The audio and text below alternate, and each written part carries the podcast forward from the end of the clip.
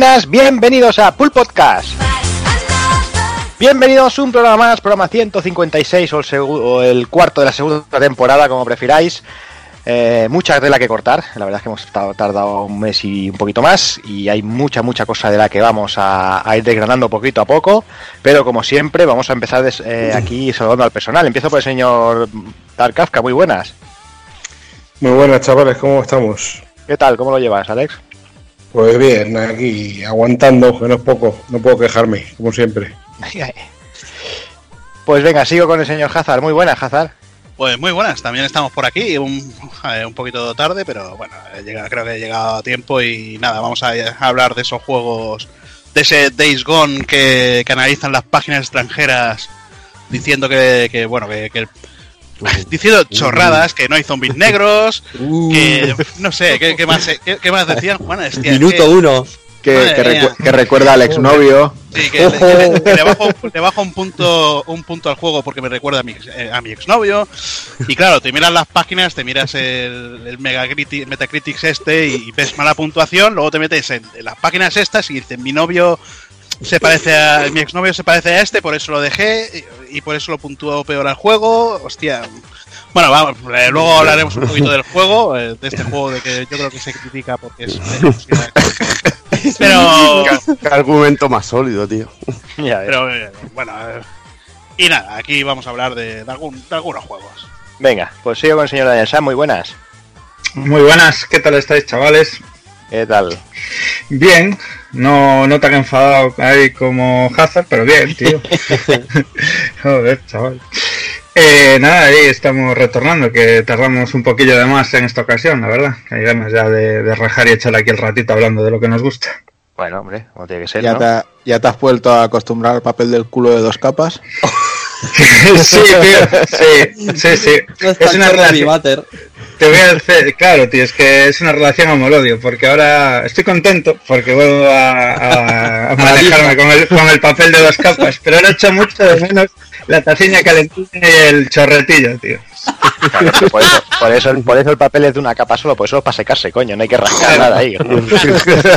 Claro, es de una capa para, para antes y para después del chorrete. Y bueno, no sé, es un poco relación amor-odio ahora, pero yo creo que lo maravilloso sería tener las dos cosas, ¿sabes? Hombre, eso sí que es verdad. Eso sí que es verdad. Pero bueno, puedes comprarlo, ¿eh? que por aquí lo venden también. ¿eh? Sí, y por no subsistir sin él, como dice ahora, casi 40 putos años. Tampoco. Una vez pruebas la crema, tío, ya sabes que luego. Es verdad. Las mieles de la...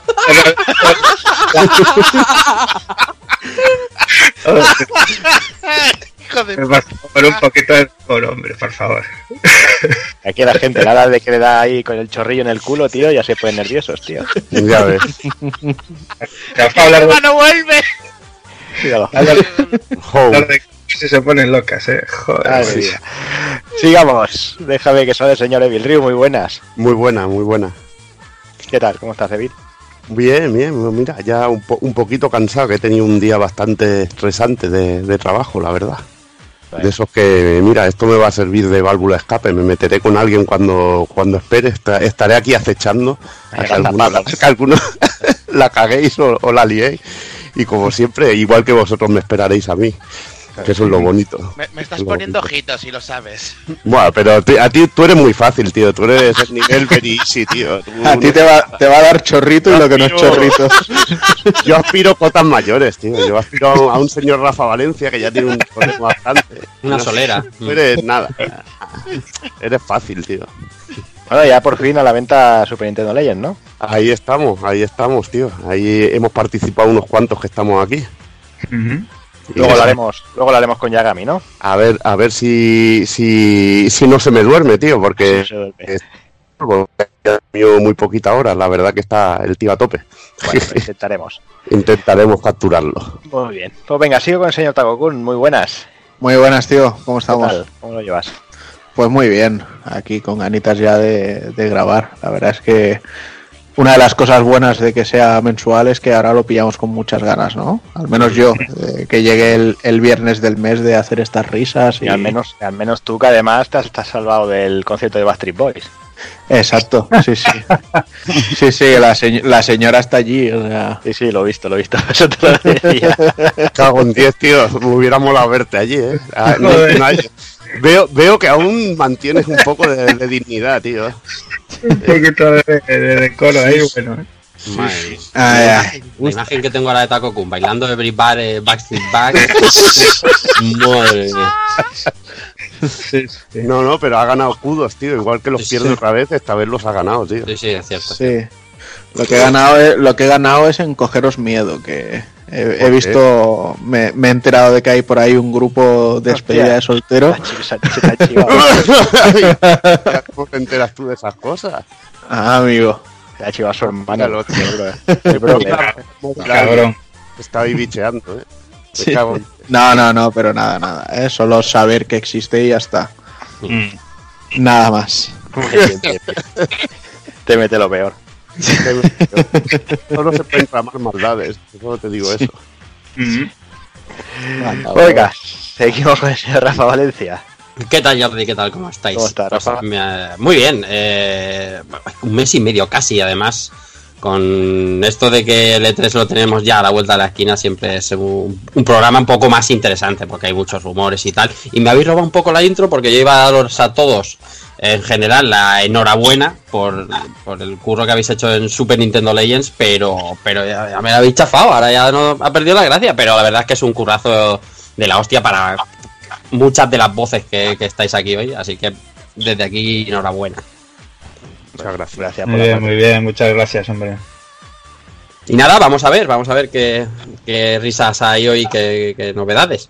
Sí, que la cosa ya pinta, pinta fuerte ya. Empieza la cosa Es fuerte. que es un mes y medio, o sea, hemos- nos echamos de menos, o sea, es como... No, y, y empezaremos potente, yo, yo ya lo veo por aquí. que Ya lo veo, ya potente. está preparándose. Pero bueno, dejadme que termine solo el señor Souchama también. Sí. Pues muy buenas, Jordi, muy buena gente. Yo tenía ganitas de volver por aquí, de estar con vosotros. Y estoy un poco ya. Empieza la temporada, ya estoy las semanas un poco hasta los cojones. Pero me tienen que alimentar y, y- No te y dar dinero. Vaya, vaya, es- esto es así.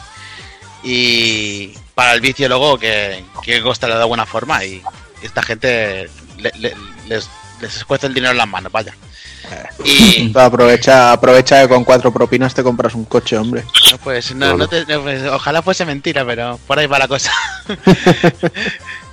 y con ganitas, como dice Rafa, de hablar de, de los rumores del E3 y todas estas cositas que sí, siempre gustan, la verdad, y rumorología y cosas guays. Y con ganitas. Pues muy bien, pues yo creo que hechas las presentaciones podemos ir ya al lío, va.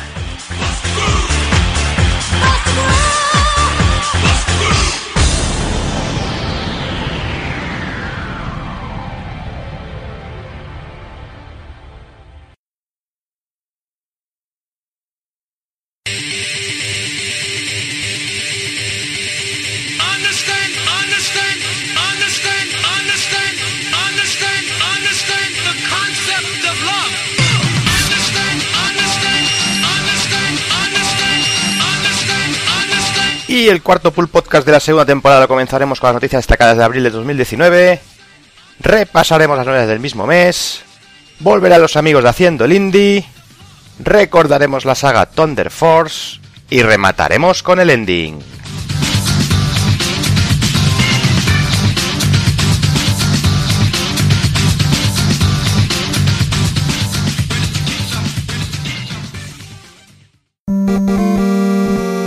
pulpofrito.com Me gusta.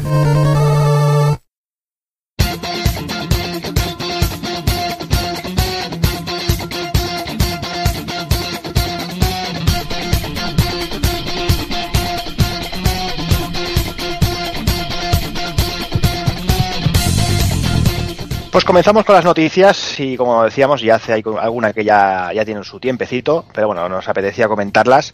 Y eh, empezamos con hablando con Capcom, hablando de Capcom, que, que se suba al carro de, de vender el hardware arcades y todas estas cositas eh, apelando a la nostalgia. Y presentó hace ya um, algo más de un mes el Capcom Home Arcade, que supongo que todo el mundo estará al tanto, que se lanza el 25 de octubre de este mismo año al precio módico, precio de 230 euritos. Eso sí, han prometido material Sangua Full Sangua, que es muy buena noticia, y es y emulado por Final Burn. Bueno, que, que bueno, que, que ahí está la cosa. Eh, tablas de puntuación online, eso sí, no han dicho nada de juego online de momento. Y 16 juegos eh, en su interior: 1944, Anime Predator, Amore Warriors, Capcom Sport Club, Captain Commando, Cyberbots, Darkstalkers, Echo Fighter, Final Fight, Ghost and Ghost, Giga Wing, Street Fighter 2 Turbo Hyper Fighting, Mega Man, el Power Battle, el primero, Pro Gear, eh, Strider y el Super Puzzle Fighter 2. Bueno, mm, no está mal la selección, yo veo un, un poquito caro y eso sí, lo voy a decir yo con todo el dolor de mi alma. eh, además del precio, el diseño me parece la peor mierda que se han podido sacar, personalmente.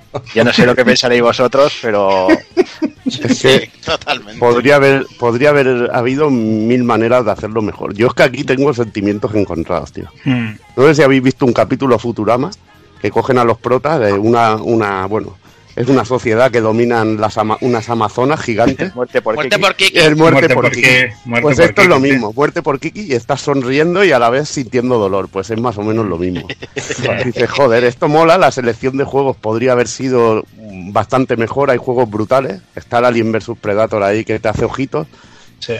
Pero es que mm, vale una pasta. Y lo que dice Jordi, que el diseño, a ver, es molón, es un logo de casco, un logo de casco no le mola. Pero joder, es que no, no queda bien como, como mando, no sé. Ahí me meten uno como el mando de Saturn este de que es como los de los Sí. del Astro City, me hubiera molado muchísimo más, pero bueno, Claro, con, un- con algún motivo de Capcom, pero bueno, eh, yo que sé, el precio quizá también demasiado exagerado y la verdad que, que mucha gente se está ofreciendo en muchos sitios y veremos si se pegan una buena hostia. Yo el, El Capcom rollo- Mini este no lo veo. El rollo es que es eh, un poco la que está detrás es Cosmedia Alemania o algo así, que está Sí, licenciado por es. Capcom y tal, que no es propio propio de Capcom. O Bueno, sea, es que mm, a Capcom la distribuye Coach Media y Sí. se han juntado tanto unos, otros y Sangwa también por ahí por medio. Es como una joint venture entre todos. ya. Y, Hombre. no sé. Es...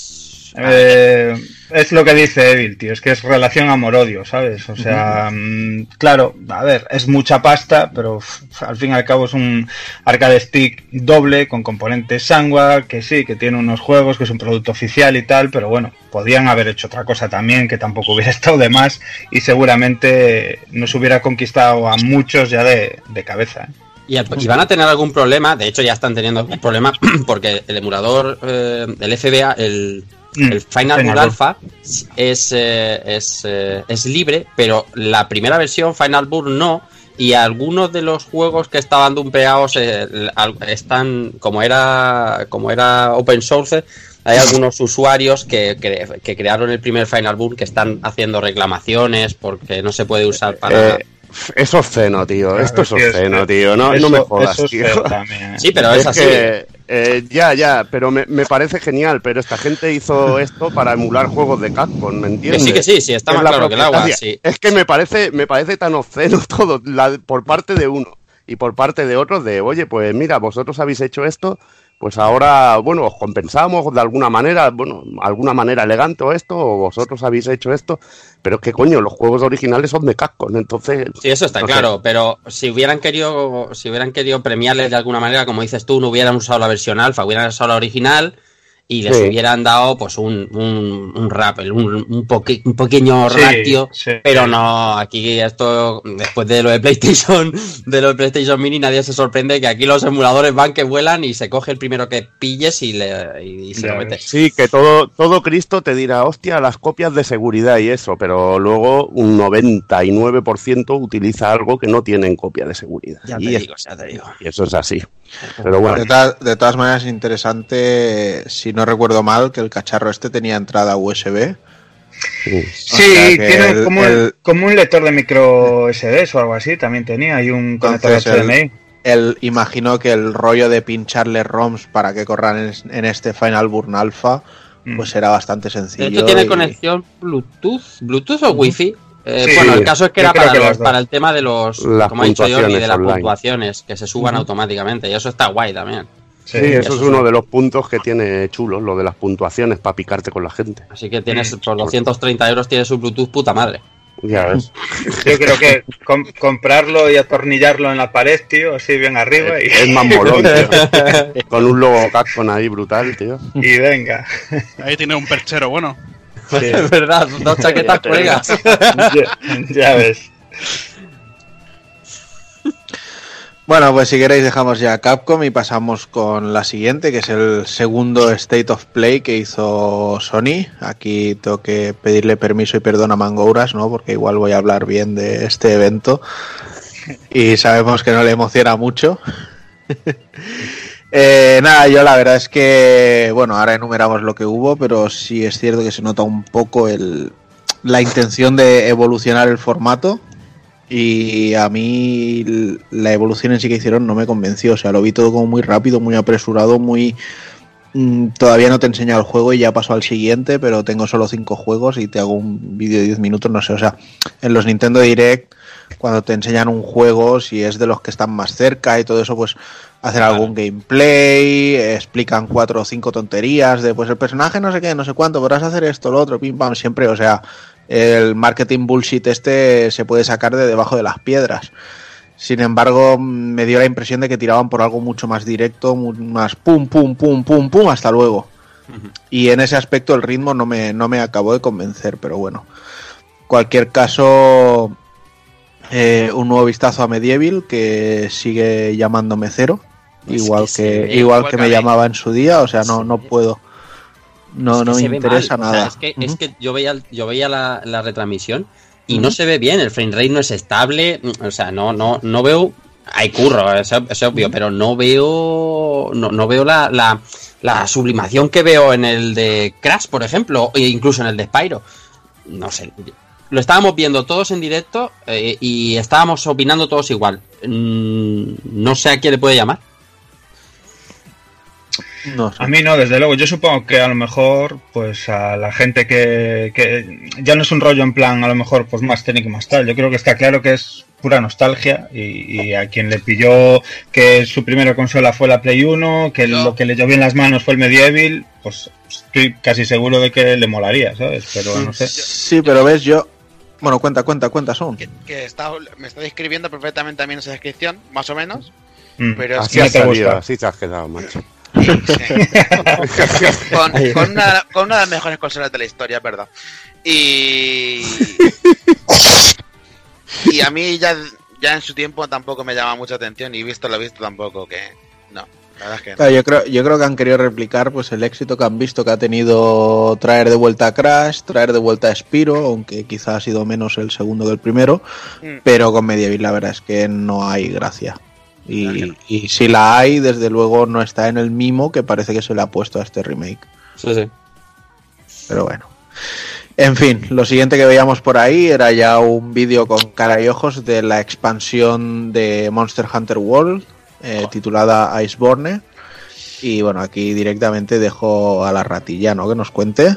Claro que sí, señor.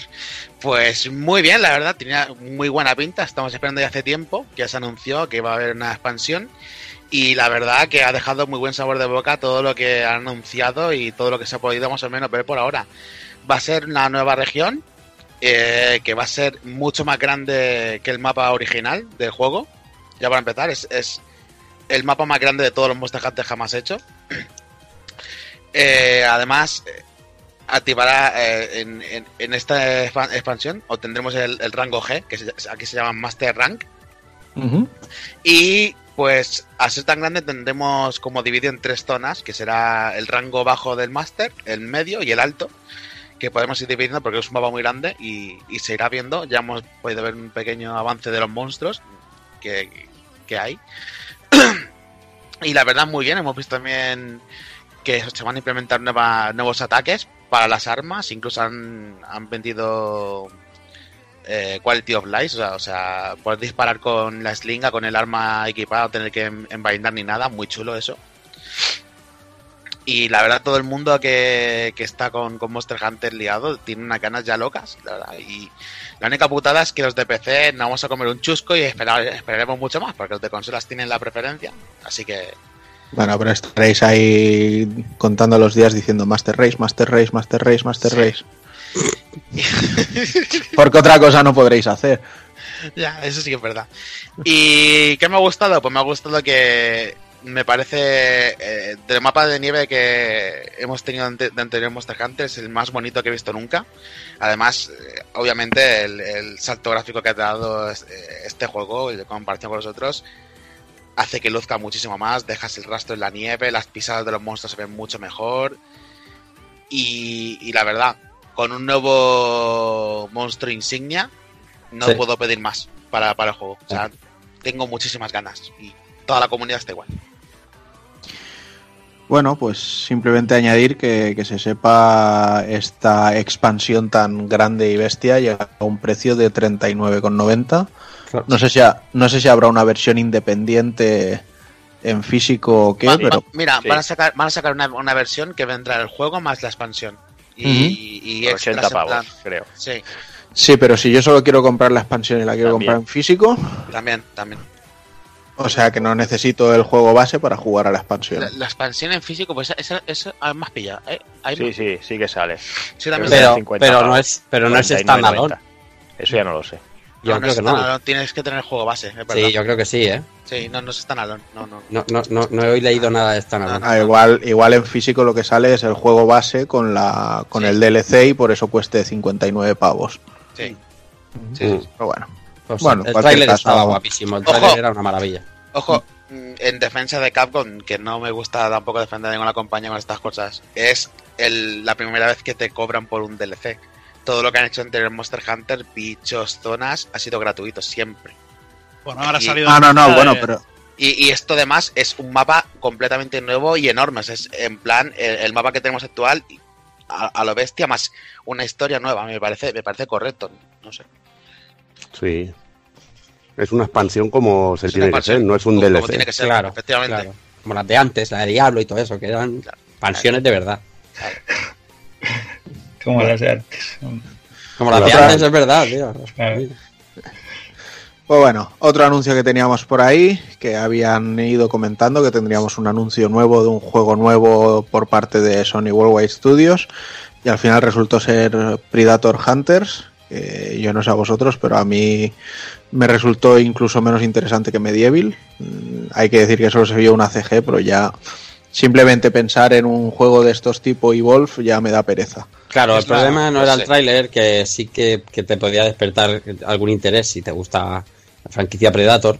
Es, el problema venía más cuando efectivamente, como tú dices, ves que te están diciendo que es un competitivo, asíncrono, tal, no sé cuánto. Conclusión, Evolve.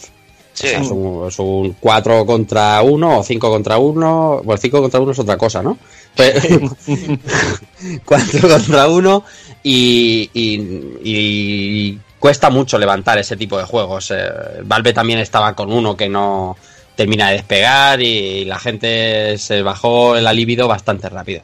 No sé, veremos a ver, quizás sea un free to play o algo por el estilo, porque es que si no, ¿Tú crees? no le, no le veo yo que pueda tener mayor repercusión.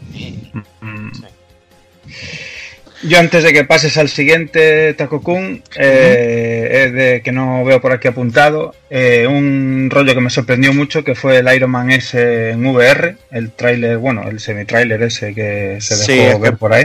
Es que te, te voy a decir por qué no está apuntado, Porque porque fue en el State of Play 1 y lo comentamos en el otro programa, pero como no estabas, Ah, creo, pues te lo perdonamos. Vale, y porque, y porque, y porque no soy onanista, y porque no soy onanista y no escucho los, mis propios podcasts, tío, claro. correcto. Pero venga, va.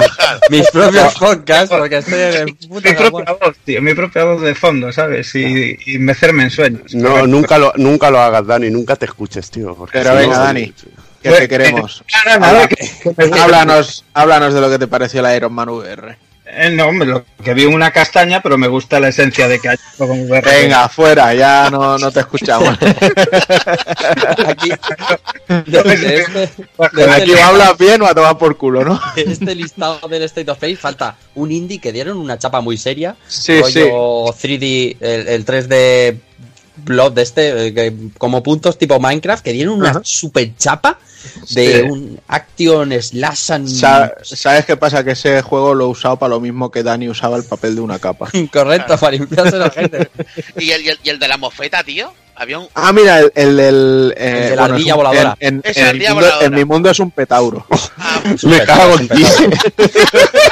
Pero bueno, de mofeta estoy flipando, no sé si habéis flipado vosotros. De mofeta, ardilla voladora. Una mofeta, chaval. Sí, la verdad es que el, el Survival, creo que era Survival Evolve o algo así, eh, tenía un, un planteamiento curioso, ¿eh? Sí, sí, sí, sí. Habrá que ver más, pero se, se veía interesante el juego de la mofeta voladora ardillesca. El Survivor Mofeta. No A mí petauro, a mí un petauro y me dais un mechero. Ay, la puerco, no la mofeta voladora.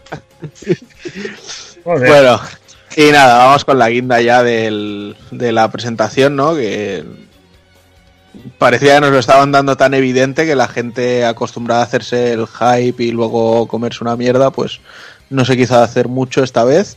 Y esta vez fue el, el cuento del lobo y por fin nos volvieron a enseñar algo de Final Fantasy VII Remake. Entre comillas, pues tampoco enseñaron demasiado, o sea, un tráiler de un minuto y poco, en el que veíamos una CG muy interesante, algo de gameplay que se veía bastante cambiado y bastante Sí. interesante también. Veíamos una Aerith con la cara muy larga que no le gusta a los japoneses y que están pidiendo que la redondeen más y la pongan más niña y más loli y más asco. Y, y parece que se viene, oye, en el tráiler ya se encargaron de decir un mensaje ahí en plan eh, está cerca. El, el señor Nomura también tuiteó diciendo que estaban ya en fase de lanzamiento, con lo cual es posible que recordando a todo el mundo, porque lo dijeron en su día y parece que ahora la gente se está enterando que va a ser algo episódico, que a lo mejor pues este primer capítulo va a llevar todo Shinra y luego o en siguiente juego veremos más abierto o, o incluso que van a poder meter más partes de la historia que luego fueron los otros juegos tipo eh, Before Crisis o Advent Children, etcétera, etcétera. Bueno, Y es posible que, que a finales de este año pudiéramos Sí. estar hablando de que estemos probando este juego por fin. sí, sí. Yo lo creo, porque eh, tres años de silencio y que ahora vengan con un tráiler previo al E3 diciéndote que en el E3 te van a enseñar más. Y hoy hablaba, hoy hablaba con, un, con un compañero y, y no, no van a dejar ahora otro año y medio de, de mini trailers y de silencio. Yo creo que está más cercano de lo que de lo que en realidad creemos. Yo estoy contigo. Yo lo veo muy bien en finales de octubre de este año. PlayStation 4 y, y si además no- si- es más, te Ah, digo, si no, como mucho veo que se pueda retrasar a enero siguiendo un poco el tren que siguió eh, Kingdom Hearts 3, ¿no? El año pasado ya pues también fue un poco E3 o incluso un poquito antes. Empezaron a mostrar más cosas, empezaron ahí a aprender la mecha Sí, y sí. ya desde ahí fue un sin parar hasta el momento de salir mm, sin llegar a pasar un año. Pero decís que, que traerá la parte solo de, de Sinra, no, no sé. No, no, no, no, esto, estos son, estos son pajas mentales, ¿eh? Pero sí, sí, pero dentro, dentro de las pajas mentales, eh, yo leo por ahí muchísimas cosas. Siempre se habló de que el juego será episódico, nunca aclararon de qué manera, y, y lo que se ve te lleva a pensar que es muy, muy del principio. Claro. O sea, es que, es que, pero ya, pero es que no se ve ni siquiera ni la mitad. O sea, se ve No, claro, muy, el, muy el principio. Es el principio. Entonces, ¿qué te lo van a vender? ¿En, en cinco partes?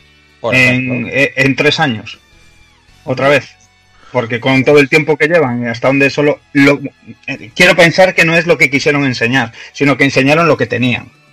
Pero es que Claro. igualmente aquí especulamos que solamente va a ser la primera parte de Shinra. Igual se extienden un poco y llegan a. Sintra, a- no, es Midgar. Midgar, perdón. Cabrones. Eso No. es. Hostia. Hostia puta. Y, y igual también llegan a, a, a- a las afueras un poquito más, yo que sé. Pero vamos a ver, aquí, aquí ten en cuenta, Dani, que aquí todo lo de CyberConnect se fue a tomar por culo.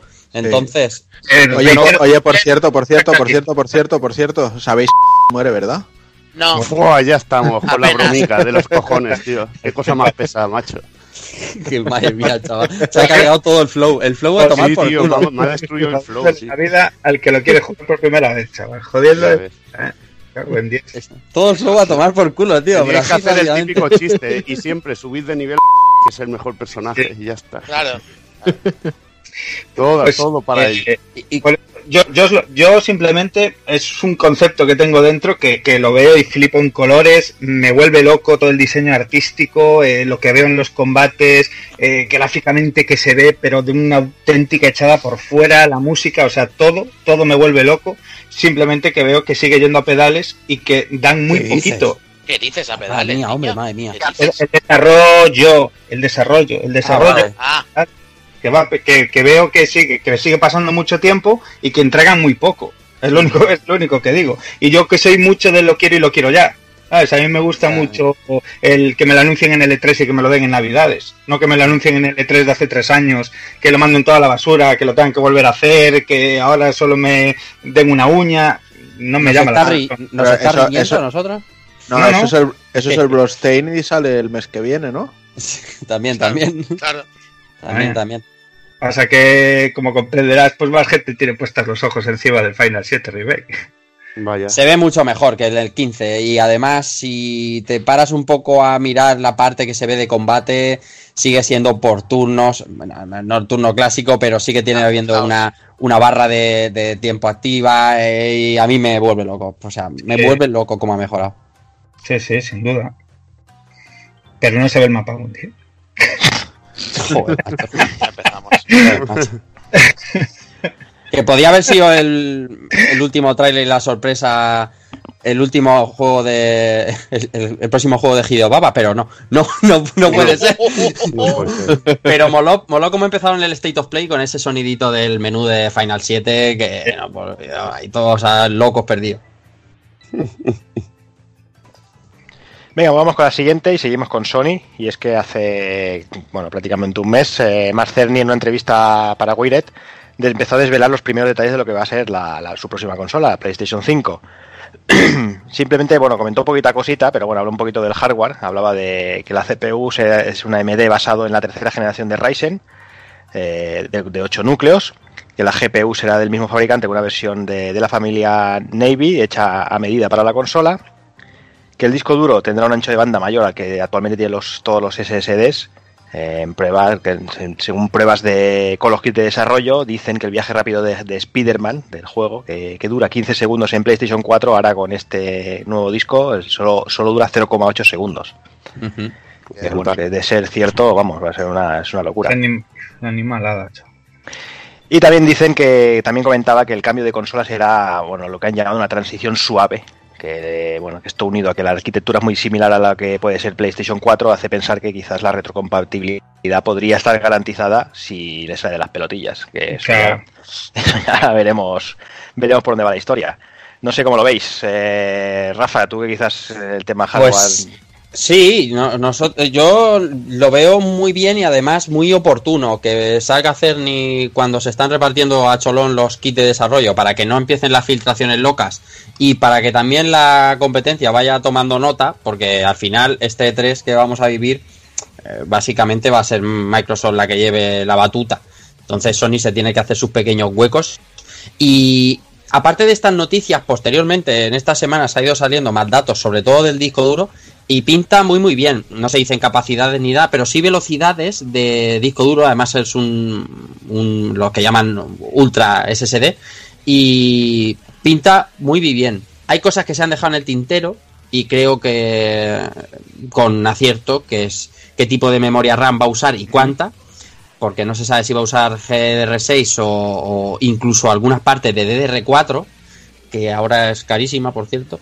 Y está, está, est- está medido, está muy medido. El Cerny este, o sea, la, la- la gente de, Sony ha sabido medir bien para aplacar un poco los rumores, ¿sabes? De decir, eh, calma, más o menos vamos a ir por aquí para luego, más adelante me imagino, cuando quieran presentar la consola, soltarlo todos los datos y darle un poquito también a, a Microsoft ahora la, la- la- tirar la pelota en su, teca- en su tejado, ¿sabes?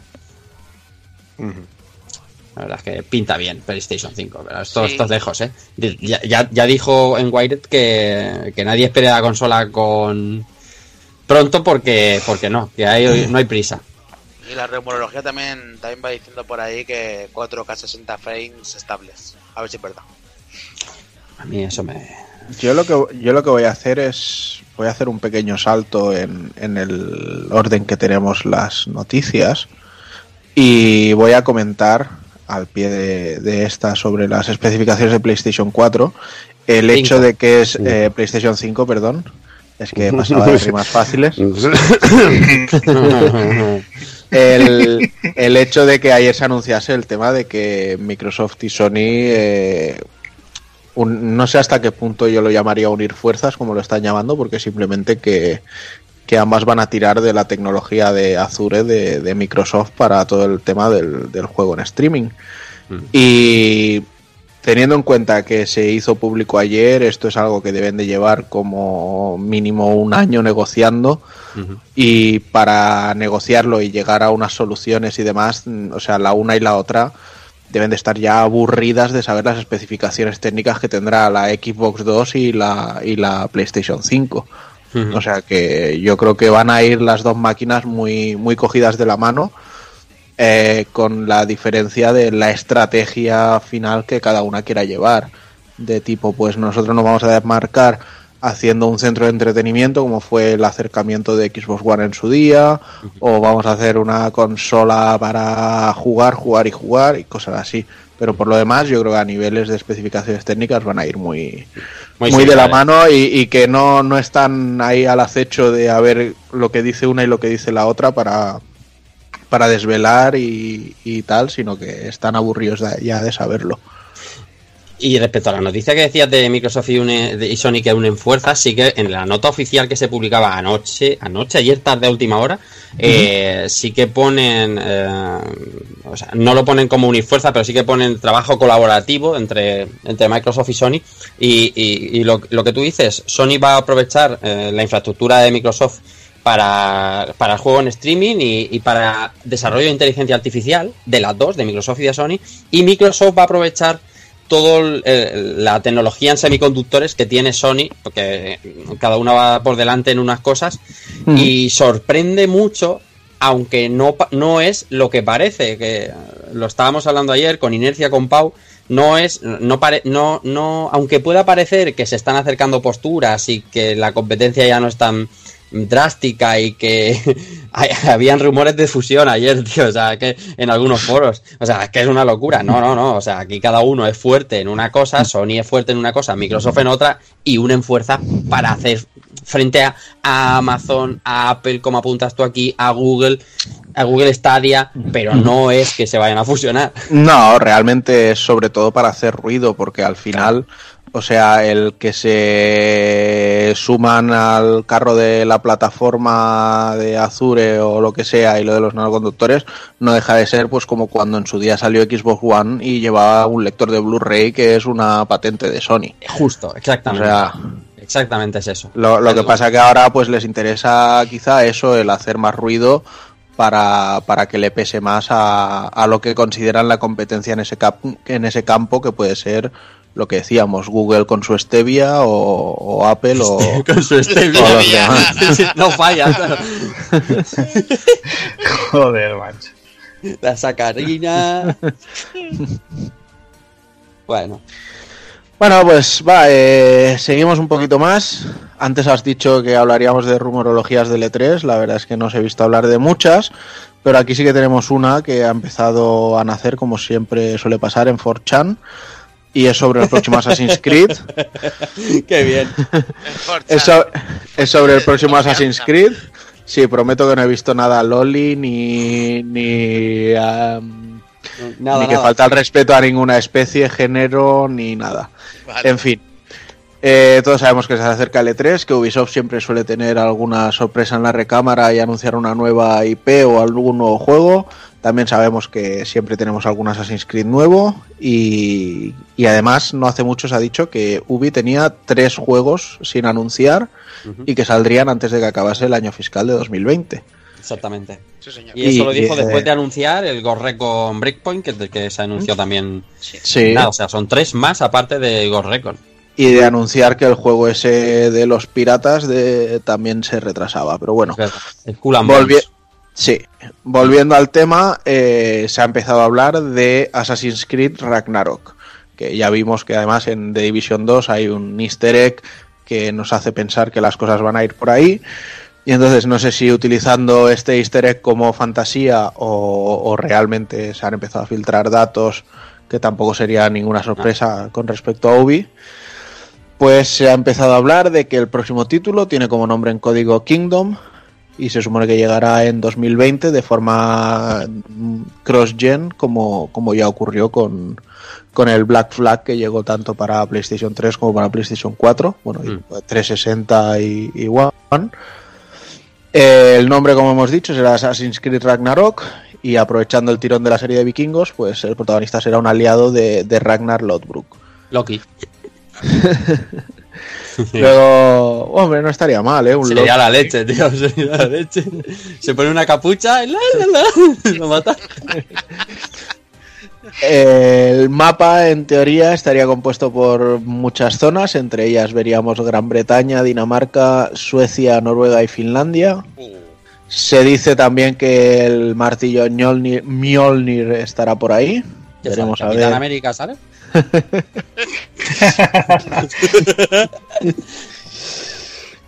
Ahí, ahí ponle un pitido, Jordi, ahí ponle un pitido, ¿vale? Sí, sí, sí. Y bueno, se dice también que el juego lo está desarrollando básicamente Ubisoft Montreal y que el director creativo es el señor Ashraf, mientras que Darby McDavid será el, director narrativo. Hasta ahí podemos leer de momento, si son muchos datos, quizá demasiados, como quizá es una trola de las gordas. Y no sé, yo El por eso lo... el fundamento de viene- el fundamento es correcto, ¿no? No, no, pero me Entonces- refiero que, que el pie lo dio el Jason Raider este de Kotaku, eh, la, la mente pensante de Kotaku, que eh, venía un tiempo diciendo que la rumorología de que el tercero de la saga, por así decirlo, Origins Odyssey, iba a ser en Roma, que al principio decía que como que la gente estaba un poco errada, ¿no? Y cuando salió este easter egg que tú comentabas que sale en el Division 2, Ujú. us- hizo un tweet a justo al poco de descubrirse y de publicarse de como que ese es el camino, ¿no? No, no te- no- no tengo el tweet exacto, pero para Sí, como diciendo que la- los rumores ahora van por el buen camino, ¿vale? Y claro, y ahí es donde se disparó, empezaron los los, los, los trailers falsos del, del, del juego este, la expansión del juego este de vikingos, ah, no me acuerdo de su nombre. El Mount, Mountain, bueno, no me acuerdo. Mountain Blade. Mountain Blade, exactamente. Y, y- Pero son muchos datos lo que has dicho, Takokun, como para ser falso. Y cuando en Ubisoft el río suena, mm, muy rara vez se falla. Yo lo que, lo que veo un poco irreal es el, el tamaño del mapa que va a tener esto, ¿no? O sea, joder. ¿El tamaño de qué? Eh, Están metiendo aquí Gran Bretaña, Dinamarca, Suecia, Finlandia y Noruega. Joder, todo eso para meter. Bueno, pero es que ya, ya has visto que últimamente la saga Assassin's Creed se ha convertido en algo indecente. O sea, Sí, ya es dices, brutal, tío. es en plan, te dan el carnet de mochilero del mundo cuando te pasas el juego. Cago en la es puta, brutal.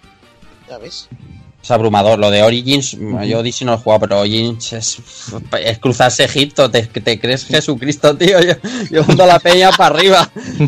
Pues el Odyssey cuando te conectas en la mierda esa, que, que solo, solo encuentra los sitios por los rumores que te va diciendo la gente, sin indicártelo en el mapa, pues ya no veas. Ya, qué locura.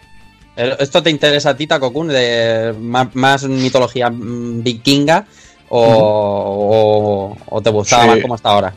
No, a mí, bueno, yo la cabra tira al monte y la mitología nórdica siempre ha sido la, la preferida, ¿no? Pero bueno, eh, Origins y Odyssey los tengo el primero a medias, por decirlo así, y el segundo pendiente y con muchas ganas. A ver cuando nos dan una alegría algún día con Japón. Me cago en la leche. Pues venga, seguimos. Hablamos de Barcelona Games World, eh, que han anunciado que cambian de nombre y, y de paso de filosofía. El evento se, se ha fechado para el 28 de noviembre, entre el 28 de noviembre y el 1 de diciembre, y según han comentado, van, quieren ir un paso más allá y apostarán por ampliar el espectro del entretenimiento, añadiendo contenido sobre series, películas, cultura anime, VRs, eh, creadores, indies, etcétera, etcétera. Mm, bueno, hablábamos siempre que ser la última feria del año es complicado a niveles de, de presupuestos. Yo lo único que, que espero es que no se convierta en el Salón del Manga 3, Porque después de dos salones durante el año en Barcelona y meter este tercero, tin- bueno, pi- pinta un poquito que- que pueden ir por ahí los tiros y bueno, sería, sería una pena. Eh, pinta que este año pues nos vamos a Madrid, ¿no? Bueno, pero De tendremos, maneras, la retro una parte Barcelona- retro ahí. Claro, la Sí. Retro Barcelona va a Sí, claro. tan potente o más que la del año pasado. Vamos, me imagino yo. eh, Sí, no he hablado con. Carlas nada, pero. Pero la parte importante, la que nos toca a nosotros, pero sí que es verdad que, además vosotros lo sabéis que estuvimos el año pasado allí, que el año pasado la parte La retro feria fue espectacular, grande. pero la feria grande fue en Madrid y en Barcelona llegaron Fue un poco floja, las, floja.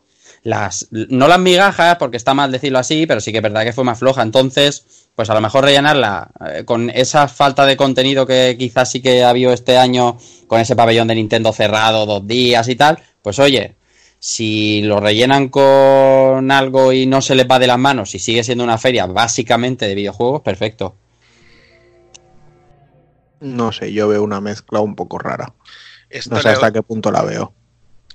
Le ocurrió un poco al Sound del Manga Barcelona que empezaron a meter, a diversificar más, no solamente manga y anime, me empezaron a meter ahí también cultura coreana y Que en realidad, en realidad, ojo, decimos eso, pero decimos eso, pero en Barcelona Games World, o sea, lo primero que te encuentras son tiendas de merchandising que Claro. lo único que hacen es vender Sí, sí. figuritas chinas Claro. de Dragon Ball, o sea, Claro. o, tien- o tiendas de calcetines frikis, dices, pero ¿en qué puto mundo?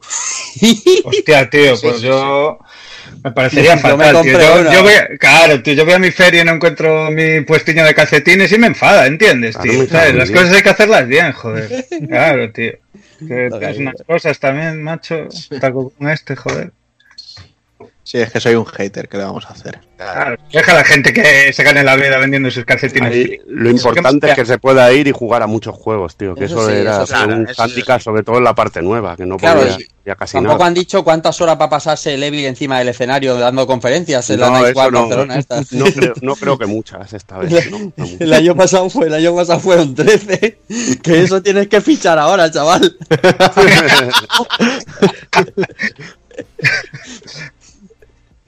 Yo creo que este año igualado supera. No, no, no. En serio, en serio que no. Bueno, en fin, mm, esperaremos a que nos cuenten más cositas sobre estos cambios de la feria. eh, esperamos que sean para bien, eso sí, fuera bromas, y, y ya irán contando. El que sí que parece que nos va a dar alguna alegría es Samurai Shodown, que ha cogido la mecha rápida ya y han empezado a soltar trailers de personajes cada semana. Y se ha confirmado que el día 25 de junio llegará a las tiendas. Será una precuela del Samurai Shodown original. Y además eh, se cuenta, se dice, se confirma que todo el que compre el juego antes del 30 de junio podrá descargar gratis el Season Pass, que estará compuesto por cuatro personajes y que llegarán, si no me equivoco, en agosto, octubre, diciembre y febrero. O algo así era, ¿eh? Sí, sí. en intervalos de dos meses, pero bueno. eso está muy Así que, bueno, es una buena iniciativa, una buena forma de hacer que la gente compre el juego de salida, asegurarse unos euros y a ver qué tal le sale. Hombre, es que yo pienso que eso es cuidar al, al que compra el juego de inicio y Sí, darle algún contenido que, te costaría dinero. No sé si aquí habrá edición especial. La japonesa, la verdad, que mola mucho con ese cartuchaco de. Eh, yo vi esta semanita por ahí eh, que los chicos estos franceses de Pixel and Love Sí. tienen una edición especial también con Artbook. Bueno, de hecho ellos ofrecen el Artbook aparte, pero que venden una edición especial también sin precio desorbitado eh, del juego con una caja por fuera y un Artbook con, con todo el material gráfico del juego. Que tiene una pinta cojonuda, la Lo verdad. que pasa es que la No, japonesa con esa claro, caja de Ice, tío. no al nivel, no al nivel de la japa esa con la caja con ahí, el y que te ponga Ice, que- 20.000 megas ahí.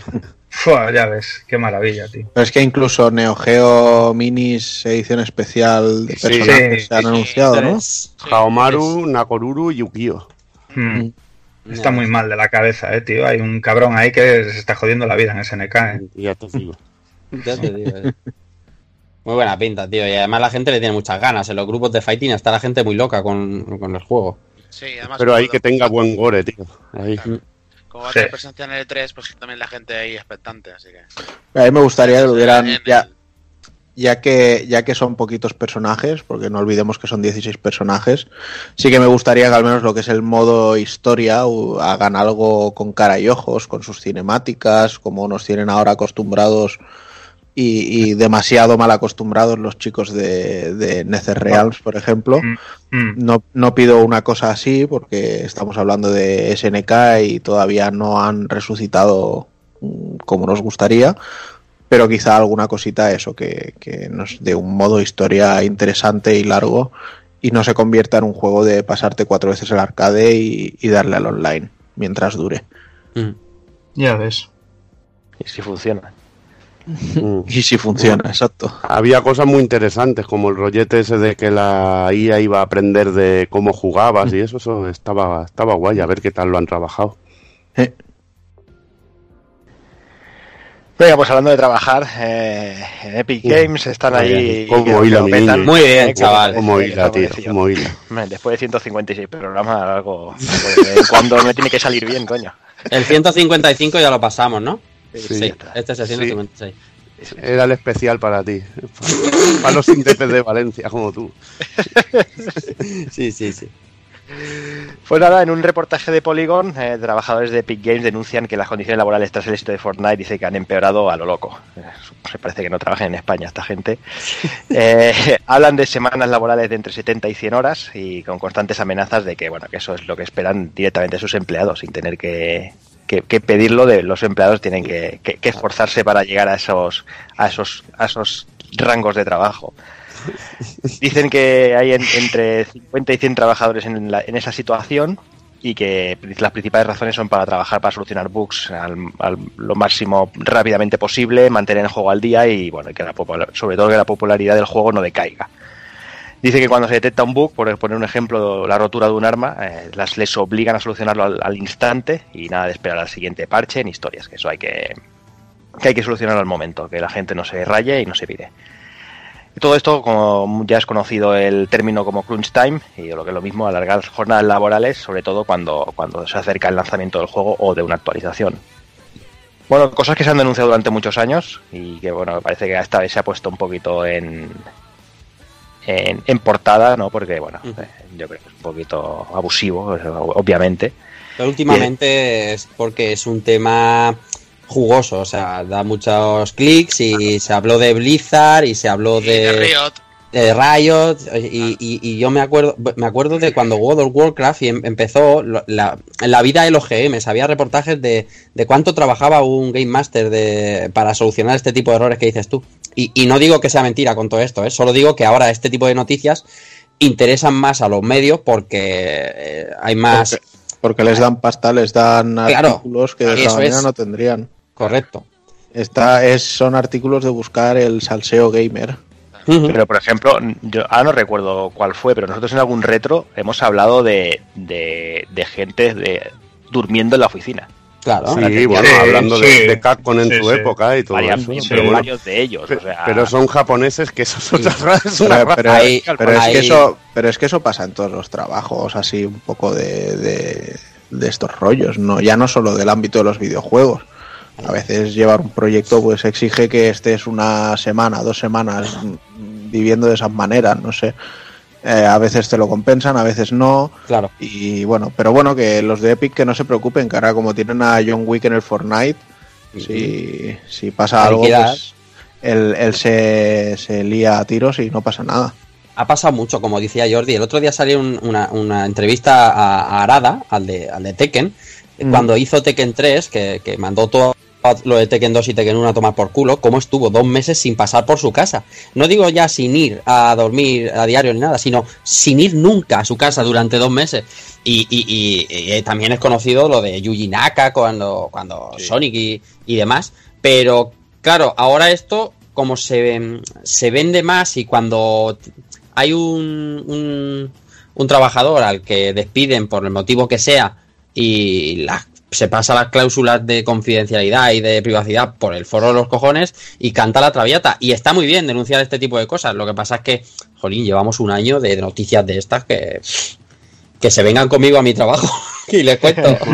Esto le, esto le pasó al Itagaki mismo, al de Team Ninja, que le tenían que pagar unos pluses que se habían estado horas y horas currando. Esa era su versión. Y no les habían querido pagar esos pluses y acabaron, acabaron a malas con, con Tecmo. Entonces, pues, no sé, es bueno denunciarlo, pero Claro. hacerlo a manera de, hostia, vamos a obtener rédito con esto, sin contrastar bien la información, sin saberlo bien todo, porque Claro. igual les están bañando en oro por trabajar esas 70 y 100 A lo horas. mejor, exactamente, Y eso, no lo y sabemos. eso- y eso no se cuenta, que bueno, que yo tampoco me vendería a costa de mi salud, porque creo que es una animalada. Me imagino ahí a los directores ve- vestidos al más puro, al más puro estilo egipcio, con látigos de siete colas azotando ahí como, madre mía. Pero es que la gente tampoco sabemos lo que queremos, y, nos- y me incluyo, porque mira, cuando se, se- se habla de esto, o de, o de lo de Rockstar con Red Dead Redemption 2, ah, tal, la gente, qué malos los jefes, tal, y ahora sale, ah, la semana pasada, el de Apex Legends, el, el Zampeya, el de, ¿cómo se llama la? Respawn. ¿Respawn es?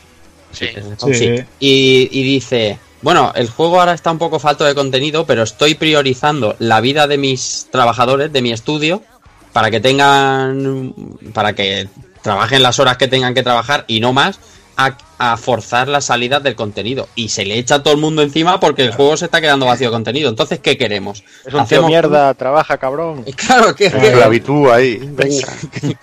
Bueno, a ver, que, que ni tanto ni tampoco. O sea, si tú tienes un juego que te está dando unas cantidades indecentes de dinero Mm. y tienes un equipo de, pongamos, 100 personas, pues contrata otro equipo más de 100 personas y metes eh, equipo A y equipo B y se van turnando los 100 lanzamientos y, estas personas cree cosas. que ¿Crees que tiene 100 personas trabajando en esto? No, no, aquí el artículo dice que hay 100 personas en la situación de Crunch.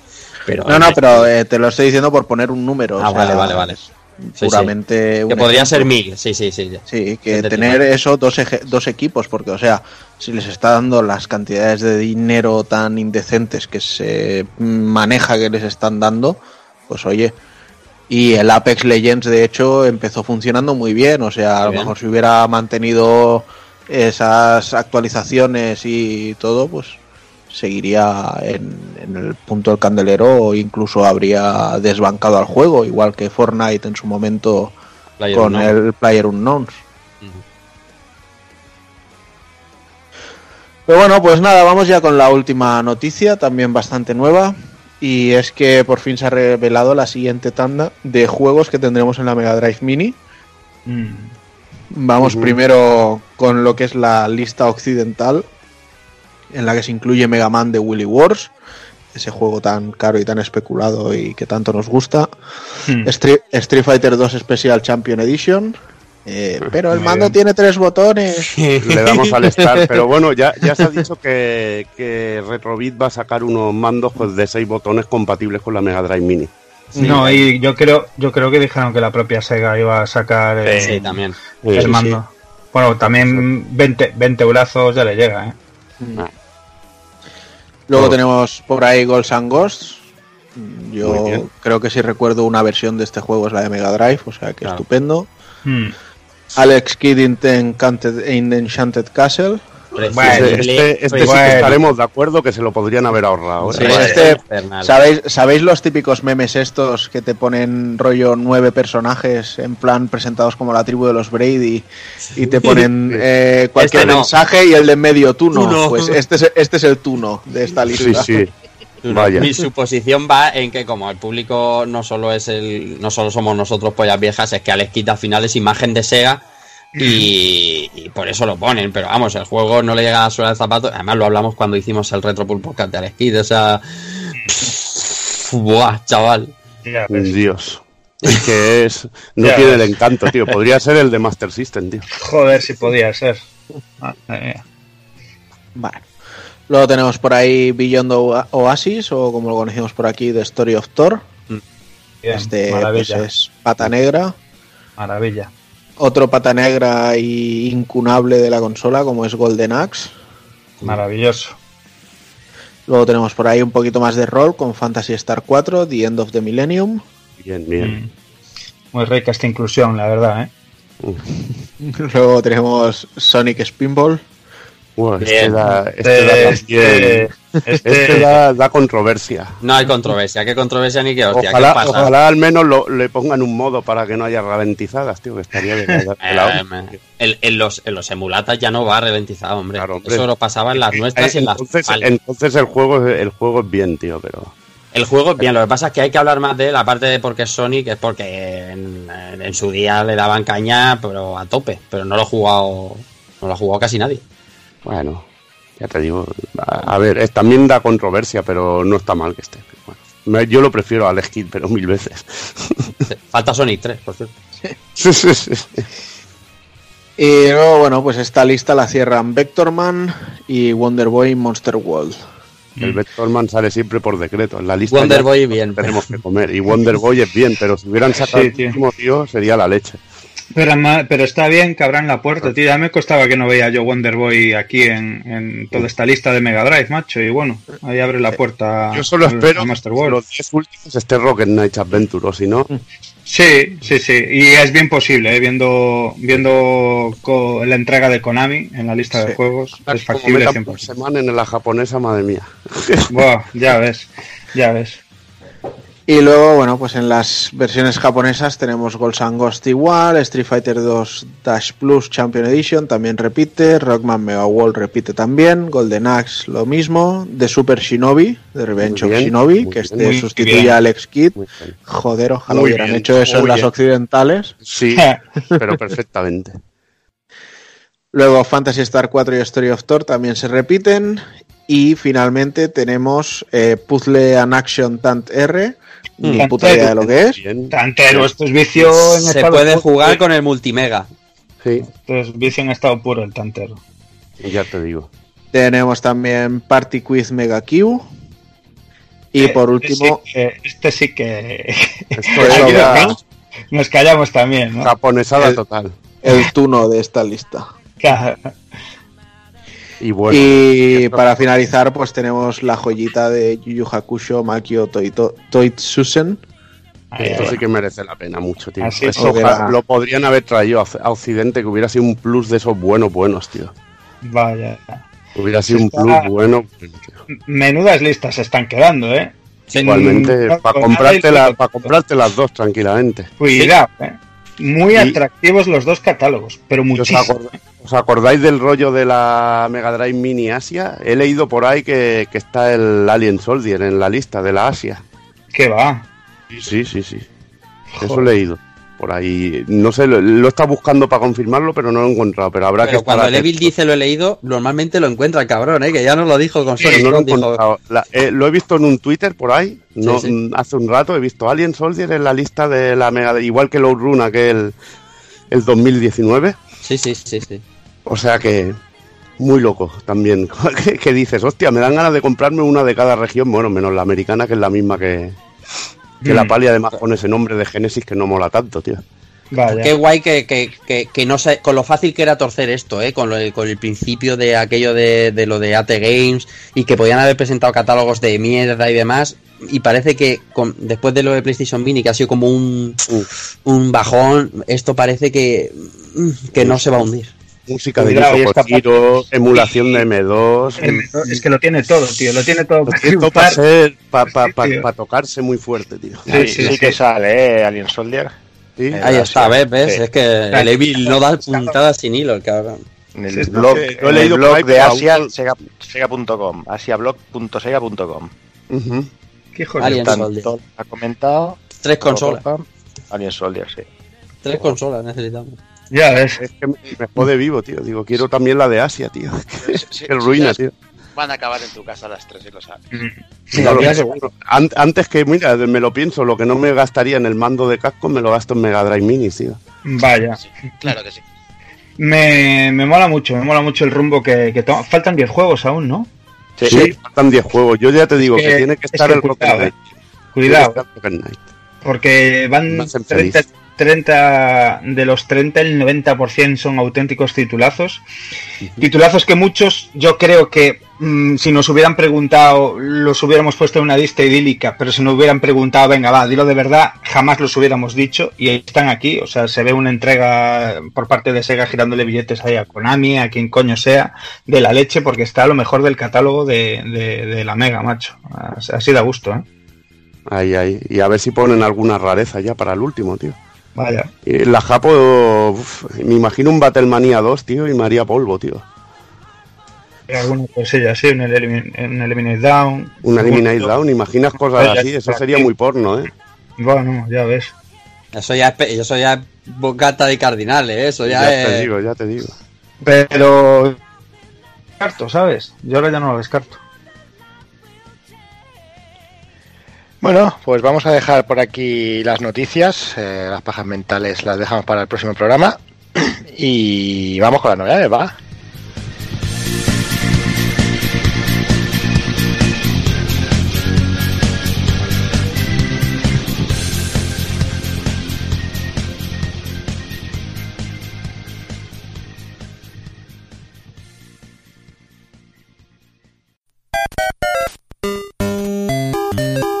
Visítanos en pulpofrito.com. Te esperamos.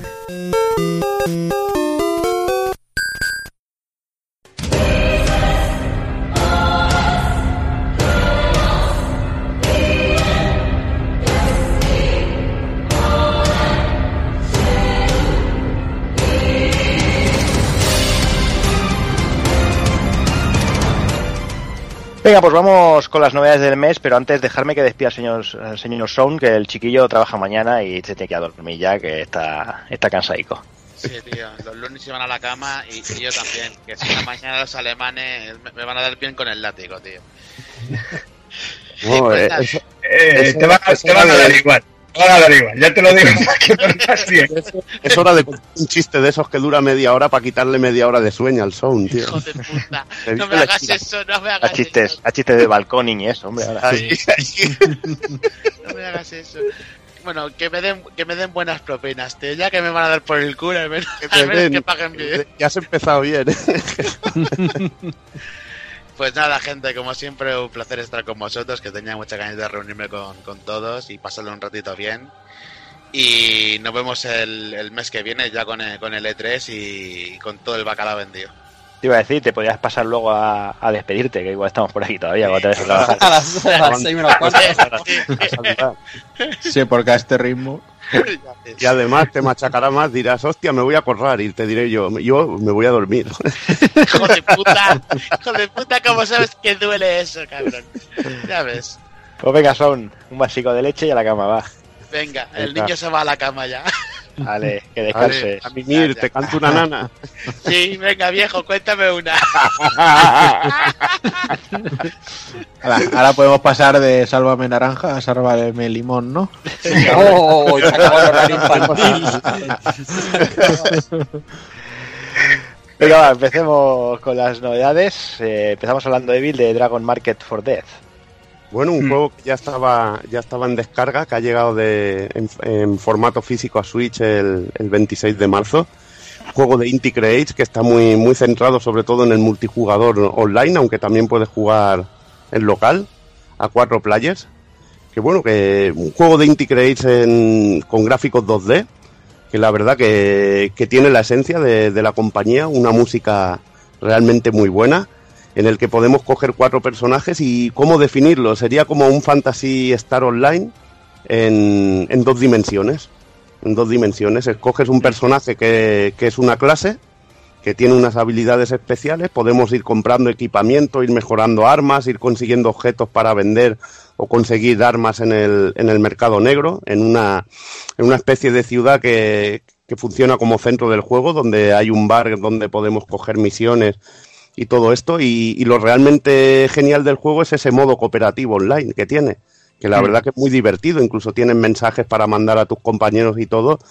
Y realmente me ha molado sobre todo el, el diseño gráfico y la jugabilidad que tiene. Lo bien pillado que está, esos jefes finales, esos diseños a lo Inti tan chulo que tiene. Hmm.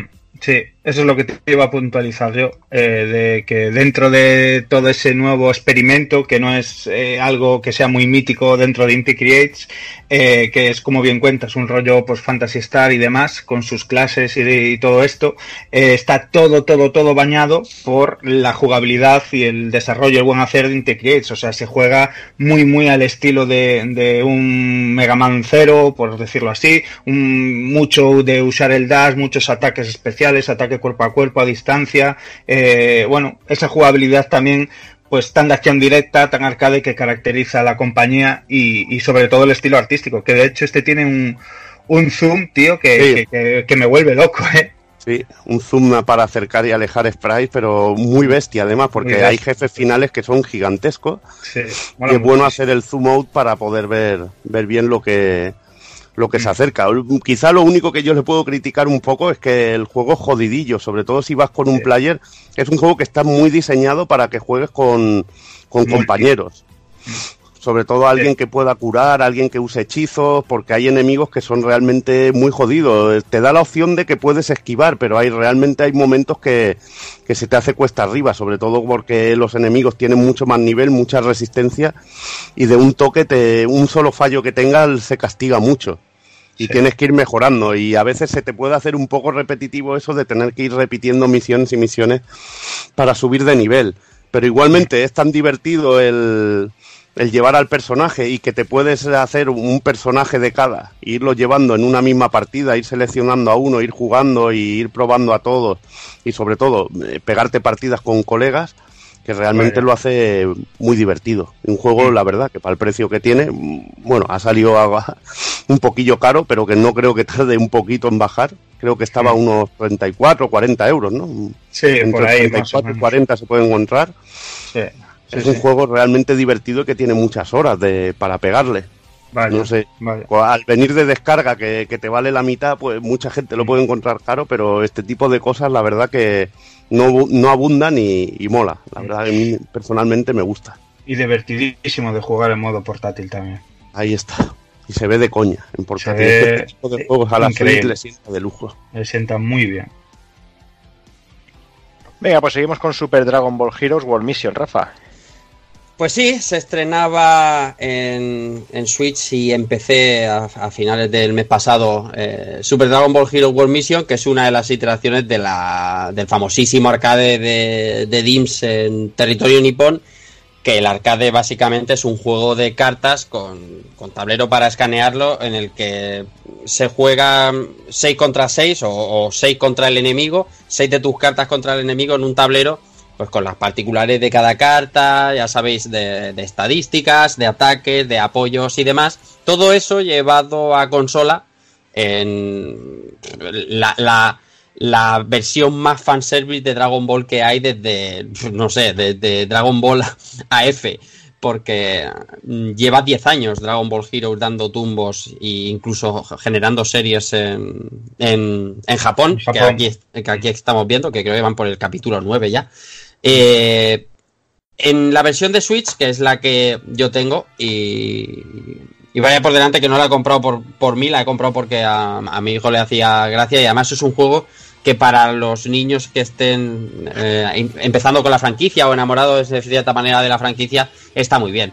Es un juego que en lo jugable, sí, los juegos de cartas suelen ser bastante adictivos, las batallas son muy chulas porque te permiten ciertas combinaciones de, de- de cartas con los muñecos, hacen como sus peleas rollo Tenkaichi, con un nivel técnico justo, justo, justo, justísimo, muy, muy, muy por debajo de lo que se espera de de una Switch. Eh, no llega ni a nivel Play 3, lo hablaba antes en el, en el previo del programa. Pero sí que es verdad que en lo jugable es muy entretenido. Aunque pierde la magia, claro, se controla con los stick o con el táctil, pero se pierde la magia de la máquina porque cuando, por ejemplo, la máquina te dice junta estas dos cartas pa- para hacer una fusión, por ejemplo. Claro, yo me imagino en el arcade que no, que lo he visto solo en vídeo, juntas ahí las cartas, se, y se fusionan en la pantalla, tiene que molar. Haz cierta forma, haz una G para hacer un, un Genki Dama, ¿no? Pues tiene que molar. Claro, todo esto en la Switch se pierde y al final es un juego mm, para mí muy muy simple, sobre todo en lo técnico, y a veces demasiado complejo en lo, en lo jugable, porque eh, ya sabéis cómo son los juegos de cartas. Hay unos mazos enormes, todo está, todo está premiado con gachas, que es eh, pues la, la moneda que te dan para que cambies por otras cartas y cada vez tener más y mejores personajes y demás. Pero es el fanservice más puro y absoluto de Dragon Ball. Si te tiene que gustar la franquicia, te tienen que gustar los juegos de cartas, te tienen que gustar demasiadas juego- cosas para que el juego te, te atraiga. Y poco más tengo que añadir. A no ser que queráis preguntar algo. Carente de, de interés total. No, no, es, que está bien, que ya, yo creo que ya tardaban trillones, tío, en traer esto aquí. Que es, Sí, como dices, o sea, allí lo, lo lleva petando siglos en Japón y, y- y, o sea, no entendía que no hubiera llegado antes mm, mucho más abrupto, ¿no? O sea, hay muchos más sistemas con muchas más cartas vendiéndose por todos los lados. Vamos, pues esto es una mina de oro, o sea, los hagas están más tontos. Sí, y a mí me sorprende porque esto en 3DS, y yo creo que aquí a Europa nunca ha llegado, pero en 3DS han salido tres Sí, ahí en Japón. sí. Y, Sí, y sí. Me, me, me, me, me choca mucho que hayan perdido la oportunidad, los creadores de cartas, o sea, los, los, que, los que venden las cartas de Dragon Ball Heroes, que hayan perdido la oportunidad de vender las cartas. O sea, solo, solo han vendido el juego y las cartas son absolutamente digitales. Hmm. No hay nada físico que puedas eh, meter un código en el juego y que aparezca esa carta. No lo hay. O sea, es- todo es digital y que hayan perdido la oportunidad con la Switch de, de, de- hombre, a lo mejor hacer cartas NFC es caro, pero mm, coño, un, un código, un- una Eh, foto a un código de barras o un código QR, que ahora es muy sencillo. Eh, está claro, está Coges claro. Tu cámara de la Switch, le pasas la carta, se la pones encima, escanea un código QR y aparece el personaje. Y se hinchan a vender cartas en el game. O sea, el game sobreviviría, no, no cerrarían tan pronto como van a cerrar. y los chavales eh, en el recreo echando humo en las colecciones. sí, sí, co- con las de Panini que no sirven para nada. Ah, Había una enfermedad que no veas y están hablando de, la, de, de- de lo de Black Goku. Pues imagínate con Dragon Ball Heroes que hay unas locuras de fusiones de personajes locos con diseños chulísimos que a Takokun, hasta a Takokun le gustarían. Eh, es verdad, Los verdad. Los diseños querían llorar a Taco Kun, chaval. Exactamente, exactamente. Diseño que emociona a Takokun. Pero bueno, oportunidad perdida, creo yo, de, de hacer las cosas un poco mejor para esta franquicia, que es un pelotazo. Venga, pues el siguiente es Phoenix Wright, el Ace Attorney Trilogy. Hazard, vamos a hablar un poquito de él. Sí, bueno, una trilogía que en realidad salió, bueno, ha salido ahora este mes, pero primero salió para, para iPhone en el 2013, o sea, no, no es nada nuevo, la, la- la versión está HD. Ah, La versión o Nintendo DS eh, no viene, esta vez no viene en castellano, en inglés, con unos gráficos así como dibujados, dibujados con una mano temblorosa por encima para hacerlos 3D porque lo, no sé, yo lo veo un, hay un, un HD un poco, un poco cutre, parece como si hubieran cogido la imagen de Nintendo, lo hubieran ampliado y lo hubieran repasado a, a rotulador. Pero bueno, luego tenemos la trilogía entera de, esta saga de, abogados, tenemos a Phoenix Wright, un abogado, tenemos que, bueno, tenemos los juicios, eh, tenemos que partes de buscar pistas, y bueno, pues que es que siempre, siempre lo mismo. Ya he hablado tantas veces del juego que, ya no sé qué decir. Recomendado que os guste. Eh, ha salido para ahora para, para Switch. Si, lo queréis llevar a- de viaje a cagar, aquí lo tenéis. Eh, ha salido para Xbox One, eh, para Play 4 y también ha salido para PC. Y como digo, si, si, no, habéis si no habéis probado, queréis darle una oportunidad. eh, de las mejores visual novel que hay. Al menos haces algo que no sea apretar el botoncito y que te va hablando una muñeca ahí todo el rato. Vas haciendo, vas haciendo más cosas y bastante entretenidos. En Japón, en Japón este está, bueno, está, se veía por allí físico en Switch a patadas, a patadas, se ve que se vendía como churros y, y curiosamente que casi siempre solían llevar solamente japonés, este ya te deja clarinete eh, por detrás, te pone bien en grande que, que también tiene, eh, que está en inglés, eh, de hecho tiene pantallazos y te, la, y te lo anuncia y vamos, o sea, estaban a un precio increíble, la verdad, o sea, van de derribo y estando en inglés físico en Switch, o sea que vamos, blanco y en botella. Venga, pues vamos con otro más. Vamos con Path to Nemo, Nemosign. Eh, Takokun, ¿esto qué mierda es? Pues mira, te lo, te lo cuento porque además todo tiene una historia, ¿vale? Sí, sí, lo sé. lo sé. Esto no, no hace mucho estábamos por ahí por el Telegram de los pulpos y no sé quién, creo que fue Sancho que puso un tweet de, de un developer en el que hablaba de que el nuevo juego que habían sacado, pues bueno, habían enviado muchos códigos y la mayoría de esos códigos en vez de hacer ni reviews, ni streams, ni historias, pues eh, se veían en las páginas de venta de códigos y cosas así. Y oye, me despertó un poco la curiosidad y dije, bueno, vamos a ver qué es lo que han hecho realmente esta gente. Y miré un trailer y dije, ostras, pues no, no se ve mal esto, ¿no? Vamos a ver si lo, si lo probamos. Y efectivamente, pues lo estuve probando, lo, lo tengo para Switch. ¿Y qué es esto? Pues Path to Nemosign es un juego de puzzles eh, en el que, bueno, tenemos un hilo conductor que es la historia de la amnesia de, de nuestra protagonista. Y sobre todo el, el juego, aparte de los puzzles, tiene dos grandes bazas. Una es la perspectiva, que llega un momento que se hace bastante interesante e impresionante. Y otra, por supuestísimo, es el apartado artístico. O sea, es un juego completamente en blanco y negro, y, y- y- pero no sé, o sea, a nivel artístico y, de creatividad y de todo, me, me ha parecido brutal. O sea, el, el cómo todos los escenarios se van convirtiendo de forma temática conforme vamos avanzando y, y vamos profundizando un poco más en, en esta amnesia. El cómo todo esto está integrado para usarse dentro de, de lo que son algunos puzzles, tener que buscar detalles en, en- en lo que es el, el entorno que vamos viendo que nos van a ayudar a resolver según qué puzzles tengamos después, ya sea en encontrar orden de pulsaciones, en encontrar formas en las que dejar eh, objetos y cosas así. Y luego, pues bueno, eso, tenemos una serie de esferas que recoger que nos permitirán hacer el, el puzzle que desbloquea el, el acceso al siguiente nivel. Y estos ya pues suelen ser puzzles que tiran más de, funciones, pues eh, sean táctiles o, o lo que sea, en los que tendremos que ir eh, completando pruebas de, de- más de destreza mental que en ningún caso eh, con, con el mando, ¿vale?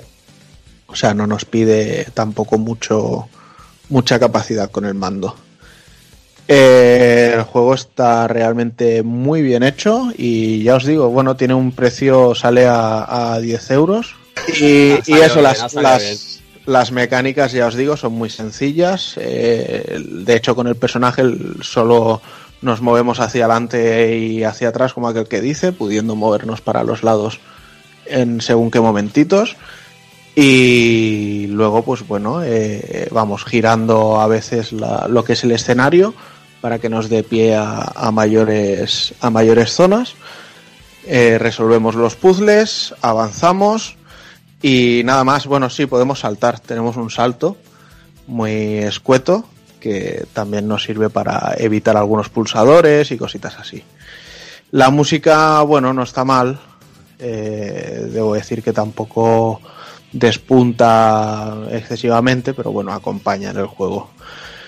Pero bueno, para resumirlo mucho, 10 euretes y es un título que ya os digo, para hacer los puzzles y, y sobre todo ver el, el estilo artístico que tiene, yo, yo lo recomiendo. Lo tenéis tanto en Steam como en Switch como en PS4. Joder, Venga, pues te, sí. gustó, te, te gustó mucho, eh, tío. Sí, la verdad es que está muy guapo. Ya te digo, eh, dale ni que sea un, vistazo a un vídeo porque es muy, muy curioso y artísticamente está muy, muy, muy bien hecho. Sí, es como Con un dibujo, dibujo con así la- hecho por un crío, ¿no? A lápiz. Exacto. Ah. No, no, me- me- ahora, tengo que hacerlo, tío. Solo por la entramada esa que te mandaste por ahí en medio lo tengo que hacer, tío. Es un estudio español, ¿no? Indie. Sí, pero bueno, para mí esto era un poco irrelevante que fuera de aquí o fuera de allá. Así que tampoco lo he comentado mucho. Mm. Pues venga, ahora sí, seguimos con Evil, sigo con Puyo Puyo Champion. Vaya, eh, juego de, con la moda de- del Tetris este Battle Royale de 99, pues mira, Sega ha dicho, venga, vamos a sacar algo, un puyo puyo competitivo. Sobre todo centrado en, en los duelos online y han sacado Puyo Puyo Champion. En este caso podemos jugar con dos reglas, eh, las reglas de Puyo Puyo 2 o de Puyo Puyo Fever, que es el, el momento de, de fiebre en que puedes hacer combos de, de auténtica locura. Y, y realmente, un vicio en estado puro, es Puyo Puyo jugando ligas online, que la verdad, en cuanto ves un nombre japonés, sabes que te van a fundir instantáneamente. Estás Aunque- polvo ya. Aunque realmente hay gente buenísima de todas partes del mundo, el que menos empiezas a ver que en un momento que tú estás construyendo y crees que vas rápido, el otro ya tiene algo preparado allí que es la muerte, que es la auténtica muerte. y te empiezan a hacer un combo de cuatro o de cinco caídas de piezas, tío, que, que te destroza pero instantáneamente. Yo soy jugador así un poquillo veterano, un poco amateur de esto y, y el récord es horrible. Empecé con ganando dos o tres partidas de 10, tío. Es realmente brutal. La gente te pone también las pilas. Igualmente hay gente que lleva ahí cantidad de vicio, te pone el ranking y yo creo que estaba el 52.000 o así en la versión de Switch al principio. Y había gente que jugaba ya con un nivel, con un tío que estaba 25.000 o así y te pegaba un repaso que no veas. Te ponía El- fino. Esa gente es que es muy enferma, tío. Igualmente vas echando partidas y si subes de nivel, si vas subiendo de nivel, te, te sale un combate en el que puedes subir a una liga superior y vas ganando distintos títulos. Y realmente cuando vas subiendo y vas viendo o pillas un tío que, que está en una liga de, la, de las primeras, es un auténtico infierno. He tenido también combates de estos muy igualados que son también un, un vicio, pero en estado puro. Que te están ahí destrozando y haces un contraataque de aquellos de la hostia y es el disfrute, eh, ese disfrute que tiene el Puyo Puyo. También con los personajes, con los que, personajes clásicos de la saga, pero con el diseño nuevo. Arle, Landman, Amitie, que es de la de Puyo Puyo Fever. O sea que tienes todo el universo Puyo Puyo para darte online cera con, con muchísima gente. Y ¿Qué lo que mola, tiene pues, esto? 9 9.99. Ah, barato, tío. Algo de algo de descuento para los que son para los que se lo pillen en Play 4 con lo del Plus y me imagino que en Xbox con lo con lo del gol o en, en Switch el descuento que tengas con el con los puntos y realmente ya te digo que tiene tiene cositas muy chulas como poder escoger el tipo de fichas que hay un montón de, de tipos de puyos incluso hay con caretos de Sonic que, que son geniales Qué guapo, Música. tío. músicas de toda la saga, ya nada más en la pantalla de presentación donde eligen modos, que además hay modo multijugador local que son la hostia. Eh, nada más entrar tienes la música clásica del Puyo Puyo 2, de la clasiquísima, clasiquísima, en un remix, o sea que realmente genial. Te puedes editar a tu personaje con distintos marcos, distintas locuras y, y realmente muy divertido. A quien le guste los juegos de fichas va a disfrutar, pero cosa mala. Eso sí, vais a pillar. Ya Tenéis ves, que tío. aprender a ser bueno, vais a pillar. Ya. Sí, Clarísimo. tre- lo de Tetris 99, o sea, uno se considera medio medio y, y cuando pasas del puesto 20 es un puñetero logro, ¿sabes? Que la No, gente está muy enferma. En el, en el Tetris puedes sobrevivir aún un poco porque hay partidas que tienes chamba que no te ataca mucha gente. Porque si te atacan 10 tíos, por muy bueno que seas, te destruyen, tío. Sí, sí. Eh, Es muy injusto en ese, en ese caso el Tetris. Bueno, al final siempre te quedas con los que son animales y también pillas, pero al inicio te pueden hacer unas jugarretas que, que alucinas, pero bueno. El Puyo Puyo lo veo muchísimo más técnico y muchísimo más brutal. Venga, pues vamos con otra cosita, vamos con la Plague Tale de Innocence. Eh, no sé si Takokun, Hazard, no sé quién quiere empezar. Bueno, que hable Hazard primero si quiere que le haga más tela, ¿no?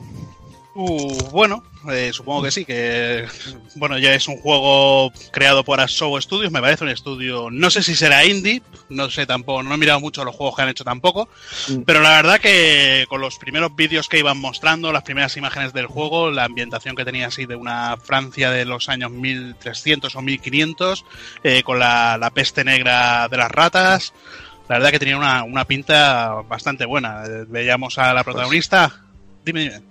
Mira, aquí te voy a hacer yo de Striker un poquito. Porque yo también los de Asobo no, no había escuchado nunca hablar de ellos, pero en realidad son la gente que hizo el Ricore de, de, de Xbox One. Ah. Y antes de esto, bueno, habían hecho el Steep, este, no, el Steep, no, el, el de Crew de, de Ubisoft, este de los coches.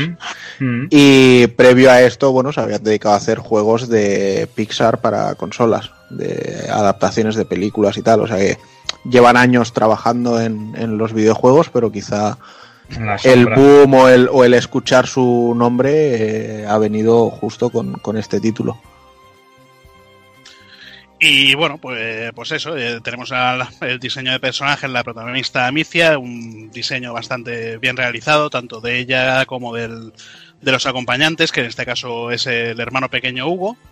Eh, toda la ambientación que tenemos de la, de la Francia, eh, el doblaje, que la verdad que... el- yo me lo he puesto, eh, bueno, me lo he, me lo he puesto en inglés porque me gusta la voz de Amicia por ese, ese toque a francés que tiene. Que tiene, Sí, el- no sé, Sí, el, dobl- el doblaje inglés se nota que está hecho por franceses y, y tiene ese toque que, bueno, le da un puntito más de contexto. Porque obviamente, aunque no suena en francés, pero le, le da ese acercamiento más a, a la zona. Luego también tenemos el doblaje en francés. Bueno, eh, hay gente que lo está jugando en francés, dice que el doblaje en francés también está bastante bien. Luego lo que es una, una maravilla son las, intera- las interacciones que tenemos eh, de los personajes unos con otros. eh, mm, eh, no sé, controlas a, los dos personajes a la vez. Controlas tanto a Micia como al niño, porque lo llevas cogido todo el rato de la mano. Y no, no se te queda atascado en ningún sitio. eh, cuando se te une otro personaje, cuando tú te agachas, el otro personaje también se agacha. eh, cuando pasas entre un nido de ratas, el otro, el tercer personaje se engancha, se te engancha a ti para ir los tres juntos. Y bueno, pues, pues tienes que ir huyendo de, de tanto lo- la Inquisición con soldados, soldados ingleses, como de la plaga de ratas. Y pues eh, para despistar a la Inquisición, pues puedes tirar puedes tirar jarrones que hagan ruidos para desviarlos hacia ese, hacia ese sitio. Eh, cuando hay baúles con, con armaduras, tirar una piedra a las armaduras para que hagan ruido y que vayan hacia allí. Eh, no sé, hay varias formas para, para, para esquivarlo. Luego para las ratas, pues, eh, pues eh, lo mismo. Hay, hay bastantes puzzles de que tienes que ir encendiendo eh, antorchas, eh, eh, trozos de paja que hay por allí, brasas, para, para poder ir, de un punto a otro. También puedes romperle el farol a un, a un guardia, eh, que se le apague la luz y que se vayan todas las ratas directamente a por él a comérselo. Bueno, tiene, tiene muchas cosas. Luego la banda sonora también, también está bastante, bastante bien y no sé. Yo creo que es un juego así para, para haber estado. Bueno, a mí me está gustando al menos más que el Recore, que el Recore también me gustó bastante y no sabía que, que era de ellos, porque se le dio tanto. Se le dio tanto bombo al Itagaki este, al. Al Inafune. no, al, al Inafune, que me parece a mí que, que se me pasó mirar el estudio. No sé, yo por, por mm, completarte, ¿no? Eh, bueno, más que completarte, complementar, simplemente decir que Mm. yo también lo estoy tocando un poco este juego. completarte, complementarte, co- tocando, o sea que porno está sonando esto, ¿no? En fin, iros a la mierda. Eh, nada, bueno, yo he jugado un capítulo, un poquito más de un capítulo, me está dando tiempo justo de empezar a conocer las mecánicas, de ver pues la atmósfera que tiene el juego, el acabado artístico, técnico y de momento, si, si todo sigue como parece, que por lo que me habéis dicho yo creo que sí, eh, tiene pinta de ser un juego pues que apuesta muy fuerte por las cosas que tiene claro que quiere hacer y que quiere y que quiere mm, reforzar aunque para ello sacrifique quizá otras como por ejemplo yo en el movimiento sí que noto cuando haces una rotación de cámara y dice y ves que es no sé se me hace como muy muy juegos de más antiguos sabes de la que el como que la cámara pivota sobre el personaje y el personaje se mueve lateralmente y cosas así. Esto a mí nunca me ha acabado de cuadrar, entonces me ha chocado un poco verlo aquí. Pero bueno, luego eh, ves todos los acabados gráficos y artísticos sobre todo. El, el- bueno, es ya desde un primer momento el, el cómo los personajes eh, se expresan y, y- y todo, no sé, creo que en, en estos niveles de narrativa el, el juego tiene mucha potencia y espero no desilusionarme más adelante, pero creo que, que van a ir por aquí los derroteros y que, y que va a ser un, un título muy, muy intenso en estos aspectos. Bien, pues si te parece Takokun, sigo contigo con Days Gone. Pues venga, bueno, aquí sí que puedo hablar un poquito más, porque sí que le he dado unas buenas señoras cuantas horas, pero de nuevo nuestro amigo Hazard sí que le ha dado buena cuenta y se lo ha terminado y ha exprimido el modo foto y todas estas cosas. Joder, ya ves. Y bueno, pues eh, tenemos ya por fin el, exclusivo de, este año, ¿no? De, Sony, porque todavía no tenemos muy bien definido lo que, lo que será el resto del, año, lo que les queda. Mm, Days Gone llegaba con un aspecto de que iba a ser un juego que no iba a convencer demasiado en, en según qué cosas, que pese a ser una IP nueva y ser un título exclusivo, pues quizá no alcanzaría las cotas de calidad que, podemos ver en, otros lanzamientos de, la compañía.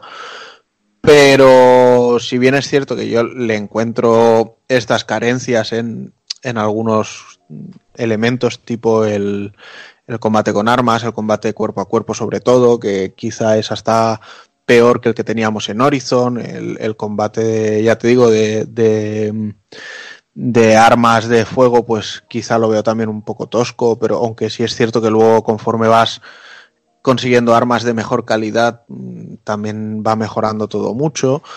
Eh, bueno, tiene los típicos fallos o, y bugs de, un juego de mundo abierto, pero la verdad es que es eso, en cuanto te vas metiendo y te vas metiendo, gana y, y en cuanto despega la, despega la historia, pues se convierte en un título muy interesante. Pero bueno, recapitulando un poco, eh, Hazard, ¿nos cuentas un poquito de quién está detrás de este juego?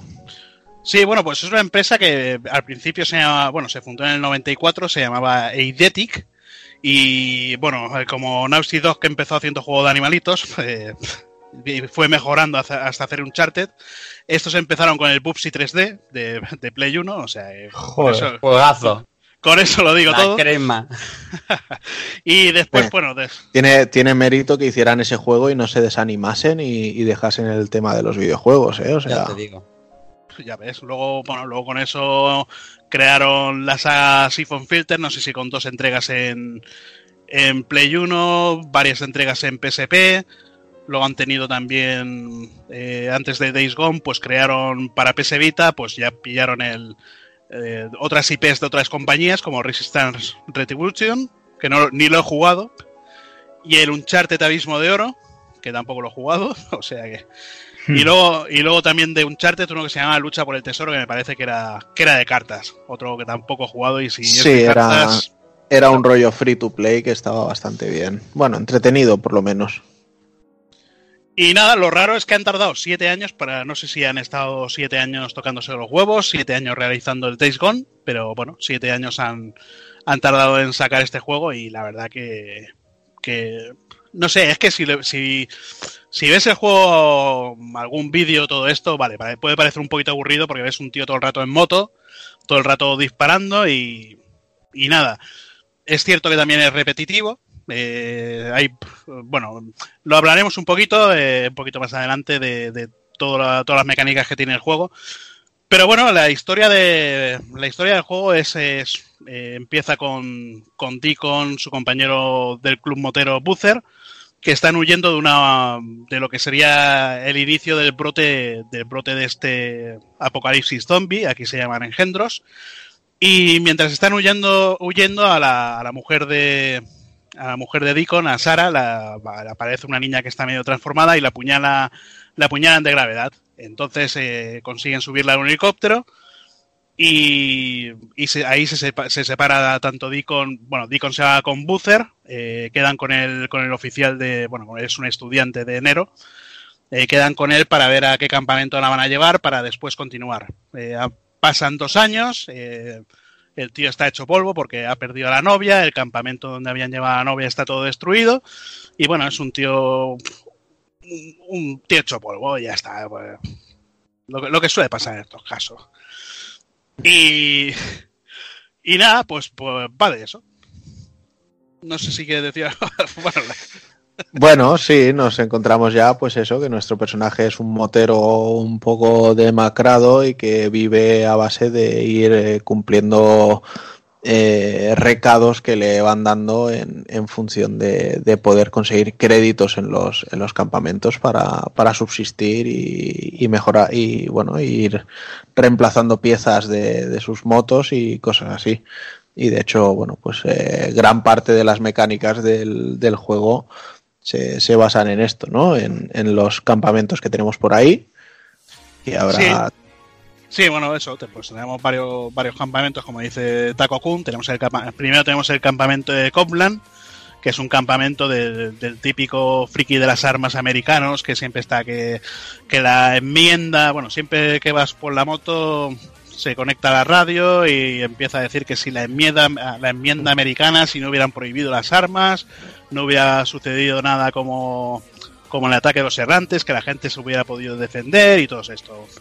Luego tenemos el, Hot Spring Resort, que está, está bueno, lo, lo controla Tucker, es una ex carcelera.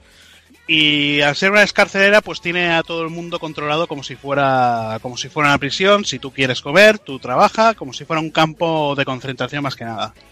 Bueno, no sé dónde te habrás llegado tú, a qué campamentos habrás pillado. Sí, yo he avanzado más y he, y he visto alguno más, pero bueno, tampoco comentemos para que así luego la gente avance en la historia y los, los vaya viendo por, eh, por sí mismo. Porque sí es cierto que alguno de los campamentos pues tira más de- del pasado de los personajes que otra cosa. Sí, bueno, estos dos son los más, los más sencillos, los que menos tienen Ujú. que ver, pero luego está el, ter- el tercero que ya tiene, que es donde tiene los mejores personajes de todo, que bueno, Ujú. ese- sí, eso lo, lo pasamos, pero tiene, solo diré que tiene Iron Mike, que con eso ya... Y lo interesante con estos campamentos, pues es el, el tema de, bueno, pues ya no solo las misiones que te van dando, que van sirviendo para, para mejorar la confianza que tenemos en ellos y, y las cosas que nos vendan, sino que cada uno es como que están especializados en, en algo en concreto, ¿no? Ya sea, pues bueno, en uno de ellos tenemos a un mecánico que es un crack y que nos podrá poner mejoras en la moto, en otro pues eh, tienen mejores armas y, y podremos comprar mejores armas, valga la redundancia, conforme vayamos subiendo el nivel de, confianza. Pero luego hay otro tipo de misiones que nos permiten decidir a qué campamento queremos enviar a la, a la gente que rescatamos. Y entonces pues nos irán dando diferentes recompensas. O sea, a lo mejor dice, pues si lo envías aquí te damos 500 créditos y si lo envías aquí te damos 100 créditos, pero más puntos de, de confianza, ¿no? Y entonces vas mejorando todo este rango. Y todo esto pues le da un, componente un poquito más estratégico y que también hace que cada vez que nos encontremos un interrogante por el mapa, pues eh, nos, decidamos a ir a, a mirar y ver qué pasa. Bueno, yo muchas veces he acabado pasando las interrogantes porque llegas, eh, salvas a un, a un tío y te sale el tío con la misma cara todo el rato. Sí, sí, eso, eso sí que me he dado cuenta, que siempre te sale el mismo tío con la misma frase de joder, pensaba que moría, gracias, coño. Diferente camiseta y ya Sí. está. Y Pero luego, bueno. bueno, pues también eh, lo que vamos recogiendo, las orejas de los zánganos y los engendros en sí que vayamos recogiendo, así como también pues lo que saquemos de animales tipo pieles y cosas así, pues también lo podemos vender en la cocina o en la caza o en la casa de, recompensas para también mejorar este, este rango de, confianza que tienen en cada, en cada uno de ellos. Sí, bueno, y tal como si subes la confianza, como dices, pues eh, vas, puedes, puedes conseguir mejores, me- más mejoras para la moto o más mejoras para las armas, que, que está bastante bien. Al principio la moto, por ejemplo, es incontrolable, pero tal como vas consiguiendo que si eh, mejores ruedas, eh, más, bueno, más, más motor para llevar más gasolina y todo esto, pues, pues se nota, se va notando mejor, eh, mejor. Sí, yo eso, yo eso lo he notado y sobre todo también lo he notado mucho en las armas, lo que te decía, ¿no? Que al Sí. principio el, el sistema de apuntado, los disparos, incluso el, el ruido ya, el sonido en sí que hacían las armas, lo veía un poco malo o no muy apurado, eh, pero sin embargo eh, luego te das cuenta de que hay un, un indicador de las armas, que es el, estado en el que están, y claro, cuando ves que de inicio pues tienes todo en pésimo, pero que luego en las tiendas pues puedes comprar eh, armas con, con mejor estado y que entonces empiezan a funcionar mejor, eh, la forma de apuntar, el retroceso, Además el tema del tiempo bala que puedes ir mejorando pues también ayuda y todo eso así hace que el- el- las mecánicas de, de combate de a tiros pues mejoren bastante. Sí, bueno, ya es eso lo que. Bueno, Didi. No, no, iba a decir simplemente ya por, por complementar esto que además tenemos tres tipos de, de arma, bueno, además de lo que serían las cuerpo a cuerpo, que además como si fuera un Dead Rising, pues utilizando determinados elementos y si tenemos las recetas, pues podremos hacer, pues si tenemos un bate de pinchos y clavos o una hoja de sierras, pues podremos modificarlos y, ponerle una puntera de pinchos y cosas así. Y luego, pues que las armas de fuego tenemos tres tipos: las normales, las principales y las especiales. Que bueno, pues tenemos pistolas, armas más de asalto y, y ballesta o el rifle francotirador como, como especiales.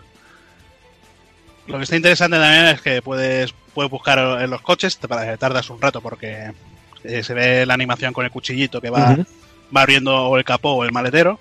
Y bueno, pues eh, cuando abres el, el capó puedes conseguir eh, puedes conseguir eh, chatarra, que la chatarra sirve para o para reparar armas de cuerpo a cuerpo que se te vayan rompiendo, para reparar la moto cuando, cuando se, se rompa también. Eh, puedes conseguir también, eh, abriendo por delante el coche, puedes conseguir el, eh, silenciadores para, para armas. Dependiendo del tamaño, pues puedes conseguir. eh, sí, bueno, es el filtro, el filtro de aire, digamos, de un coche. Puedes conseguir, pues, eh, para, para las armas normales. eh, en coches más grandes puedes conseguir para principal. O en camiones puedes conseguir eh, para, para especial. Está bastante bien porque, porque bueno, en las zonas de sigilo, cuando entras a un campamento empiezas a cargarte peña con, con el silenciador, o si no, lo haces con la ballesta directamente. Y no sé, una cosa que decías tú es que el combate cuerpo a cuerpo te ha, parecido un poco mal, pero a mí no no me ha parecido tan, tan malo, no sé. Está, a ver, está claro que el primer combate que te sale, que sale así un poquito más animado, que te recuerda un poquito más a Uncharted, y luego te metes en un combate y, bueno, sí, más, más normalito. Pero bueno, eh, a ver, eh, lo digo, pero también entiendo que no deja de ser un juego enfocado al, al tiroteo y que, y que el cuerpo a cuerpo es un, un recurso de, de- de supervivencia, como aquel que dice, ¿no? De si se te han pegado lo suficientemente encima a los enemigos, pues tienes que luchar cuerpo a cuerpo. Pero la idea, lo ideal siempre es o matar en sigilo o meterle un silenciador a la pistola e ir quitándote de encima a la peña y lo que sea. Otro tema que sí que me ha gustado es el, el tema de las misiones secundarias o, o el concepto de misiones en sí. Porque normalmente, pues bueno, te suelen pedir rollo recados y recadero en todos los juegos. En este no deja de pasar también, o sea, no hacen más que llamarte por radio en plan, qué pesados que sois cabrones, hacer algo pero el tema es como que todo está muy recogido, muy ordenado y entonces pues tenemos que si bueno tenemos las misiones de la historia sean del personaje que sean que nos sirven para ir recomponiendo el pasado o ir avanzando en el en el presente. Y luego bueno pues tenemos otras que nos sirven ya sean las de Nero que nos sirven para ir consiguiendo mejoras de vida energía o o habilidades o concentración, perdón. Eh, luego tenemos eh, otras que en las que nos meteremos en los búnkers que, que tienen los saqueadores y cosas así y encontraremos mapas donde nos señalarán nuevas zonas y nuevos elementos que irán a buscar y encontrar. Eh, campamentos RIP donde podremos conseguir armas de ellos, eh, lo de quemar los, los nidos de los engendros para que salgan menos y luego el tema de las hordas que acaba siendo un puntazo, o sea, te encuentras una horda por la noche y dices, ay mamasita. Está corriendo.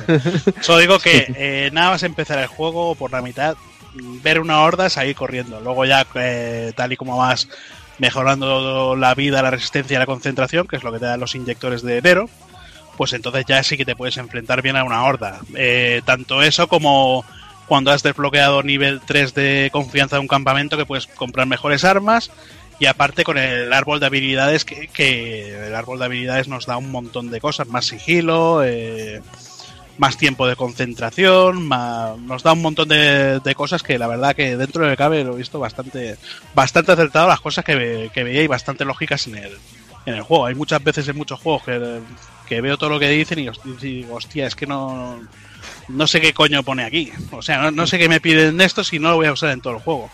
Yo de momento todo lo que he visto aquí mm, lo acabo usando. Exacto, es eso, tiene, todo tiene un, un sentido, un provecho que no es, eh, vale, pues te doy una tontería, sino que todo, todo sirve. Pero bueno. Y nada, y gráficamente que creo que has quedado bastante contento, ¿no? Porque hemos visto, hemos visto que en Twitter echabas, echabas humo y todo de subir capturas. Bueno, y porque no, no seguir la cuenta de- que tengo solo de capturas, que ahí, que ahí me, he des- me he desmadrado ya, pero, pero madre mía, de- tenemos eh, bueno la zona de Bend en Oregón, que es, es una zona eh, típica de como si fuera, no sé, un resort así de, de campings, de varios campings, varios resorts y cosas de estas, donde ir, pues, no sé, a hacer trial por las montañas y cosas de estas. Y es que te miras fotos, te miras esto, ves una, una ambientación, eh, todos los árboles, los árboles así típicos pinos, eh, bien, bien hechos. Sí que es cierto que de vez en cuando cuando vas, cuando vas avanzando con la moto hay tanta hierba y tantas cosas que vas viendo como, como sale popping de alguna, algunas hierbrecitas del fondo o alguna montaña se va como eh, bueno ahí está la montaña pero se va reconstruyendo las paredes un poquito. Pero pero es que tiene técnicamente tanto los efectos de luces los efectos del barrio en el suelo lo que las, la, la hierba la, la climatología que tiene cuando, cuando llueve la ropa que se moja, cuando nieva que te estás un rato en una zona que no que está normal, empieza a nevar y de repente ves toda la zona que se empieza empieza la nieve la nieve a cuajar, se, se llena todo de nieve, el personaje también se llena de nieve, cuando vas en moto la moto, todas la- las piernas de como que como que le da es que yo creo que, que han hecho un trabajo en esto de que madre mía. Sí, además hay que tener en cuenta que todo esto es aplicado a un juego de mundo abierto. Mm. Que también eso le, le suma complejidad al tema. Porque en un juego que está más scriptado todo y caminos más cerrados, aún puedes focalizarte en, eso, en los escenarios que tienes y demás. Pero en un juego tan grande, la verdad es que todo esto es mucho más trabajo. Pero bueno, eh, ya su, su sacrificio y sus retrasos les ha costado a, a la gente de Vende Studios poder hacer todo esto. Yo sí que lo he visto muy estable, salvo en algún mínimo momento puntual y gráficamente a mí me parece que cumple a la perfección con lo que con lo que se le puede pedir, o sea, no no, no le pediría más a un juego ni a este ni, ni a ninguno. Yo es que lo he visto lleno, lleno de detalles en todo. Vas por el, vas por el campo, ves una bicicleta estrellada con un, contra un árbol, Mm. vas a un campamento, un campamento el típico de, de cuatro tiendas de campaña, ves a un tío, a un tío muerto que con el, con un taladro clavado en la, en el- en la cabeza, como que lo han matado ahí. Eh, gente que se han cargado con una bandera RIP en el coche, ahí atravesado a través de la de, de la del frontal del coche, el cristal de la luna delantera del coche. Ves un montón de detalles que, de que dices, hostia, Sí, se nota, se nota que no Bueno, es un, un usar un tampón de clonar y reutilizar el mismo objeto aquí, aquí, aquí, aquí, sino que todo tiene su mimo y su y su quehacer. Yo hay Y- cosas que hay cosas que me han gustado, por ejemplo, de, de que vas conduciendo por, por un, vas conduciendo tan tranquilamente y de repente te, te caes al suelo porque te han, eh, han venido los saqueadores, han puesto un, un cable de, Sí. de un coche a otro y, y están escondidos y te vienen a, a dar hostias. El otro día, después de 50 horas, me lanzaron un coche en llamas por una pendiente. O sea, que no lo había visto. Digo yo, hostia. Digo, tiene cosas que dices, hostia, está, Sí, hay muchas situaciones. La verdad es que está muy, muy mimado en, en todos estos aspectos. Y no solo en esto, sino en, la, en el apartado musical también, ¿no? Eh, bueno, aparte de, bueno, en tema gráficos, decir que Deacon es Sam Witwer, que es el es Star Killer de Star Wars Force Unleashed, y se nota porque tiene la misma cara, igual, igual. Sí, es verdad. Y nada, pues la- lo que decías, la banda sonora tiene momentos que tiene temazos que, como decías tú, el, eh, cuando El salvas a un... Dime. El Soldier Size ahí, ¿no? Lo, lo bien metido que está. El Soldier Size está bien metido, pero es que luego hay dos, dos momentos más con también con canciones así que, que, que, joder, está bien. Luego también tiene el tema de, de cuando asaltas un campamento RIP, que es una música así medio tribal, medio, no sé, medio electrónica, que, que también queda de puta madre. Ujú. Y nada, pues el doblaje en castellano tenemos a Claudio Serrano como Deacon. Eh, fue en las primeras temporadas de Walking Dead, fue, fue Daryl Dixon. No sé si lo echaron, lo echaron a patadas o qué, porque pedía bastante pasta. Mucha gente lo conocerá por el Soy Batman, el Batman de, de Nolan. Yo, Y- corrige- yo corrígeme si me equivoco, pero para mí es Ant-Man, ¿no? No tengo ni idea, porque como no veo ninguna de, Mar- de Marvel. pero, no- pero es posible, todo es posible. Pero yo creo que un doblaje castellano bastante acertado. La voz de Busser, por ejemplo, me gusta más que la, que la versión original. Y no sé. Pues yo creo que. que no sé Sí, si mira, gra- gra- gracias a la wiki te lo confirmó Claudio Serrano, es Ant-Man en las pelis de Marvel. Sí. Sí, sí. Pues mismo. Bueno. Pues nada, si te parece, yo por mí lo podemos cerrar y concluir. Sí, por mí Eh, también. La verdad es que de- tengo que reconocer que es el primer juego así exclusivo grande que he llegado con miedo, porque al principio me pareció muy interesante y luego es como que fui perdiendo el interés y, Yo me lo mismo. conforme se acercaba, eh, un día estaba que sí, un día estaba que no. Al probarlo al principio también sentí eso, que le faltaban muchas cosas, le fallaban según qué temas y tal, pero a la que te metes mm, a las dos, tres horas que ya estás dentro del juego, te absorbe completamente y, y la verdad es que está siendo un, un juegazo. Quizá no te diré que va a ser uno de mis juegos del año, pero sí uno de los que voy a tener en muy alta estima. Yo suelo decir que, bueno, de todas las. Bueno, que, que, que si os da igual que el protagonista sea un hombre hetero y no sea negro, pues, pues que, que lo juguéis. Y no sé, la historia engancha de principio a fin. eh, la verdad que, que al final cierra, eh, aunque te acabes el final, eh, si hay alguna alguna alguna algún personaje que dices, hostia, este personaje lo han dejado por ahí colgado, vaya mierda, no sé no cuántos, no os preocupéis que os sale alguna misión con ese personaje al final y os explica lo que le ha pasado a ese personaje y todo. O sea que lo tienen todo muy bien cerrado.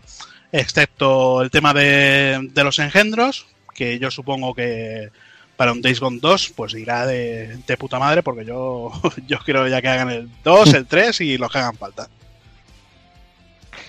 Muy bien, pues hasta ahí llegamos. Pues venga, pues dejamos aquí, si os parece, las novedades. Eh, vamos despidiendo a, a Hazard, por ejemplo, que nos deja por aquí. Pues sí, pues muy bien, pues me voy, no sé si me iré a jugar al de las ratas para, para acabármelo ya, que vaya maravilla de juego hemos tenido este mes, la verdad que, que le hemos dado el vicio bastante bien.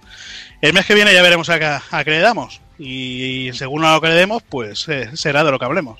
Claro que sí. Pues venga, Hazard, a descansar. Venga, hasta luego. Y me despido también el señor Rafa Valencia. Pues nada, chicos, como siempre, un placer. Me voy con pena hoy porque, bueno, los retros que estáis haciendo últimamente siempre son interesantes, pero el de hoy especialmente. Pero los quehaceres de mañana no me permiten a mí estar las tres horas que se van a tirar el Dani y el Evil hablando de, de Thunder. Hombre, que hablará alguien más, hombre. Sí, sí, sí, ya, ya, ya verás, ya verás tú la, ya verás tú, ya verás tú. Ya te lo contaré cuando lo escuche, pero con Vale, ganas de escucharos. El mes que viene E3, así que no nos va a faltar de, de qué hablar. No, no, eso Vaya, seguro. ahí sí que habrá chicha. Ya ves. Ya ves. Un, un abrazo de campeones. Pues venga, Venga. Rafa, hablamos Venga. en un. Cuídate. Luego, Abrizos, charros. Pues os dejamos ahora con los amigos de Haciendo el Indie, pero antes, eh, Taco Kun, unos minutillos musicales. Venga, pues eh, la pieza que vamos a escuchar hoy se llama eh, Lightning Strikes Again. Es un tema sacado de Thunder Force 4 que nos sirve para abrir la escena de introducción y además aparece cuando estamos en las batallas con algunos jefes finales. Pero sobre todo he elegido este tema porque eh, es un claro tributo, igual que ya pasó con, con, con Black Sabbath y el Iron Man en Ninja Gaiden. Esto es un, clar- un claro tributo a un tema de, de Dokken que lanzaron en la década de los 80, que se llamaba así, Lightning Strikes Again. Y es que, bueno, es un riff potentísimo y, y- y el chip FM saca fuego con, con- cuando, lo, cuando lo saca.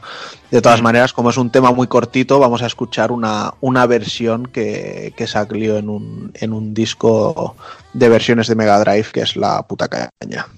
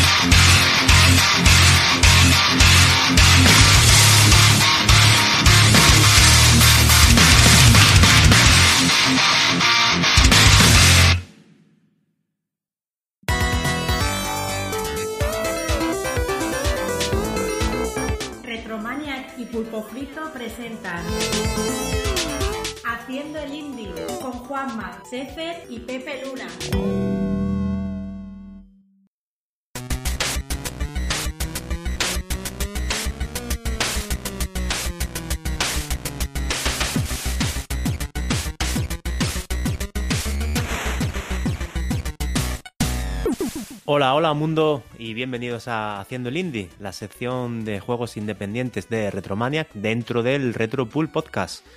Aquí el que os habla, Pepe Luna, que os manda besos o abrazos, como más os guste. Y tengo aquí a mi ladito virtualmente hablando al amigo Sefer. ¿Qué pasa, Fer? ¿Cómo estamos? Parece que hoy tampoco nos juntamos los tres. Hola Pepe, pues nada, por aquí bien y sí, sí, parece que, que nada, que es imposible que nos juntemos, pero bueno, En esta nueva fase de nuestro universo vamos a necesitar muchas, muchas películas para tener un crossover los tres, me parece a mí. ¿eh? Nuestro particular Endgame. pues sí, sí, casi como Marvel, vamos a tener que hacer la fase 1, 2 y 3 hasta que, hasta que podamos salir juntos en, en este podcast, porque bueno, ya salimos juntos en el de Retromaniac. El caso es que, bueno, nosotros vamos a charlar ahora un poquito de un par de juegos y luego entrará Juanma a comentar las píldoras. Y bueno, hablando de Juanma también, que os he visto este fin de semana a través de Twitter, habéis tenido Saraíto del Bueno, ¿no? Sí, sí, sí. Vino Juanma a Manchester y estuvimos en la, en la Expo Play de Manchester de este año. Y nada, por ahí estuvimos un, un par de días, sábado y domingo, eh, pues nada, eh, viendo eh, sobre todo retro, sobre todo retro, estuvimos jugando bastante a máquinas recreativas, a consolas antiguas, a consolas raras también y estuvimos de compras. Y bueno, como no, también estuvimos viendo diferentes eh, eh, estudios indies que estaban presentando sus juegos. La verdad es que no había mucho, mucho material potable, aunque sí había un par de cosas potentes. Eh, un juego llamado 5 y otro juego llamado Pacer. Y bueno, que no voy a entrar ahora en profundidad con ellos porque ya hablaremos en el, en el siguiente número de Retromania Podcast. Pero bueno, sí, estuvimos viendo aquello, vimos a la gente de Spectrum Nest y también al servicio de streaming de juegos retro de Ant eh. Y bueno, todo muy bien en general, lo pasamos bastante bien, eh, vimos a gente, conocimos a gente, hicimos alguna entrevista un poco, bueno, ya, ya, ya hablaremos de ello, pero sí, una entrevista un poco in extremis en la calle a un personaje bastante famoso en el mundillo. Pero que bueno, que iba, el hombre iba, no estaba, no estaba en condiciones. Mira, mira raro, ¿eh? Por lo menos en la foto tiene así la mirada como un poco... Eso es lo de menos, la mirada es lo de menos. El hombre Vale. está un poco, un poco pasadillo, iba, iba el hombre. Parece, que bueno. le ha to- parece que le ha tocado el resplandor o algo, ¿vale? sí, sí. Pero bueno, lo conseguimos, conseguimos entrevistarle. Hablamos, hablamos de Matthew Smith, el, el creador de Manic Miner y de Jesse Willy, eh, los clásicos del Spectrum, o bueno, la mascota del Spectrum, como mucha gente dice. Y que bueno, que ya, ya sabréis más de esa entrevista. Pero Mascota- nada, Mascota de la feria, el creador ha quedado. Ni que lo diga. Bueno, había cada, había cada, cada uno por ahí que tela, ¿eh? Sobre todo como había concurso de cosplay, había por ahí cada uno que tela, ¿eh? Pero tela marinera. En fin, que sí, que lo pasamos bien, sobre todo, bueno, y, y volvimos, no volvimos con los, con los bolsillos vacíos. Ya sabes que Juanma se ha venido cargadito, Sí. cargadito de juegos. Con la maletita. Y, y la maletita a rebosar. Y nada, yo también me, me llevé un par de cosillas muy interesantes. Pues bueno, imagino que os explayaréis a gusto en el Retromanias Podcast que está al caer. Lo vamos a grabar en breve. Y Sí, ahí- sí, sí. Ya hablaremos más de, de todo, entraremos en detalles del viaje y de la gente que allí vimos y conocimos. Y, y nada. Y bueno, ya entrando en materia y hablando de, juegos, juegos indies, que es lo que nos ocupa. Pepe, ¿a qué estás jugando ahora? Bueno, pues yo estoy jugando a un señor título de estos que tenía aparcadete de hace unos cuantos meses, Y no será porque no había escuchado cosas buenas de él, porque la verdad que es un juego que se ha escuchado mucho, sobre todo en el último tercio del año pasado. Y no es otro que The Messenger, del estudio desarrollador. eh, ¿De, mi- de Microsoft? Ah, no, no, eso. Mete el zumbi- zumbido de Messenger. Tampoco en la peli, ¿eh? Tampoco en la peli. No, no. Ah, vale. vale. No, el Messenger no, no sé si sigue existiendo siquiera, pero bueno. Yo creo que no existe, vaya. Era. Se tri- fusionó. tri- triste decirlo, pero. Se fusionó con Skype, ¿no? Si no me equivoco, la lista de contactos de Skype es la antigua lista de contactos de Messenger. Pues puede ser que acabara por ahí, pero vaya, que nosotros lo del Messenger nos pilló también ya talludito, ¿eh? Nosotros somos más de IRC hispano, o sea que tenemos mucho que callar. Bueno, Y pues bueno, el juego eh, de Messenger, mm, no la aplicación, está desarrollado por el estudio Sabotage, o como diríamos por aquí, Sabotaje, sabotaje. y editado por los inefables amigos de Devolver Digital, que ya hemos hablado de ellos en más de muchas ocasiones. Sí, sí, los, los mecenas del, del mundo indie. Sí, sí. Lo que tocan lo convierten en oro. Y en este caso, pues no ha sido menos porque el juego es una barbaridad. Seguramente muchos de vosotros habéis escuchado hablar de él, pero os voy adelantando que si no lo habéis jugado, os pongáis a la de ya porque es un juego indie de, de calidad 5 estrellas, vaya. Es- Pues yo no lo he jugado precisamente, pero sí que he visto que hacen un mezclete raro entre 8 y 10 y 16 bits, ¿no? Sí, bueno, lo típico, lo típico de esto, ¿no? Como pasa con tantísimos juegos sobre Night y demás, que el juego se basa en paleta tipo 8 bits, aunque luego vemos cositas que no podríamos ver en una consola de estas características, planos de scroll, eh, multitud de efectos en pantalla, no hay ralentizaciones. Luego también algún que otro escenario está mm, más cercano en, cuan- en cuanto a los 16 bits que a los 8, en cuanto a, nivel de detalle y demás. Es una especie de, de híbrido ahí intermedio. Tiene un acabado visual muy chulo y bueno, así a primera vista podría venirnos a la cabeza Ninja Gaiden o Shadow Warrior, pero la verdad es que el juego, el juego va un paso más allá. Algo también lógico, ¿no? Porque no es lo mismo ponerte el juego, bueno, es del año pasado, 2018, ponerte en 2018-2019 a hacer un juego de este tipo con todo el background que tenemos detrás. Y es lógico que aporte cosas nuevas, vaya, que las tiene y muchas. Pues nada, tío. eh, suena genial. Lo que pasa es, claro, que la lista de juegos pendientes por jugar es Bueno, inmensa. Pero este es de esos que aunque tengas juegos empezados te pone y hasta que no hasta que Eh, no es de estos lo termine, rapidito. no. Sí, decir también que bueno, mm, no tiene la curva de dificultad está bien ajustada, no se aprovecha del fenómeno Souls de hoy en día, que le pasa mucho a este tipo de juegos que te ponen ahí dificultad ya desafiante de la primera pantalla, sino que está bien planteado. Y bueno, que tenemos ciertos detalles muy chulos también, como un monstruito que se llama Guapi Feo, que cuando morimos nos acompañará amablemente al último punto de guardado, pero no sin ello comerse todo, todo lo que vayamos acumulando durante un tiempo, ¿sabes? Es muy cabrón. Entonces es como un Souls. En ese sentido sí, pero ya te digo que está un ratito y se va, por lo tanto no es no castiga tanto como un solo, ha cogido ciertos detalles de ahí. Luego también tiene mucho elemento narrativo, tiene mucho texto para contar la historia, historia que también hay que decir que es muy divertida, ¿vale? Nos metemos en la piel de un ninja inadaptado de una isla donde están todos los del clan Un- que se lo toman en serio, sí, una especie de Naruto. Inadaptado. Sí, sí, una especie de Naruto mezclado con Deadpool, algo así. y resulta que el- eh, la isla es atacada por una profecía antigua y el defensor llega con un poquito de retraso, a como lo decían los manuscritos, y ahora nos toca a nosotros. Llega con retraso. Sí, sí, sí, sí. Nos toca a nosotros arreglar la papeleta mm, portando, portando un, un papiro que debemos llevar a un lugar, un manuscrito, de ahí lo del título del mensajero.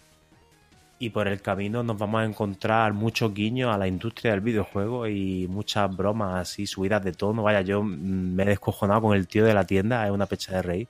Solo os digo que vayáis a tocarle los cojones con el armario una y otra vez y ya veréis qué, qué panza de rey. y en pues. definitiva, pues, sí, eh, como suena, es un juegazo. Y además, no solamente lo tienes en Steam y en PS4, sino que ha salido también en Switch. De hecho, salió primero en Switch y en Steam. Y hace unos pocos meses salió la versión de Play 4. Lo tenéis por 20 euritos. Así que ahora que viene el buen tiempo, creo que la versión de Switch es la más apetecible. Por 20 euritos te lo llevas por ahí.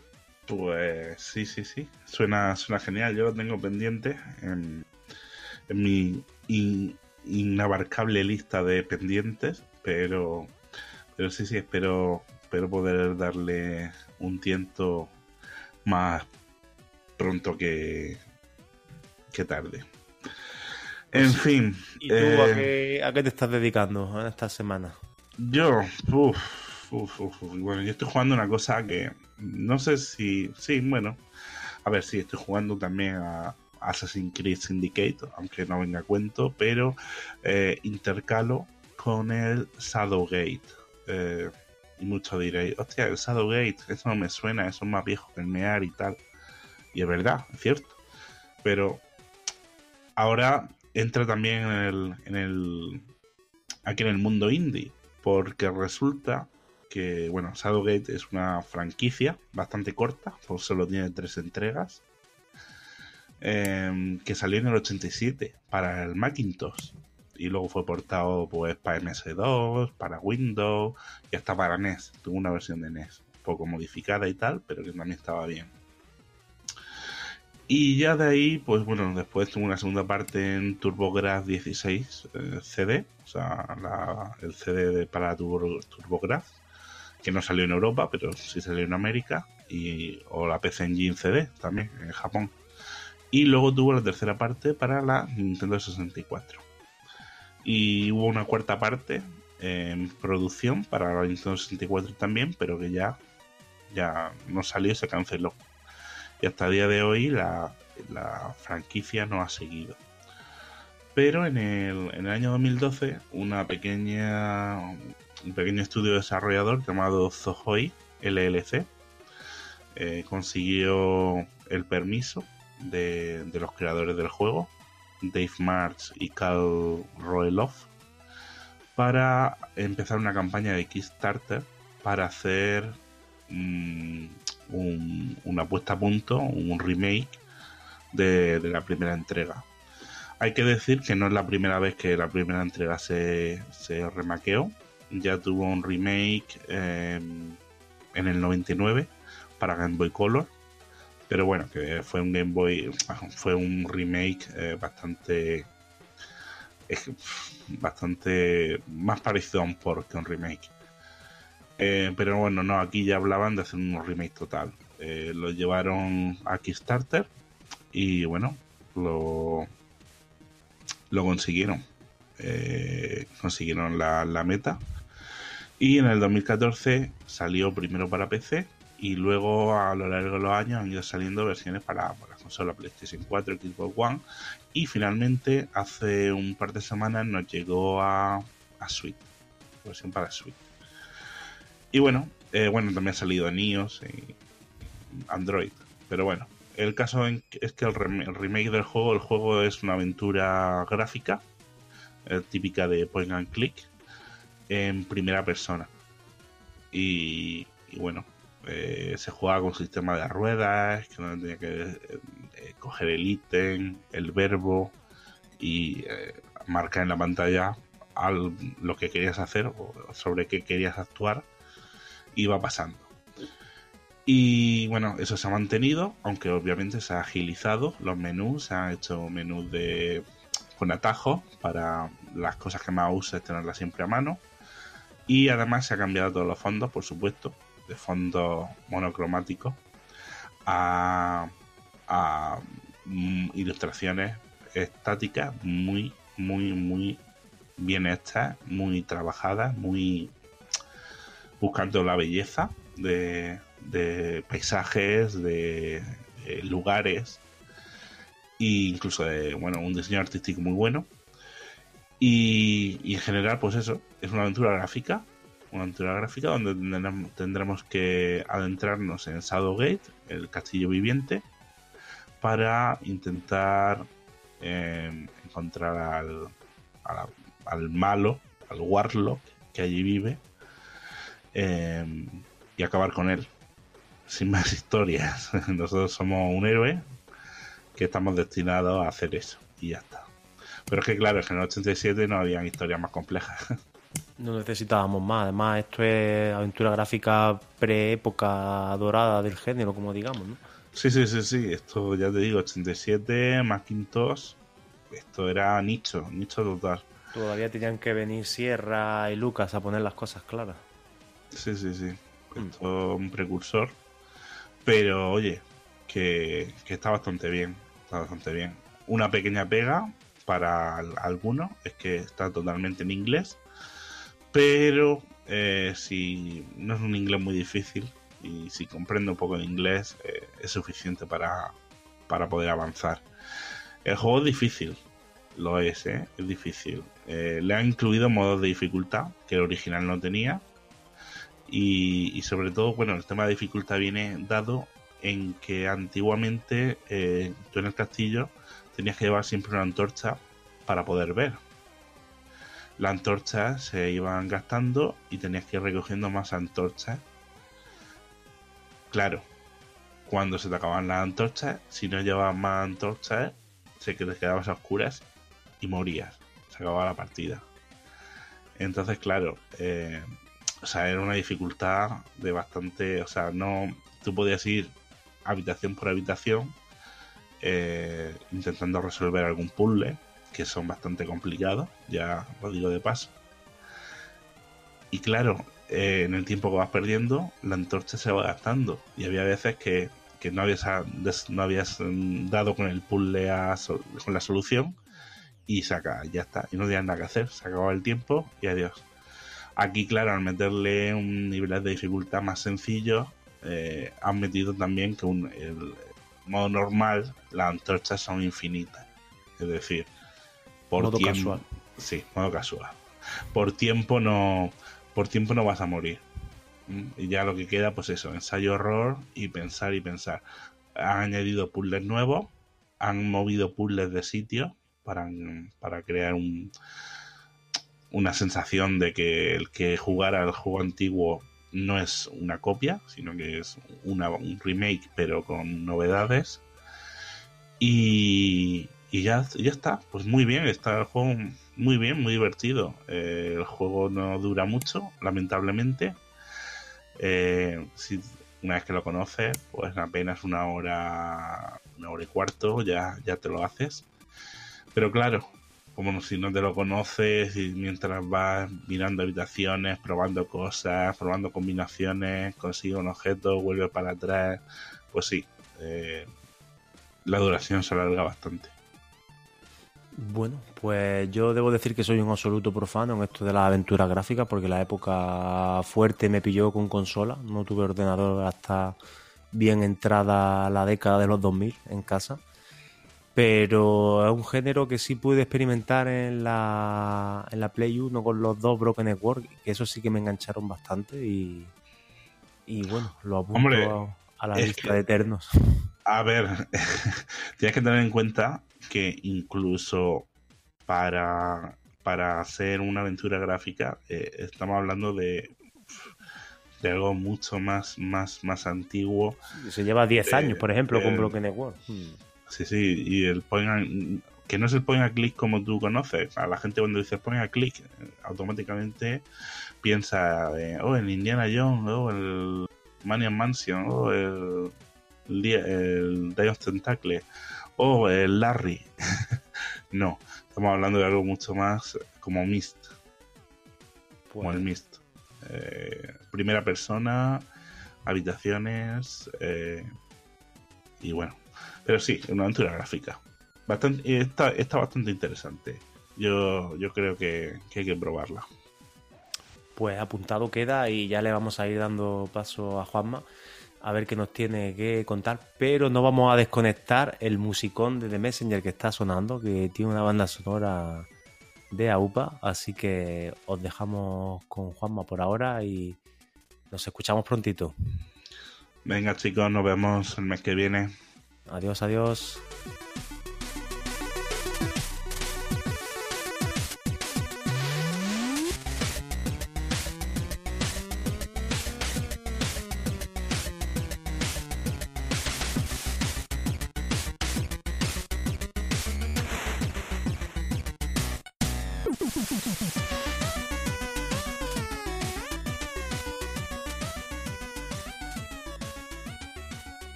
Aquí otra vez por separado.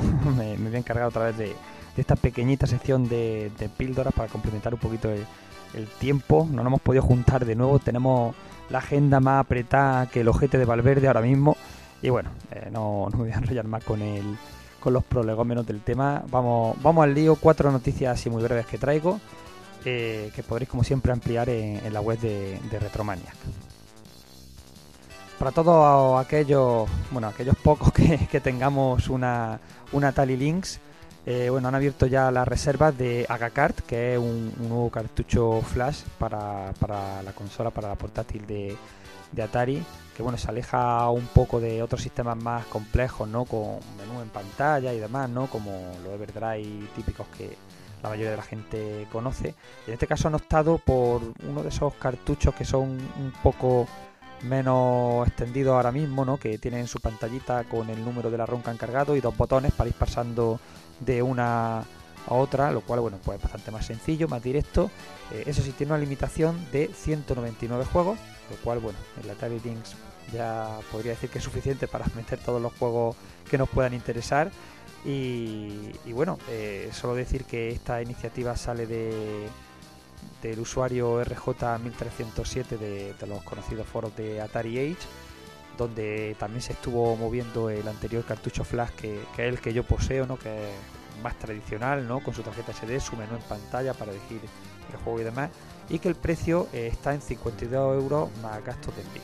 Si alguno os interesa, bueno, pues ya sabéis que el sistema de reserva se gestiona directamente en los foros de, de Atari, de Atari Age como, como se hizo con el anterior. No sé si en este caso habrá lista de espera como la otra vez, que te tenías que escribir, decir que estabas interesado y a los meses te llegaba un mensaje diciendo te sigue interesando entonces tú ya confirmabas. Esperemos, esperemos que la cosa vaya un poco más, más ligera. Continuamos con aventura gráfica. Aquí somos muy amantes de la aventura gráfica y ya sabéis que en el mundo indie se han revitalizado mucho este género. Eh, bueno, ya está disponible en Steam eh, lo que es, digamos, una especie de demo, introducción llamada Backbone Prologue, que, bueno, eh, se trata de una aventura gráfica de diseño pixelado, con efectos de luz y demás, ¿no? Ese contraste entre lo antiguo y lo nuevo, en el que, bueno, llevaremos a un mapache eh, antropomorfo que, bueno, nos va a recordar un poco el mundo a, Black Sad. Eh, este detective se llama Howard Lotor y, bueno, mezcla la clásica aventura gráfica point and click con secuencias de sigilo propias de sagas como Metal Gear, los puzzles. Bueno, cuenta además con un aspecto gráfico bastante atractivo, mezcla personajes y escenarios pixelados, efectos de luz y sombra bastante más modernos como he comentado antes y bueno, todo adornado con una banda sonora eh, de jazz y una ambientación noir que bueno, seguro que el estudio canadiense que, que está desarrollando el juego eh, va, va a hacerlo bien porque la verdad es que tiene muy muy buena pinta. Y continuamos con aventuras gráficas, con una que bueno está mucho menos avanzada, ¿no? Eh, Z Division y Blood Music están preparando un juego que seguramente interesará a muchos eh, por su estética cyberpunk. Se trata de Virtual Verse eh, y es bueno una aventura gráfica 2D, también con gráficos pixelados y bueno ambientada en un futuro cyberpunk, como he dicho, nos faltarán por supuesto malvadas corporaciones, hackers biónicos eh, la intimidad de los individuos comprometida, en fin. Aún no tiene fecha de lanzamiento prevista, eh, como he comentado, está dando sus primeros pasos. El juego nos sitúa en un futuro irreal en el que una inteligencia artificial ha conseguido dominar al resto de la inteligencia y hacerse con el gobierno del planeta. La sociedad entonces decide conectarse a, única, a una única red neuronal que organiza sus experiencias procesando los datos personales de todo y cada uno de los individuos, no una especie de mente colmena con todo el mundo esclavo y controlado totalmente en cada momento. En fin, a priori la verdad es que pinta bastante, bastante interesante. Veremos a ver, lo seguiremos de cerca a ver cómo termina. Y por último, eh, comentar que bueno, eh, la adaptación a Commodore 64 del Aliens Neoplasma, ¿no? un juego que venía de, creado por Sanchez, ¿no? originalmente en Spectrum, ¿no? que, participó en la, competición ZX Dev Mia Remakes, bueno, está siendo convertido por los chicos de Digital Monastery, eh, que es la división diseñadora de videojuegos de Hokuto Force. Y bueno, la conversión presenta ya unas credenciales muy buenas por el momento para un juego que mezcla acción, puzzle y, y- sigilo. Para el que no lo conozca, este juego Aliens Neoplasma un juego de desarrollo lateral inspirado en las películas, eh, pero que tiene su propia historia y además contará con dos finales distintos. El juego combina, como hemos comentado, plataforma, acción, aventura, está dotado de un apartado audiovisual bastante bueno. Eh, podéis ver eh, un vídeo en, la web de Retromaniac o si buscáis en la propia web de- del juego donde veis el estado en el que está, la, maravillosa música que están consiguiendo con el chip del Commodore 64, que ya lo conocemos todos, ¿no? Lo, bueno que era el, chip de, este microordenador de 8 bits. Y, y bueno, hasta aquí la- las cuatro píldoras que, que había prometido, en los cinco minutitos que, que tengo. Os aconsejo también que veáis los vídeos de, de las dos aventuras gráficas que he comentado para que veáis la, la buena pinta que tiene, incluso eh, el Virtual Verse, ¿no? Eh, a pesar de que está apenas empezado, pero tiene ya algún vídeo que, que hace que te entren ganas de saber un poco más del juego. Y bueno, lo seguiremos de cerca, como he comentado, y, ya está. Si queréis seguir eh, escuchándonos, si queréis saber más de nosotros, de Fernando, de Pepe y de mí, bueno, pues ya sabéis que estamos en el podcast de Retromania, eh, estamos también en la web de Retromania y algunos de nosotros en la de 33 bits. Un saludo a todos y hasta el mes que viene.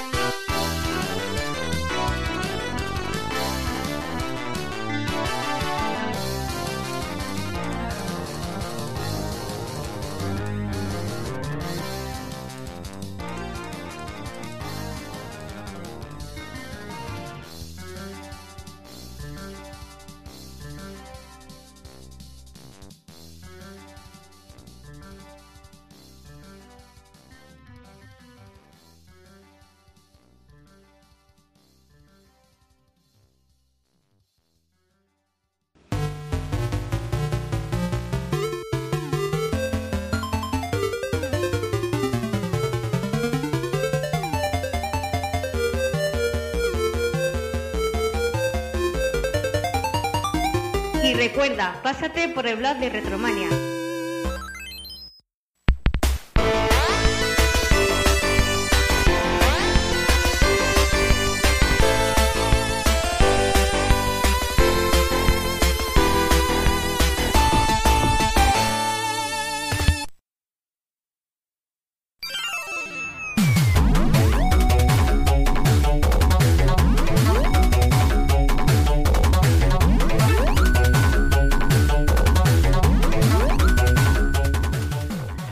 Pues venga, vamos a empezar ya con el retro, pero antes eh, dejarme hacer un pequeño parón. Vamos a saludar al señor Yagami, el capo de GamePress, que lo tenemos por aquí, que vamos a hablar, bueno, nos va a contar un poquito los últimos lanzamientos, lo que haya por, por el- en el horizonte, y de paso se va a quedar con nosotros a la de Thunder Force. Muy buenas, señor Yagami.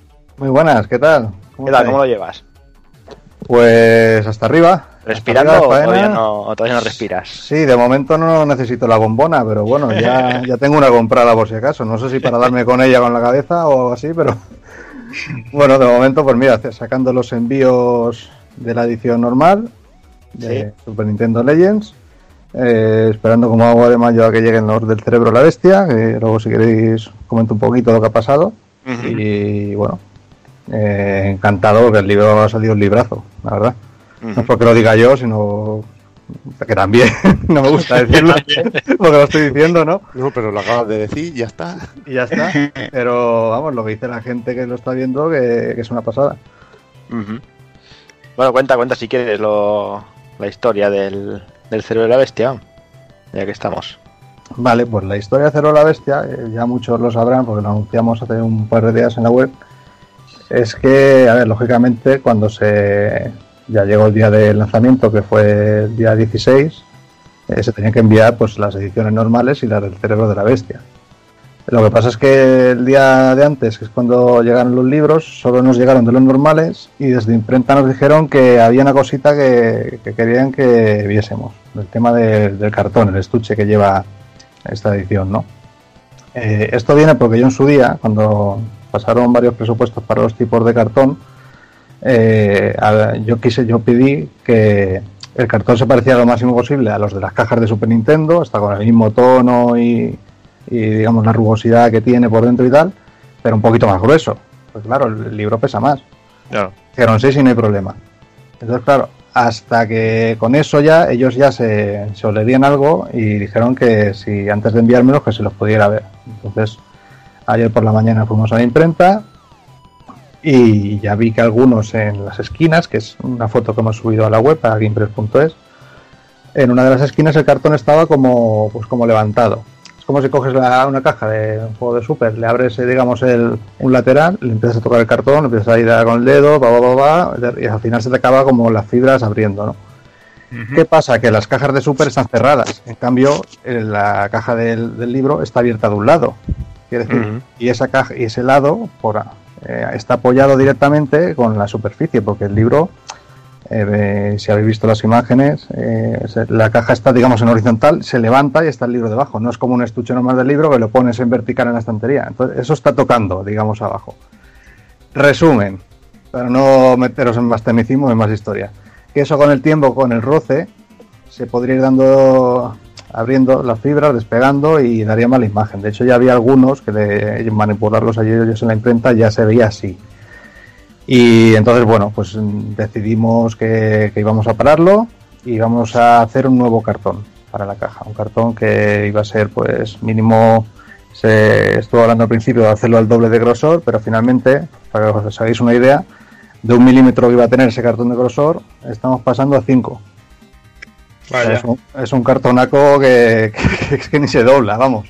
Yo creo que tra- tratándose de la Super y tratándose de que viene más cartón aún del que iba a venir, nadie se, nadie se va a preocupar. ¿eh? Ya sabes que el cartón se cotiza como el oro, tío. Eh, Claro, claro. Desde luego. Sí, sí. Entonces, eh, bueno, pues es un poco el tema. Este cartón a prueba de, vamos, no sé quién dijo que era el adamantio, pues casi, casi. Bueno, eso va a pesar bastante más. Problemas de última hora, tú. Eso son cosas que pasan. Supongo que la mayoría de gente lo entenderá. Sí, la recepción sí, ha sido buena, pues claro, y más sabiendo que, que es eso, que estamos retrasando por una buena causa. Por, o sea, que podríamos esa- haber sacado perfectamente el otro producto. O sea, ese mismo cartón que ponen en la inmensa mayoría de editoriales con, cuando veis un libro con un estuche, ejemplo, este de Dragon Quest Monsters o, o incluso el de Super Nintendo Power, este que el americano que se acabó aquí, no sé si era Coach Media, llevan ese tipo de cartón. O sea, que tampoco. Pero claro, al nuestro, al estar tocando directamente el cartón en la superficie, eh, mm, va a hacer que con el tiempo tal eh, pase esto. Entonces, bueno, un cartón grueso se soluciona. Claro. Eh, fecha, nos están dando fecha, en principio dijeron que para la semana que viene, pero nos están alargando ya casi para final de mes o principios del que viene. Eh, lo adelanto aquí para que nadie se lleve un susto si aquí a la semana que viene primeros lo, lo decimos ya. Que mira, ya, yo qué sé, 30 de este mes no están. Puede ser. Esto, bueno, no- nos supone un pequeño coste a nosotros. Lógicamente, el cartón es cartón más grueso y la parte de las unidades que ya hicieron de los cartones, pues se han tenido que descartar. Pero bueno, eh, preferimos esto a que luego, pues, eh, pues la, la imagen se vea perjudicada y, y no estamos dando un producto como a nosotros nos gustaría. Esa- eso es como si tienes en la estantería, tienes una repro. Que sabes que tú la ves ahí, está perfecta la repro, pero tú sabes que eso, eso no es original y eso te mosquea. Entonces, eso es lo, a mí personalmente es lo que me pasaba dando ese producto. O sea, yo sé que estaba bien, pero mm, no está como yo lo quiero. Mm, Muy bien. Bien, pues no sé, cuéntame, que ¿puedes contarnos algo de futuros proyectos? ¿Hay algo sobre la mesa que se pueda contar? Eh, Sí, bueno, ya anunciamos en la Retro Barcelona, creo que fue, ¿no? El- el- el- la versión en castellano del Sí. Untold History of Video Game Developers, que creo que le- lo tradujimos como la historia jamás contada de los desarrolladores japoneses. Estamos haciendo en colaboración con el mismo autor, con John Stepaniak. No va a ser una edición que, que no sé si se ha salido ya o estará a puntito de salir, que se llamaba... eh, una versión diferente que va a salir en inglés, que va a ser muy reducida, que comprimía los tres libros en uno, pero bueno, tampoco quiero hablar mal, pero básicamente era una escabechina. Ah, hicieron un Hellboy, como lo que han hecho en la película Hellboy, más o menos. Y sin la colaboración del, del autor. Entonces ahora sí que John está colaborando con nosotros para eh, quitar muchas cosas que él ya las considera como junk, como basura, como cosas que sobran. Eh, a lo mejor en una entrevista para hagáis la idea. Se pasa la primera página diciéndole que qué bonita es esa figura que tienes ahí en la oficina. Y esto cuando lo conseguiste. Y pues esas cosas que tampoco aportan nada al lector. O le- hay uno que si tu hermana juega mucho a los juegos, o tú los coleccionas, o los dejabas en la oficina o te los llevabas a casa. Hay preguntas de ese tipo que realmente, pues Ya. eso mismo él es lo que nos está indicando que quitemos. Entonces vamos a intentar comprimir eh, eh, los tres libros seguramente en dos. Entonces con una maquetación nueva, eh, con nuevos comentarios que él se quedó en el tintero, con más fotografías, eh, bueno, con tapadura, etcétera, etcétera, etcétera. Y luego aparte hay más cosillas por ahí. Lo que pasa es que es un poquito pronto, pero hay, podemos decir que hay unos cinco o seis libros en el tintero, por ahí más. Bien. Joder. Y todos, Bien, bien. to- y todos, bueno, en mi opinión, ¿eh? Eh, todos son golosinas, como dice Dani. ¿Y de autores extranjeros o, o de aquí? Eh, más bien de aquí, De aquí unos cuantos, ¿verdad? y unos cuantos. Que ya- Pero qué pregunta, si tú ya lo sabes. Ya, hombre, pero mola. es la como la pregunta pactada, pero sin estar pactada. Ahí, ahí. Pero es que se ha notado, se ha notado demasiado, tío. Se me ha notado, joder, tío. Si es que yo no valgo para mentir, tío. Si no me hubiera hecho político, tío. Puedes decir, por, por, por, por Telegram nos estaban pidiendo eh, PlayStation Legends, PC Engine Legends. ¿Hay algún Legends en camino? Justo acabado, hemos acabado este, no me habléis más de Legends. es una- es una En relación camino, de- en camino no, en idea sí. en idea sí. Bueno, Es sí. Uno nuevo en proyecto, obviamente. Espiritualmente, esa palabra que nos gusta tanto, espiritualmente sí que hay alguno por ahí. Pero bueno, ahora mismo firme no. Pero bueno, habrá, habrá, habrá seguro. Tiene que haber, porque es que la gente nos lo pide y de nosotros mismos sale. Es que somos más Quedan hojas. quedan muchas leyendas todavía. Quedan muchas. Lo que, pasa, lo que pasa es que los Legends son días sin dormir y Joder. La próxima es un Spectrum Legends y ya está, hombre. Sí, así- bueno, así no trabajo yo, tío. Claro, claro, por eso. y casi, que- casi que yo tampoco. Lo, lo, lo maquetaré yo al final, o sea que. que es una de las cosas que más tiempo se va en andar maquetando. Y tanto. ¿eh? Dice el Altapupún.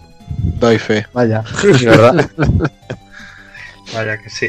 Somos Bueno, pues aprendidos los maquetadores. y- si no hay mucho más que contar, o si no puedes contar mucho más, Bueno, lo que puedo contar es que todos los que estamos aquí hemos escrito en el libro. Ahí está. Sí. ¿ah? Sí. Entonces no solo puedo contar yo, vosotros también podéis contar alguna anécdota. Es un ha libro. escrito, ha escrito hasta la becaria, tío. Vaya. Está muy callado hoy. Está, está. Está, está, está deciros que hablando de esto, de los que hemos escrito, al final hemos sido 19, que hay en nada. Vaya. Sí. Sí, Sí, está para rápido. Para coordinar eso es una locura, pero un locurón. Yo no me meto en otra de estas, vamos, ni a punta pistola. y luego al final, cuando ya por fin se consiguió coordinar todo, ya al final digo, espérate, que faltan mis artículos, que falta lo mío aún. Madre mía, pero ya estábamos gente que los adoptábamos y ya está. Sí, esa es una de las, de las anécdotas que, a ver, dicen que el que reparte se lleva la mayor parte, pues en este caso no. Porque Ya ves. Intenté quedarme unos cuantos de los que me gustan a mí y al final fui dando, fui dando y cuando me di cuenta de los que me gustan me quedaron los de robots y no todos. Y, pues- Pero y el Chrono Trigger porque dije esto lo hago yo, es que si no, no voy a hacer nada de lo que me gusta. Ya ves. Vaya, y bueno. Es No, que al final digo todo. yo, hostia, No. voy a escribir un poco menos que Mega Drive. Y he escrito un poco menos, pero, Pero al final mucho también. Un poco, no. un poco. Di la verdad, eh, el libro se llama Evil Legends. No, que va, tío, que va. No, no, no. Lo que pasa es que de los autores, pues seguramente quizá el que más artículo haya hecho, no lo sé. Si, Sí, sí, sí. si Raúl ha hecho más, pero bueno, No, no, el que más has sido tú de lejos. ya sabes. Y a mí luego encima me han tocado las japonesadas, los de estrategia, esas cosillas. Menudo que- agonías. Ah, ahí está. Coño, y, y porque ce- y que porque cedí unos cuantos, que bien lo sabe Dani también. Vaya, vaya que sí. La Sí, parte- pues. por la parte que me toca. Que te toca. Y he hecho, un, he hecho un cable también para las mini reviews de japonesadas de esas buenas, tío. Mm, Sí, Sí, bueno, que me, que, me, que me cuesta a mí, ¿oíste? Hacer cosas de esas, ¿eh? Ya ves, ya ves. Obligado, obligado que te tenía ahí. Sí, sí, haciendo cositas como Sute Hakun y cosas así que le molan a él mucho. Mm, Que para eso Dani, para eso eres Mr. Super Famicom, macho. sí. Vaya, tiene, el- tiene el nombre en la frente. Que iba a decir que Dani, tú tienes el, el dudoso honor de entregar el artículo con más caracteres pasado de vuelta, pero ever, del libro. Qué guay, tío. Qué guay, tío. y no solo eso, el, de, el del Metal Warriors, pero no solo eso, sino que además decías, tengo aquí unas ideas para hacer por si hay hueco, y ¿qué dices? Qué mamón. Qué mamón es. Que te podría haber sacado cuatro páginas del artículo. El cabrón, el cabrón no le cabía ni una foto, tío. Madre mía. Qué, qué mamón. Mira que, mira que te dije, te pongo todo y, y tú coges y haces una cosa a otra. No era todo. O sea, ahora, ahora me estás dejando aquí. Te Hola. quiero autocensurarme, ¿eh? Madre mía. A ver, Escribe igual, igual que Casca, vamos, que se pone y no para el cabrón, ¿no? Sí, sí, sí. Le dan ahí a... Estos estudiaron mecanografía de pequeños o algo, porque... Madre mía. Qué cabrón. Y digo yo, que la gente que seguro que se lo está preguntando, aparte de, de todo lo que son pues artículos sobre juegos y demás, ¿qué más cosillas podemos encontrar en el libro? Imagino que hablaremos de periféricos y cosillas así, pero ¿qué más? Qué más Mira qué cabrón, otro que lo sabe y pregunta. ¿eh? Y ahora no le jodáis, ¿eh? Me cago en Dios. Bueno, bueno, técnicamente el periférico no hizo nada. Bueno, las fotos del Satellaview son suyas, eso sí. Sí, eso sí, eso sí. Pero, pero, oye, eh, ¿qué, qué más cosillas? Porque yo sé que hay mucha gente que se queda con, con el pozo de, pues aquí van a hablar de, de juegos, de clásicos básicos, me van a contar las cuatro chucherías que salieron para, para las distintas super, pero ¿qué más? ¿Qué hay interesante que yo no pueda tener en, en Google si lo abro? Pues mira, eh, vas prácticamente todo. A ver, los juegos, si tú buscas la, un análisis de Super Mario World, pues en Google también lo tienes. Aquí el- la diferencia es que en este caso está hecho un análisis de alguien que compró el juego en su época, se lo pasó en su época, lo vivió en su época, que es lo diferente que si alguien lo coge ahora pone el emulador y dice, ah, no, no, es que es imposible que esa persona comprenda lo que ese juego supuso. Y como digo Super Mario, digo cualquiera de los que están aquí, porque cada artículo lo ha hecho una persona que en su día jugó. Hmm. Incluso los japoneses, los raros, cada uno de los artículos lo ha hecho una persona que en su día jugó. Como fuera importándolo tal, pero lo hizo. Eh, y además de esto, de los 238 juegos que se dice pronto, que en Mega Drive eran 154, si mal no recuerdo, tenemos, eh, lógicamente, la sección de la historia de la consola, que es bastante más amplia que la que hubo en Mega Drive Legends, con su sección de periféricos, los modelos, eh, los diseños. Se trata mucho la parte de los diseños y, y los bocetos. Ha habido que hacer una- un trabajo bestial de remasterización de imágenes, de vectorización de imágenes, eh, captura, fotografía, mucha fotografía de, de los cartuchos, de los chips de los cartuchos. Hay una sección que habla de todos y cada uno de ellos. Eh, hay mucho hincapié en lo que supuso el lanzamiento de, Super Nintendo en España y en, y en el nacimiento de la propia Nintendo España. De hecho, ha participado en el libro de Jesús María Moreno, que fue el, el director de hasta hace poquito, se ha jubilado, director Vaya, de marketing de Nintendo. Menuda entrevista, ¿eh? Cuatro horas de charla que hubo que concentrarlo luego para sacarlo a flote, ¿eh? Te dio a ti, te dio faena, ¿eh? Uf, una semana entre, entre que lo sintetizas, lo, porque más que una entrevista fue un, Una charla. una charla, entonces bueno, había que sacar la entrevista allí y, y además ha una entrevista larga y muy completita. Ahí se hablan cosas como el nacimiento de, del del eslogan del cerebro de la bestia, que es una cosa aquí nacional. Ahí nos cuenta de primera mano cómo salió, quién fue la idea. eh, la relación que, que había con, con Antonio Resines, que esto mejor que lo leéis vosotros. Sí, es una anécdota de esas chulas. Qué guay. Tam- También el origen del pack de Stun Race FX, que hasta ahora nadie se lo explicaba y nosotros cuando nos lo contó, pues nos quedamos alucinando. Y otras cositas, pues fue el, el mayor gol que le marcó Nintendo España a. España, que hubo ahí unas, unas batallas importantes aquí también. Eh, habla de cómo se crearon algunas de las más míticas eh, campañas de publicidad que hubo, porque esta, esta persona, Jesús, era el que hacía las campañas al principio que veíamos en las revistas, en la Hobby y en los Superjuegos. ¿Qué más hay en el libro? Es una entrevista con Bin Managers, que esta fue de última hora, eh, con eh, Kuji Yokota y Takashi Yokita, que son de, de Quintet y Squaresoft, eh, respectivamente, el director de Chrono Trigger, nada menos. Cuidado, ¿eh? Nos cuenta cositas aquí también interesantes, la verdad. Eh, ¿Qué más? Eh, pues lo que hemos comentado, también se trata de la Classic Mini, del Satellaview, su Family Turbo, eh, periféricos, le dedicamos un par de páginas al Super Scope, a todos sus juegos. Qué guay. Eh, Toda la- todas las capturas son partidas de los propios redactores. Eso es.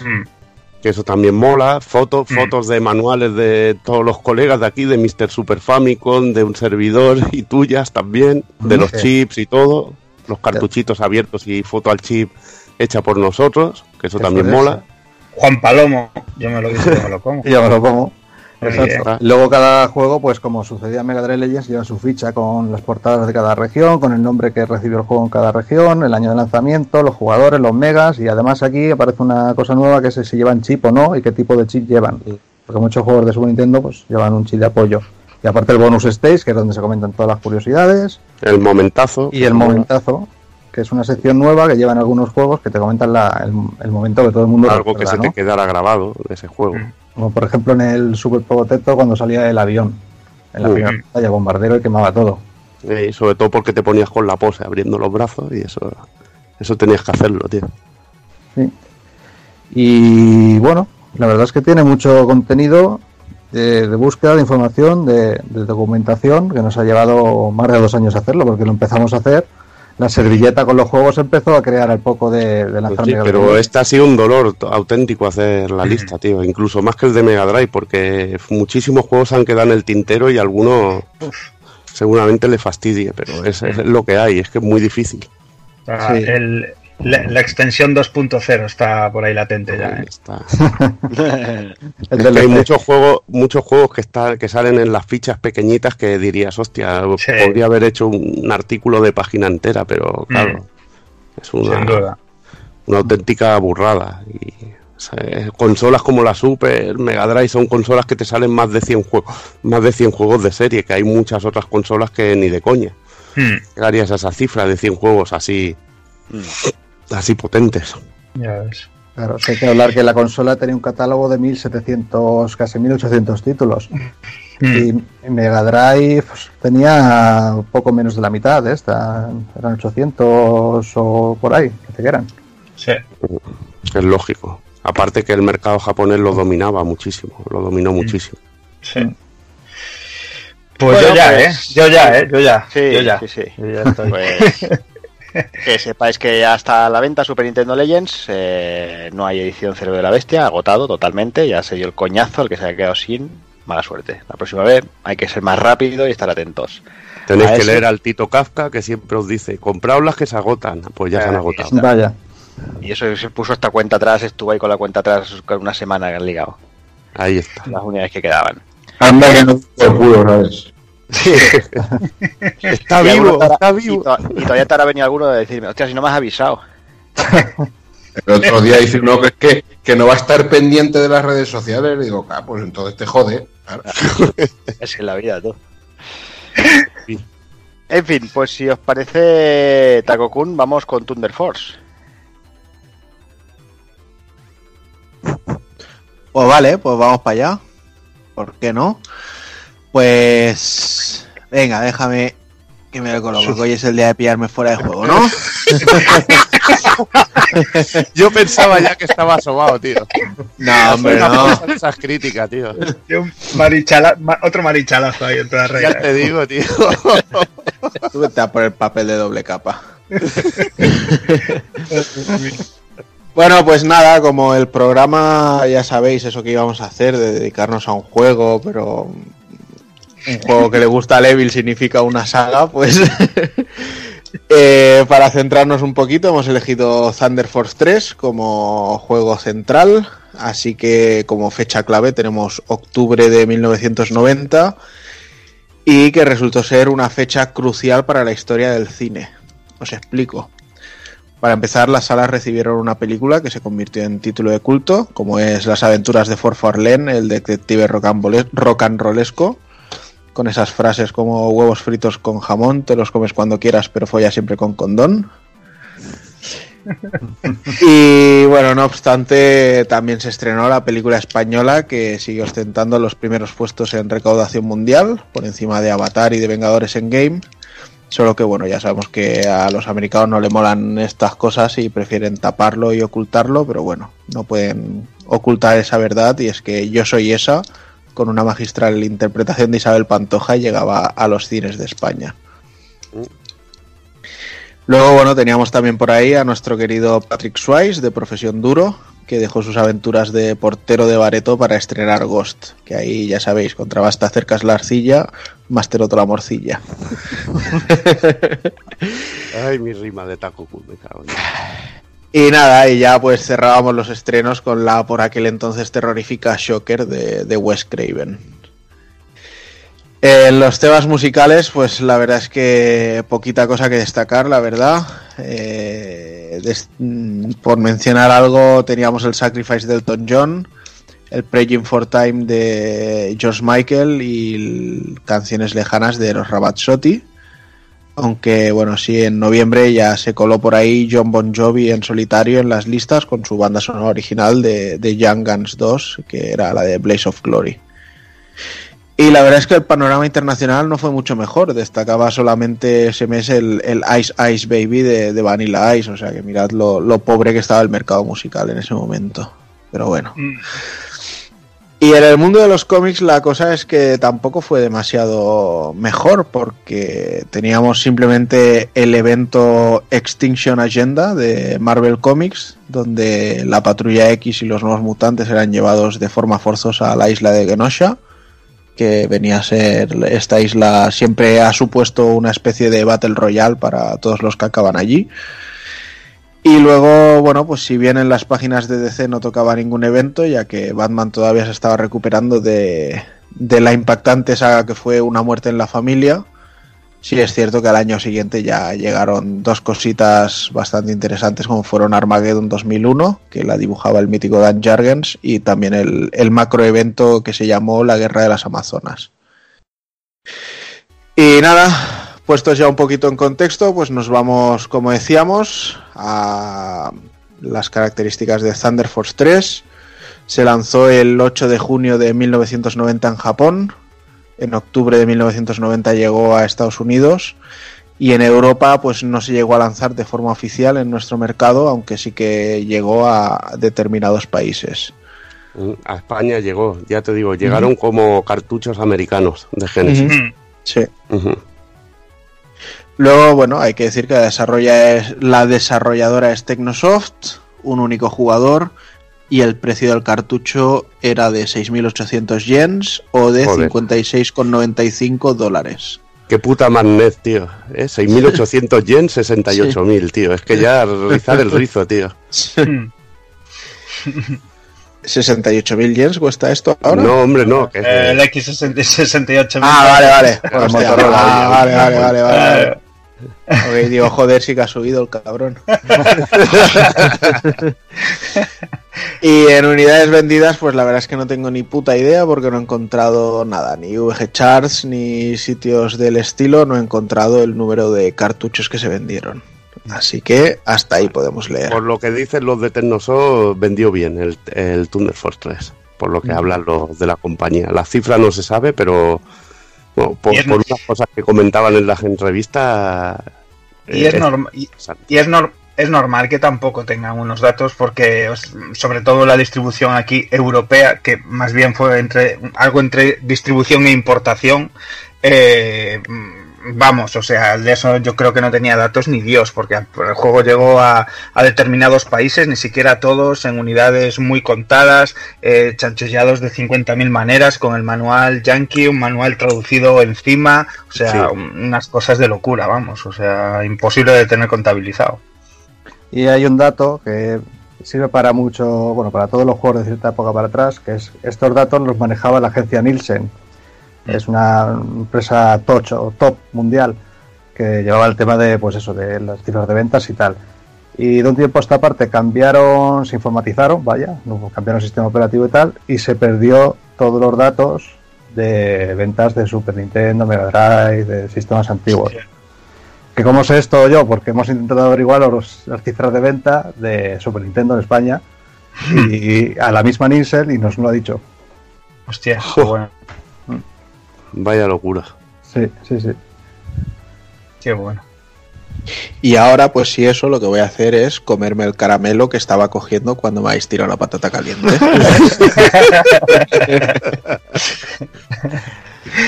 Pues venga, seguimos. eh, vamos a hablar de Tecnosoft. eh, como siempre, vamos a ponernos un poquito en, en, en, bueno, en, en- en antecedentes. Y la compañía se, fundó en febrero de, lo- de 1980, con, básicamente era una tienda de, de ordenadores que distribuía software original bajo el nombre de Sasebo Micom Center. Eso era en Sasebo, en Nagasaki. Y la fundó Tomio Ozono. Ya en abril del 82 se une a Naosuke Arai, eh, alias Junker Matai, como director de desarrollo y bueno y crean la, la marca ya Tecnosoft. Inicialmente solo producían software para ordenadores y fue ya en 1989 cuando hicieron el salto a programar exclusivamente videojuegos. Tiene el honor de ser la primera third party en trabajar para Sega Mega Drive y, así fue como quedaron muy ligados a la consola de Sega, aunque también sacarían títulos para, para otras consolas. En 1999 Tecnosoft se declara en bancarrota justo antes del lanzamiento de su último juego, Neorude, Kisa, Kisamareta Monsou, y fue entonces cuando la compañía de Pachinko 21 adquiriría sus derechos vendiendo a, posteriori las bandas sonoras y cediendo los derechos a, bueno, al, mejor postor. Gracias a esto, eh, Sega produjo Thunder Force 6 en 2008 y ya fue en 2016 cuando, cuando la propia Sega se hace con todos los derechos de la compañía. Y gracias, bueno, pues, pues hemos tenido esas, esas versiones que han ido saliendo por ahí y que, bueno, que, por lo menos no, no han quedado en el olvido. Y un poquito para hablar de algunos juegos destacados de, dentro de la historia de Tecnosoft, aparte de, de los Thunder Force, teníamos un Herzog Zwei, que este le, le gusta mucho, le gusta mucho a, a José Ciudad y a Gami. Sí. Y háblanos un poquito, ya que te tenemos aquí, de Herzog Zwei, que, que eres tú bastante fan de él. Menuda trampa. Ahí, Bueno, ahí, patatón ahí, patatón ahí, pero como te conozco, venga. Bueno, pues este se podría decir que es el juego que, que inventó el género de la estrategia en tiempo real. De hecho, es el juego que llevaron a, a la empresa que, que hizo el Dune 2, el famoso do- que todo el mundo lo cataloga, cataloga como el primer juego de estrategia real. Llevaron este juego y les dijeron, mira, me vas a hacer algo como esto. Y además tenemos la franquicia de Dune recién adquirida. Y ahí salió el otro juego.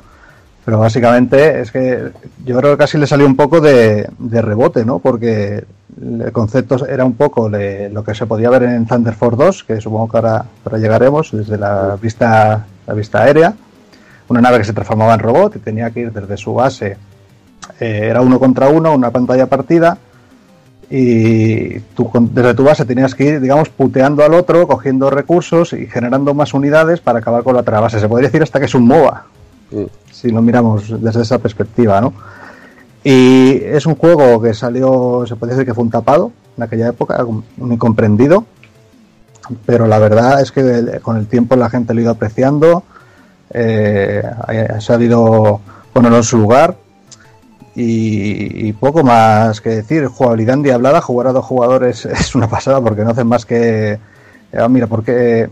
A ver cómo le puteo a este, ¿no? Porque, a ver, es un mapeado para que nos entendamos. Normalmente es un- en forma de cuadrado. Tú vas a estar en un extremo, la del enemigo en el otro. Pero es que, claro, tú estás viendo lo que hace el otro, porque la pantalla está perdida en, en vertical. Y entonces estás viendo lo que hace el otro, estás viendo que te está arriba para colocarte ahí unos tanques, y tú dices, bueno, pues yo voy y le ataco a la base directamente.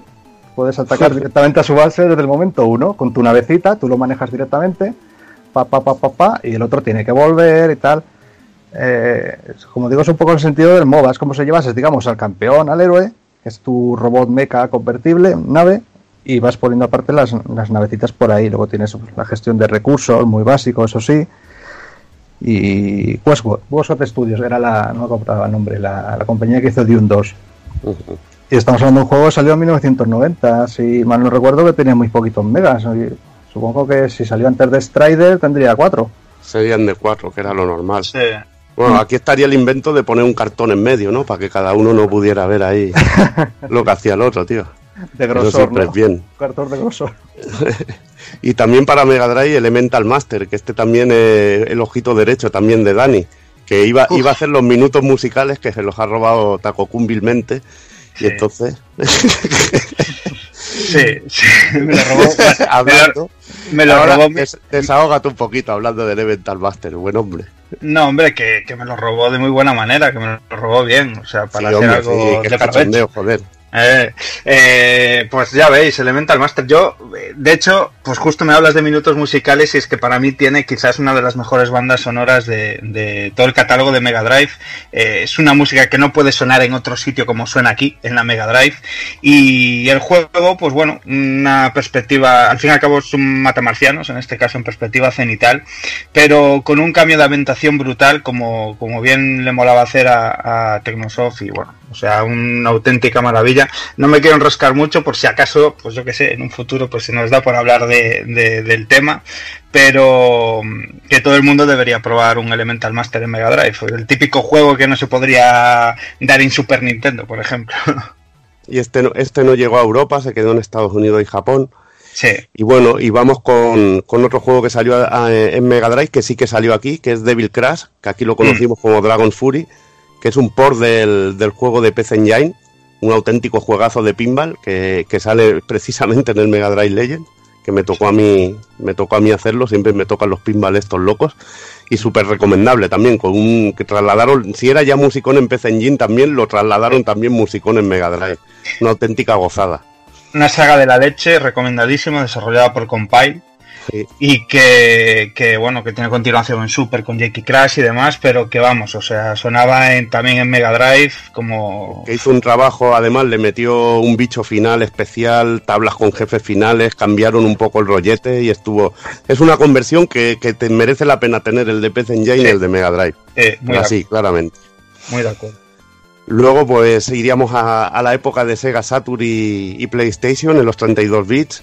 Tenemos ese Neketsu no Yako, Oh. beaten up.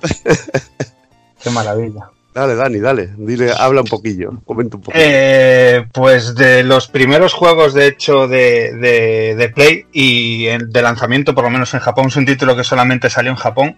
Y un beaten up que, que o sea, que todo el mundo se acerca a él porque es eh, muy, muy, muy raruno, pero es que tiene toda la esencia de, de un buen beaten up 2D. Eh, empiezas luchando en una calle y acabas luchando en la barriga de una ballena, o sea, eso ya es maravilloso. Y bueno, o sea, con todos los clichés de los tres personajes para elegir, uno más rápido, otro más lento, uno más fuerte, uno más tal, y muy ágil, con una música fantástica. eh, y lo más que- importante, y lo más importante, con pulpos de enemigos, tío. Ahí, ahí, ahí vas, ahí vas. y, con dos versiones que, aunque a priori sean muy semejantes, esto es ya una primera declaración de intenciones de, de en qué sistema esa lucha de, de- en los 32 bits de sprites entre la Play y la Saturn eh, lucía más una que otra. La Play era capaz de hacer unas transparencias mejores eh, en muchos casos, pero bueno, sí que la Saturn quizás por la resolución eh, también lucía muy bien este tipo de juegos. Luego dos matamarcianos auténticamente increíbles. Eh, Blast Wind para Saturn, en este caso los dos juegos para Saturn solo. Blast Wind, uno en perspectiva aérea realmente sensacional. Musicón, eh, muy original, que podías elegir caminos y todo, que es una pasada. Y Perduel, que este es una auténtica maravilla. Este estaba en arcade, salió en Saturn con una música ranch de la puta hostia. Y un juegazo que también, estos dos valen su precio en oro, sobre todo Hyperduel.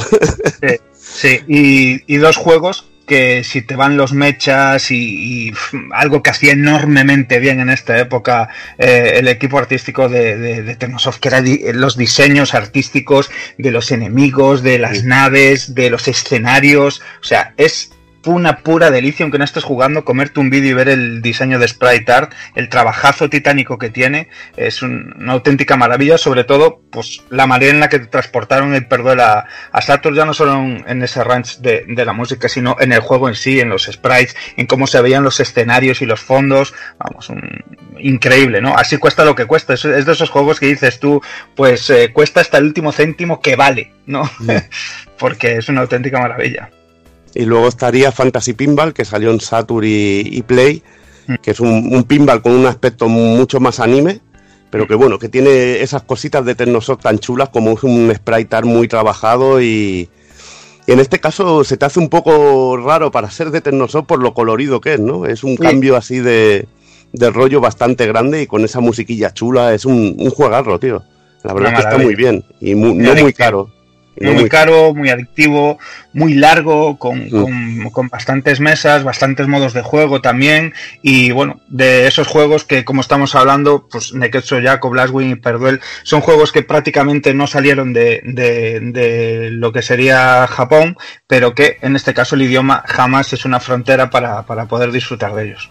Y bueno, luego alguna cosilla como Steel Doom, que tiene muy buena música, batallas así de robots, que es, ya no son tan juegos tan chulos o tan reseñables, pero que bueno, que merecen también la pena que- solo por la música en este caso.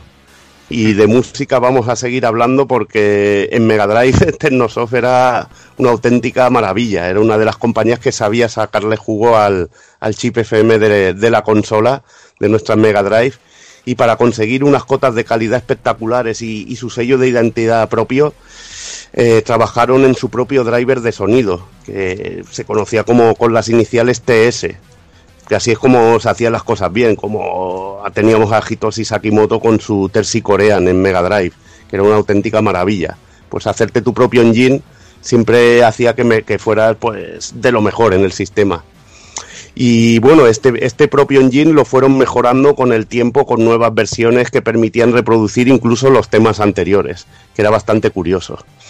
Extraído de una entrevista traducida al inglés por la web de Soten Up Nations, Soten Up Nations, perdón, punto com, de la revista japonesa Famitsu, con motivo de la llegada de Thunder Force 3 a los Sega 3DS de, de 3DS, Naosuke Arai, compositor, responsable de sonido y director de Thunder Force 4, responde a algunas preguntas sobre la música de, los juegos de Technosoft. Preguntado sobre la maestría de Technosoft creando música sobre Mega Drive, Arai comenta que el chip IMS 2612 de la consola es prácticamente igual al IM 2608 que usaban los últimos modelos de, de los ordenadores PC88. La música la hacían usando ensamblador con el procesador Z80 y usaron la experiencia que tenían acumulada lanzando títulos para PC88. Como curiosidad, preguntado sobre la voz femenina que indica las armas que pillamos en Thunder Force 3 y 4, Arai contesta que tenían un grupo de idols llamado Tecno, Technosolve Girls Club y que la voz de- era de una de las chicas. Es una auténtica bizarrada, que aquí tengo una foto que os he juntado aquí de la entrevista que es bastante cachonda. En su día eh, se lanzaron multitud de CDs recopilatorios con música de la compañía y en muchos de ellos se recopilaron las OST de Thunder Force con una buena cantidad de, de soberbios arrange. Esto me acuerdo en el año 2000 que había un pequeño rincón que era como yo lo llamaba el mausoleo, el mausoleo Technosoft, que estaban ahí todos los CDs de música, estaban allí vídeos de, de super partidas, de todo. Era una auténtica, una auténtica maravilla. Y bueno, allí, allí pillé el CD de música de, de Best of Thunder Force, que Ese. son arrange de Thunder Force 3 y 4, y me Eh. compré el Thunder Force 5 Collection, y resulta que venía el mismo CD que había comprado aparte. Podría haber pillado otro, pero mira. Ese- cosas ah, que pasan. Yo, yo me alegro, yo me alegro, porque No, ahora tú te alegras, eh, porque lo heredé. has quedado uno de ellos y ya tienes la edición especial completa del Thunder Force, del Thunder Force 5. Pero bueno, maravilloso. Esta gente sabía hacer música, pero de una manera increíble. Sí. Yo, pues bueno, hilándote un poco aquí a que estás hablando del tema musical y de Technosoft, que, que sin duda son dos palabras que se complementan al 100%, o sea, es escuchar Tecnosoft y detrás viene música. Eh, como no contaron con una figura en sí plena durante toda la vida, la vida útil de la compañía, eh, y no vamos a centrarnos en ninguna, eh, voy a nombraros un poco la mayoría de compositores que estuvieron, digamos, picoteando en la mayoría de títulos, desde Thunder Force 2 hasta Hyperduel, por ejemplo, y, y entre todos, Tos- eh, Yamanishi, Tomomi Otani, Takeshi Yoshida, Hyakutaru Tsukumo, que este sí que hablaré cuatro líneas luego cuando hablemos de Thunder Force 5, eh, que es muy curioso que todos ellos eh, fueron eh, nacidos en, en la década de los 70, eh, con esa fuerte influencia de- del rock and roll, ¿no? Con la influencia que, que supone todo el tema del rock and roll y cómo se ve eso luego implementado en todos los juegos. O sea, les daba igual eh, hacer un, un rollo fantástico medieval como Elemental Master que te iban a meter rockerada, eh, naves de marcianitos espaciales que te iban a meter rockerada, eh, pinball que te iban a meter rockerada. O sea, es una auténtica maravilla, una auténtica maravilla cómo, cómo implementaron pues todas esas influencias, los que ellos escuchaban, o sea, Takeshi Yoshida, tío, es que eh, son gente que luego por mucho más para adelante coprodució eh, discos con Ingui Mastin y, cosas así, o sea que para que veáis el, el nivel al que llega el, el aspecto musical de, de lo que fue todo Tecnosoft, ¿no? En su andadura eh, desde en los 90 y, en, y a finales de los 80. Y vamos un poco con el nacimiento de la saga, en este caso con Thunder Force del año 1983, que tiene su origen en antiguos ordenadores japoneses. Primero apareció en el SARP X1 y posteriormente en el SARP MZ1500, NEC PC 6001 MK2, con nombres de Gundam, como podéis ver, y en 1900... y en 1985 para el PC 8- 8- 8801 MK2. Seguimos ahí con los modelos de Gundam. Y un año antes, eh, los usuarios de NEC PC 9801 y FM7 disfrutaron de una versión llamada Thunder Force Construction. Y en dicha versión llevaba el, el añadido de permitir a los usuarios crear sus propios niveles, sus propias fases. Era bastante interesante esto. La verdad que podéis ver un vídeo del juego para haceros una idea de, cómo era, es bastante, bastante arcaico, pero también tiene cosas muy interesantes. La historia ya nos mete al Imperio ORN, que ha construido una enorme base en forma de asteroide llamada Diradaiser, en su objetivo de acabar con la Federación Galáctica. Además de su alto poder destructivo, la poderosa fortaleza disponía de varios generadores de escudo escondidos que hacían de Diradaiser eh, fuera totalmente invisible.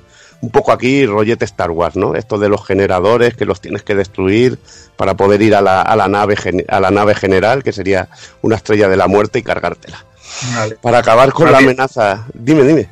Dani, que, que- que ya se notaba la influencia ahí, ¿sabes? Que no tampoco le tiraron mucho de imaginación, que mola, ¿eh? Directamente, directamente. Pero que mola, que mola, que tú te mirabas tu buena peli de Star Wars en el cine y llegabas a casa, te ponías aquí a los mandos de tu juego y lo flipabas en colores, fijo, vamos. Para acabar con la amenaza, los cazas Fire Leo parten con la misión de destruir estos generadores y acabar con Diradacer. Aquí, bueno, hay una cosa que me mola de, de estos tipos de juegos, ¿no? Que, que tienen su auténtico universo, ¿no? Y al igual que el Imperio Baido eh, era el gran villano de R-Type o los Bacterians para Gradius, o lo que digo yo, la besugada eh, para los Darius, ¿no? Esa gran besugada. Pues eh, el Imperio ORN es la fuerza malvada de, de la saga Thunder Force. Eh, este, bueno, en este caso el Imperio posee una armada de poderosas naves espaciales a su disposición, fortalezas, todo tipo de aparatos capaces de usar la más moderna tecnología artificial y su objetivo es conquistar el universo y eliminar a la raza humana. Vendría a ser una especie de Cylons, los malvados de Galáctica, ¿no? Para hacer así un poco de poco de símil. Para combatirlos, la Federación Galáctica usará su serie de naves Fire Leo, y a pesar de sus múltiples derrotas, el Imperio RN siempre regresa más fuerte para, para aliarla. O sea que tenemos también ese enemigo carismático que, que necesita una buena, una buena saga ¿no? de, de matamarciano. Eh, quieres ahí batirte en duelo con R-Type o, o Gradius, debes tener ahí enemigo carismático. Y en este caso Thunder Force creo que lo tiene. En cuanto a la jugabilidad, el juego presentaba una perspectiva cenital y no es un matamarcianos de scroll continuo, sino que nos permitía movernos en todas direcciones. Además del disparo principal, podíamos usar bombas para objetivos terrestres, muy al estilo de juegos como Sebios o los Dragon Spirit de- y Dragon Saber de, de y pilotábamos la Fire Leo sobre las bases de la ORN con el objetivo de destruir los generadores de escudo para, para liquidar cada nivel. Si conseguíamos nuestro objetivo, podíamos destruir una parte del, del Dira Dicer. Lógicamente es un juego, pues lo que he dicho, muy arcaico a nivel técnico, pero con ideas y mecánicas que realmente eran muy originales y se usarían sobre todo para, para títulos posteriores como Herzog Zwei o Thunder Force 2, que, que nos va a hablar ahora un poquito Alex. Bueno, pues eh, Thunder Force 2, eh, lanzado en 1989, y también el argumento pues, no es más que una, una simple excusa, pues el Imperio RN pues, crea un nuevo y poderoso acorazado llamado Plealos, con la intención de atacar de nuevo la Federación Galáctica, y en su locura destruyen el planeta Reda y prácticamente la totalidad del planeta Nebula, sometiendo el resto de- este planeta a su control. La Federación se entera de que ORN tiene el Plealos bajo la superficie de Nebula y gracias a una misión de reconocimiento intenta aprovechar la situación para guiar al siguiente modelo de Fire Leo, la- lo que se llama Fire Leo 02 Excelsi- ex- a ver, Exceliza para destruir las bases ORN Nebula y, como no, al Plealos también. El juego se lanzó por primera vez en Japón el 15 de octubre del 88 para SARP X68000, aunque un año más tarde llegaría para la Sega Mega Drive y la Genesis a Japón, Europa y Estados Unidos, donde como ya hemos comentado fue uno de los seis títulos de lanzamiento para Genesis, siendo una de las primeras third parties de la- del sistema. Lo curioso es que ambas plataformas, tanto la, el X68000 como la Mega Drive, eh, compartían el procesador Motorola 68000, aunque también lo compartían el Atari ST, el Commodore Amiga, eh, Neo Geo creo que también. Sí, sí, sí. La CPS1 y la CPS2 existen 16, o sea, un montón Placa- de- Placas recreativas de IREM, un montón de, de hardware lo llevaba. era un procesador bastante, bastante común y muy solvente, como, como podéis imaginar. Eh, hasta el momento Technosoft solo había estado haciendo juegos para PCs, pero con el port a Mega Drive de Thunder Force 2 cambiaron completamente al mercado de las consolas. Como luego comentaría en una entrevista, eh, eh, suplían el poco mercado de una con el mayor precio de cartuchos y viceversa. Y que fue uno de los atractivos para, para aventurarse en este mercado. Las etapas ahora se dividen en desplazamiento de dirección libre superior del juego anterior y desplazamiento horizontal, lo que sería a partir de ahora una de las señas de identidad de la, de la serie. Cada etapa comienza en perspectiva superior, debiendo localizar núcleos de bases enemigas y destruirlos una vez más, tras lo que comenzaremos una fase de vista lateral, lo que es el shooter tradicional que luego, digamos, instauraría. Thunder Force 2 introdujo un sistema de armas que, que se convertiría en básico para el resto de la serie, disponiendo de un arsenal de armas predeterminado que incluye un disparo doble hacia adelante, el Twin, un disparo único, eh, único hacia adelante y otro hacia atrás llamado Back y una bomba. Al recoger ciertos ítems, las armas predeterminadas se pueden potenciar e incluso se podían obtener nuevas armas con habilidades únicas al recolectar el, display o el ítem correspondiente, como por ejemplo el Hunter, un arma característica de la serie que se estrenaría en la segunda entrega. Podemos cambiar a conveniencia, pero si la nave se destruye volveremos a los valores por defecto, ¿vale? al, arma- al armamento estándar. Eh, ojito porque las etapas de vista superior y de vista lateral tienen diferentes conjuntos de armas. En Thunder Force 2 también se estrenaron las Crow, que es eh, un accesorio en forma de pequeñas vainas que giran en torno a la nave, lo que viene a ser una especie de Option, para que, los, para que nos entendamos. Eh, son muy útiles como vienen siendo estos, estos objetos en todos los shooter up, pues para bloquear proyectiles débiles y proporcionar una potencia de fuego adicional al disparar disparos normales. Pero tenemos un límite de dos a la vez, ¿vale? Y se pierden si somos destruidos también. Y podemos incluso aumentar su velocidad con el ítem correspondiente. La versión para X68000 luce ligeramente mejor que la de Mega Drive, eh, sobre todo eh, algunos de los fondos en vista superior tienen efectos de transparencia y desplazamiento parallax de los que carece la versión de Mega Drive. Eh, así como los sprites en juego del 68000 son en su mayoría más grandes, pero también peor animados que en el port para, para Mega Drive. La versión de 68.000 tiene mejores samplers de voz también e incluso alguno exclusivo, por ejemplo la, la maldición que oímos al morir. Así como una secuencia de introducción y una fase entera adicional. Que eso es una pena, que salen ganando ahí respecto Sí. a la versión de Mega Drive, pero bueno. Eh, finalmente, ambas versiones tienen armas exclusivas entre sí, por ejemplo, eh, la Sidewinder para el 68000 y la Nova para Mega Drive. También una de las cosas más importantes es que la, la versión para el, para el ordenador 68000 tiene un útil mapa para las etapas de vista superior, como digo, muy útil si tenemos en cuenta que esta, que esta versión es mucho más difícil, ¿vale? Eh, incluso el autofire también está deshabilitado por defecto. ¿vale? Y el mapa, teniendo en cuenta que yo siempre que jugaba este juego, cuando luego años más tarde, es una gilipollez, pero bueno, cuando años más tarde se lanzó el GTA original, ¿vale? Pues es, el, es un tipo de concepto muy parecido, que es desplazamiento libre, entonces lo que es el mapa, pues es una, una herramienta muy útil eh, para este tipo de fases.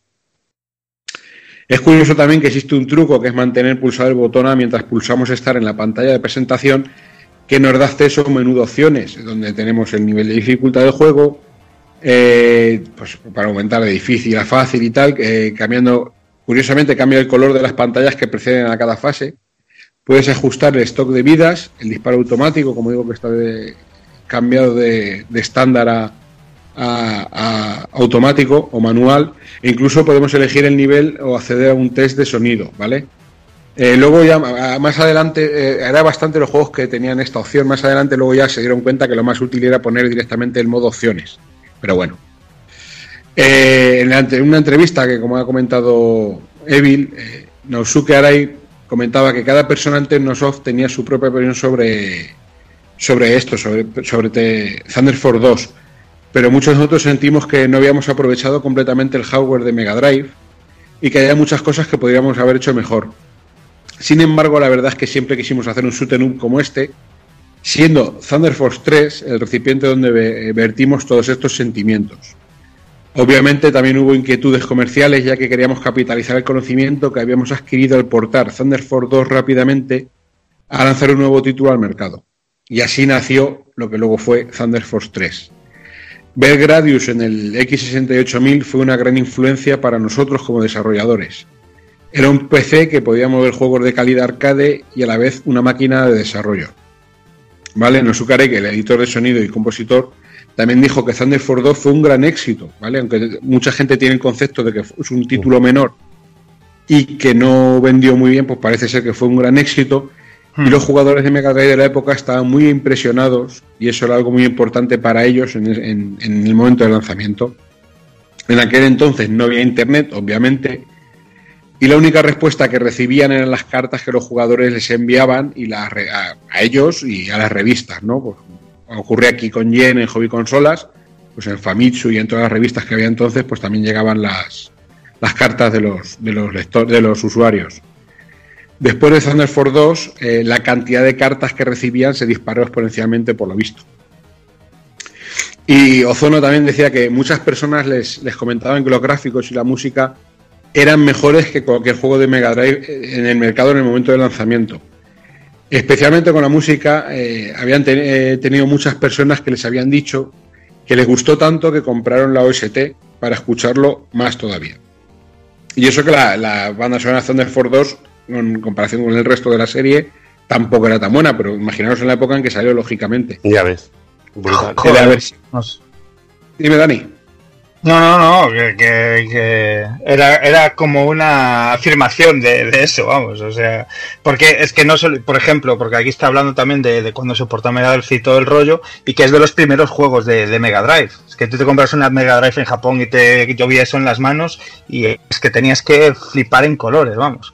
De hecho, eh, eh, ahora que estoy diciendo que es uno de los primeros juegos lanzados en Mega Drive, eh, es de esos míticos juegos japos que los manuales eh, Sí. siempre venían agujereados porque era como un coleccionable de, de fichas. Bueno, y ya, y ya para terminar, también decía en la entrevista que comentaba Evil que la versión de 68.000 de Thunder Force 2 era muy difícil, así que intentamos, intentaron que el port de Mega Drive fuese un poquito más fácil, más equilibrado. Mientras que gráficamente trataban de utilizar las capacidades especiales de Mega Drive al máximo, pero al ser un port de un juego de 68.000 muy superior, con un tamaño muy superior, encajar todo eso en un cartucho de Mega Drive pues fue un gran desafío. Pero bueno, gracias a Dios, yo creo que es un- de hecho yo eh, físico es el único Thunder Force que tengo. Y yo creo que es un juego muy, pues eso, muy divertido, muy novedoso para la época, que incluía cosas muy curiosas y que para, me parece que son 4 megas lo que tiene, ahora mismo no me acuerdo Sí. muy bien, 4 megas, ¿verdad? Y yo creo que para 4 megas, siendo un título de lanzamiento, como digo, y de- del año 88-89, yo creo que es una, una auténtica maravilla. Ya ves. Y Vaya. bueno, y sobre todo que lo dicho, que coge cosas del primer Thunder Force que hicieron, pero lo que brilla aquí es sobre todo las fases de, de scroll de scroll lateral, que luego es lo que es el, el detonante de Thunder Force 3.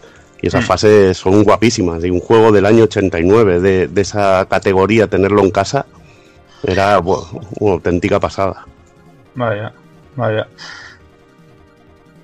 Y bueno, hablando ya de, de Thunder Force 3, eh, al siguiente año, en 1990, se lanzaba esta tercera entrega que vendría a sentar las bases de lo que sería esta saga a partir de este momento. Un matamarciano de scroll horizontal puro, que venía a enseñar lo que se podía hacer con una Mega Drive en buenas manos. Curiosamente, el juego, como hemos comentado, no fue distribuido oficialmente en formato PAL, que es lo que hemos explicado antes, que llegaron copias de, de Estados Unidos. Algunos detalles sobre la creación de Thunder Force 3, pues parte de la entrevista que estamos comentando, eh, entre que hemos comentado al principio yo y luego Alex, eh, Naosuke Arai comenta que algunos datos sobre el desarrollo de Thunder Force 3 y lo que supuso el juego para Technosoft. Preguntado sobre la transición de desarrollar en X68000 Thunder Force 2 y pasar a trabajar sobre Mega Drive, Arai comenta que ambas máquinas comparten la misma CPU y un chip de sonido FM similar. De esta manera, el presidente de la compañía en aquella época, eh, Tomio Ozono, pensó que sería una transición sencilla. Arai comenta que fue una decisión muy audaz. Sigue hablando de que el hecho de que Thunder Force 2 fuera un gran éxito y los jugadores de Mega Drive quedaran impresionados por el juego fue un elemento muy motivador para los miembros de la compañía. Entonces no había internet y, bueno, lo que ha explicado antes Kafka, solo recibían la- las cartas y los análisis de la revista y, y bueno, que aumentó sobre todo mucho la popularidad de, de la compañía y, de, y, de- y del juego, de la saga Thunder Force. Hablando sobre el cambio que supuso que Thunder Force 3 fuera creado específicamente para Mega Drive, Arai comenta que cada uno en Technosoft tendría su propia opinión, y en este caso opinaban que no habían sacado todo el potencial de Mega Drive y podían hacer las cosas mucho mejor. Esto y, y lo que había explicado antes Kafka, todo esto se volcó en el desarrollo de esta tercera entrega. Y bueno, preguntado sobre si Thunder Force 3 no incluía aún más cosas vistas en los arcades del género de los matamarcianos y si había algún tipo de antagonismo hacia las recreativas por parte de los diseñadores del, juego, Arai comenta que Thunder Force 3 no tuvo un diseñador principal. Los programadores y diseñadores trabajaban al vuelo y muchos de ellos eran fans de los matamarcianos. No quedaba otro remedio que tener fe en sus intuiciones. En cuanto a la historia, tras los eventos de Thunder Force 2 y, a pesar de su victoria, la Federación Galáctica sigue bajo la amenaza del Imperio RN, el cual ha colocado cinco bases ocultas en los planetas más importantes de sus dominios. Además, dichos dominios están controlados por Cerberus, un acorazado espacial que acaba con cualquier intento de ataque por parte de la flota de la Federación. Para poder atravesar las defensas del Imperio de una manera eficiente sin perder más efectivos de su flota estelar, la Federación crea la nave Fire Leo 03 Styx, un caza espacial avanzado capaz de eludir la férrea defensa de Cerberus. Su misión, acabar con todas las bases ocultas de las fuerzas de la ORN y destruir al emperador, el, biocu- el biocomputador Chaos. La verdad que típico argumento de, de nave de matamarcianos en el que solo un único caza se ha de enfrentar a una auténtica armada de, de enemigos. Que eso nos molaba, ¿no? Solo ante el peligro, ¿no? Vaya. Muy, muy, muy de matamarcianos. Sí, En cuanto, totalmente. En cuanto a la jugabilidad, la Fire Leo 03 Sticks lleva dos armas por defecto que pueden ser ampliadas y tres opcionales que se pueden conseguir a lo largo de nuestra batalla contra el Imperio. Una vez recogido el ítem correspondiente, podemos seleccionar el arma que mejor se adapte para cada momento. El Twin Shot, que ya lo ha explicado Alex, estaba en el, Thunder Force 2, disparo principal, dos ráfagas de fuego constante en la parte frontal de la nave que se puede mejorar a Cyber, un poderoso disparo láser que arrasará a nuestros enemigos. Este disparo matará, diría el de Forjado a Fuego. Faxot, un disparo que funciona con una ráfaga de fuego frontal y trasero. Se puede mejorar a Lancer, una potente ráfaga de energía en la parte trasera de nuestra Fire Leo. Luego teníamos el Wave, que es también todo un clásico. Un disparo que emite potentes ondas de energía que atraviesan a nuestros enemigos y siguen haciendo daño tras el impacto.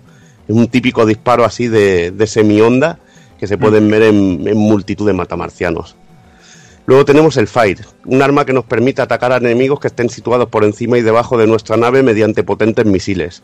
Esto sería como las bombas del Gradius, que son los antiobjetivos terrestres. Eso sí, nuestra potencia de fuego frontal se verá muy reducida al utilizar este disparo. Luego tenemos el Hunter, que ha comentado, que ha comentado antes Alex, que es un disparo de esto perseguidor. Su impacto no es muy potente, pero nos permite atacar sin descanso a una velocidad endiablada y es una de las mejores armas del juego, así, pero tranquilamente, es un auténtico, un auténtico gustazo. Solo te tienes que concentrar más que nada en esquivar y evitar los múltiples peligros y trampas que tiene el juego. Eh, es un disparo muy similar al disparo verde del Zero Win, para haceros así también un, un pequeño símil. Pero además de los Y- disparos...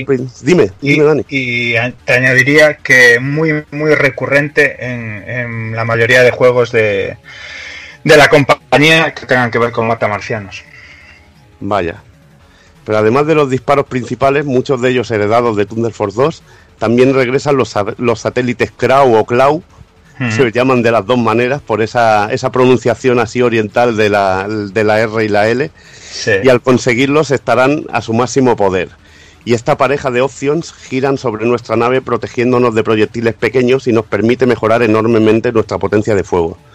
También es importante pillar SEAL, un escudo de energía que nos protegerá com- competentemente.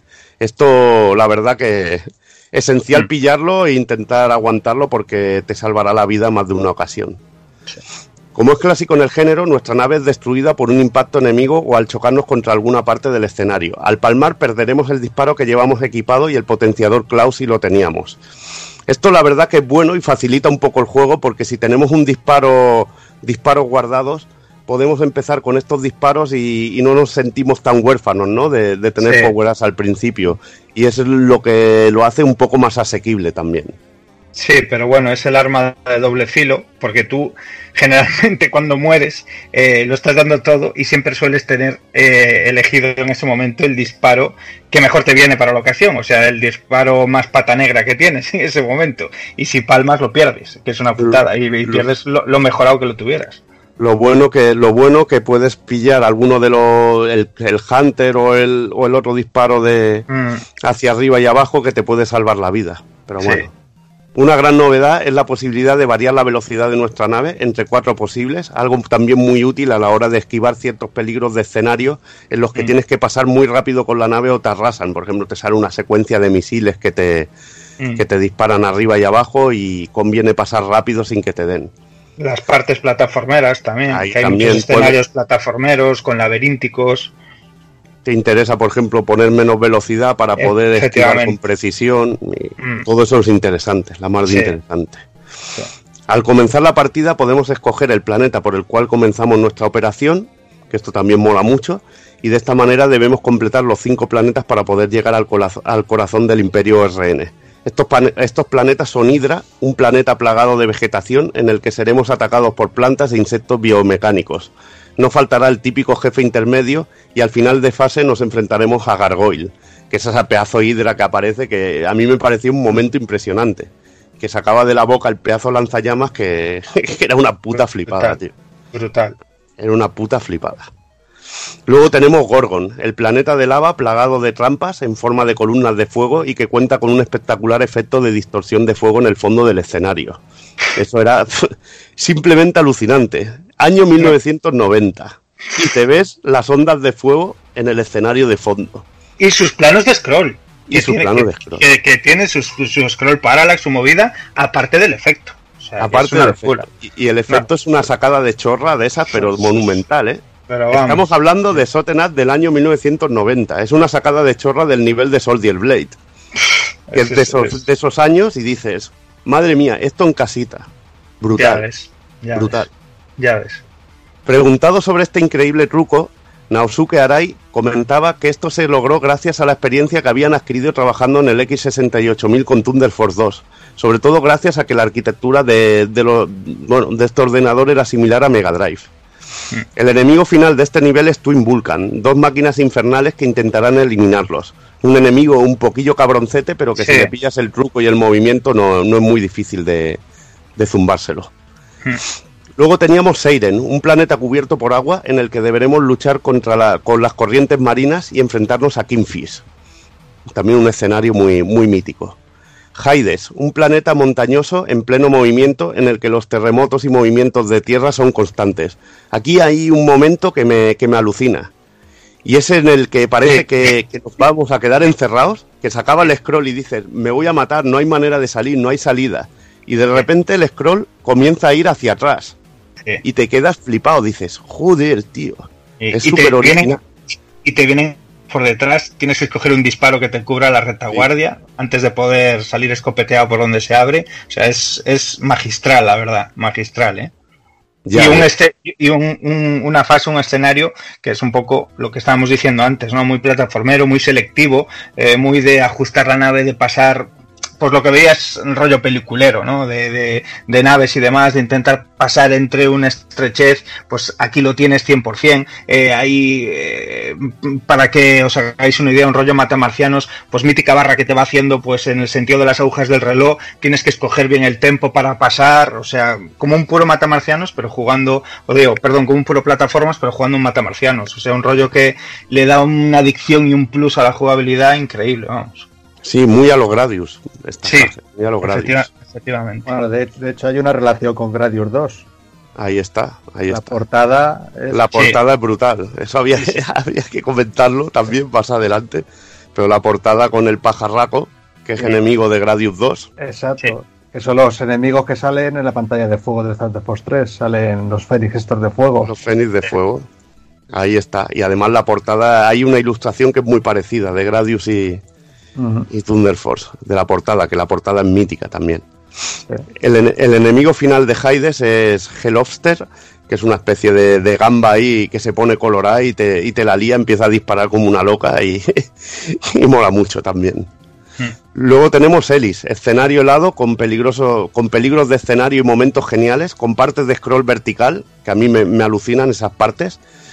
Y aquí el enemigo final es Mobile Fort, una fortaleza así súper tocha que aparece ahí. Los enemigos aquí, la verdad que, que ocupaban buena parte de la pantalla y, y son muy frenéticos, la verdad.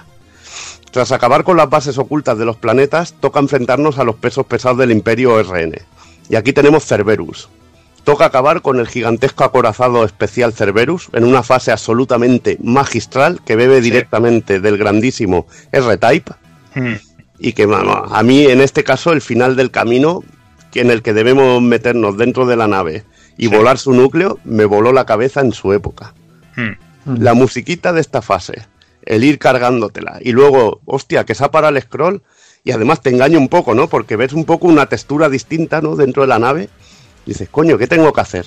Y ves que te incita a que te metas en el hueco ese y me pareció absolutamente genial, pero también te dejaba un poco perdido en aquel momento. Sí. Una Sí, sí, locura, me encantó, me encantó. Luego tenemos la base de la ORN, que en este caso es un lugar plagado de trampas de todo tipo, en el que debemos lidiar además con un laberinto de pasillos infernales. Esto es puro Gradius en sí también.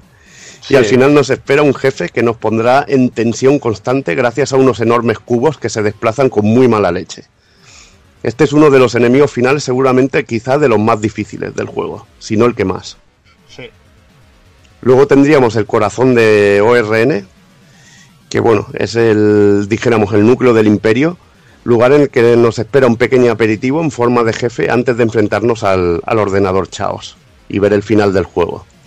Un juego que no, que no es un gran reto, ¿no? No es muy difícil, yo lo veo muy asequible para, Sí. ser, para lo que es el género del matamarcianos. Juego de que te tienes que aprender más o menos bien las fases y que te lo puedes pasar en, en unas cuantas sesiones y que es muy gratificante, ¿sabes? Y, igual que hay otros que los veo medidos y que están, son endiabladamente difíciles, este lo veo muy bien medido No es exa- exageradamente chungo, incluso, incluso un, pe- un pelín fácil para lo que es el género.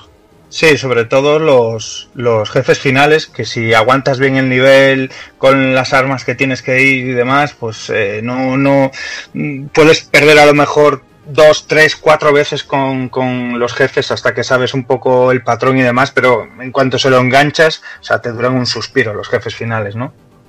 Ahí está. Y bueno, es que es impresionante como Tecnosol logró meter semejante salvajada de cartucho en, en el año 1990 en 4 megas, tío. Un juego así en 4 megas, tío. Impresionante. Impresionante. Sí, la verdad es que sí. Gráficamente es impecable. Múltiples planos de scroll con una suavidad pero pasmosa. Efectos como el del fuego en el planeta Gorgon que hemos comentado. Jefes de un tamaño descomunal. Pff, ¿Qué, qué, qué más hay que decir? Cargado de detalles como el mapa planetario al inicio de cada fase. Buah, con, el plani- con el plano del objetivo al que debemos eliminar, que se ve la silueta del jefe, con Sí, un puntito de mira. Buah, Mm. es una Es muy cuidado, muy cuidado, muy cuidado eso a partir de la, de, en la saga, a partir de, de este título, el briefing eh, en el menú antes de, de emprender la misión y demás, es un rollo cuidadísimo y joder, a mí me flipa un montón, te metes en vereda ahí a saco, ¿sabes? Esos briefing chulos, ¿no? Como el de Axelai, tío. Sí, sí, sí. Ahí está. Hasta hay que sumar pues una acción frenética y una banda sonora imperial en el que no hay tema musical malo. Cada composición es ideal para su entorno y personalmente pues alucino con la música de Cerberus de la base ORN.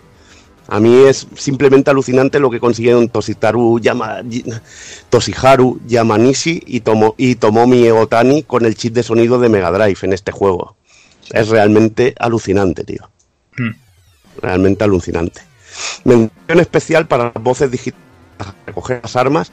También un detallito que también molaba mucho era el récord de puntos que por defecto es 68.000. Sí, sí, sí. Seguimos con los homenajes ahí brutales. Eh, sí, sí, sí, sí.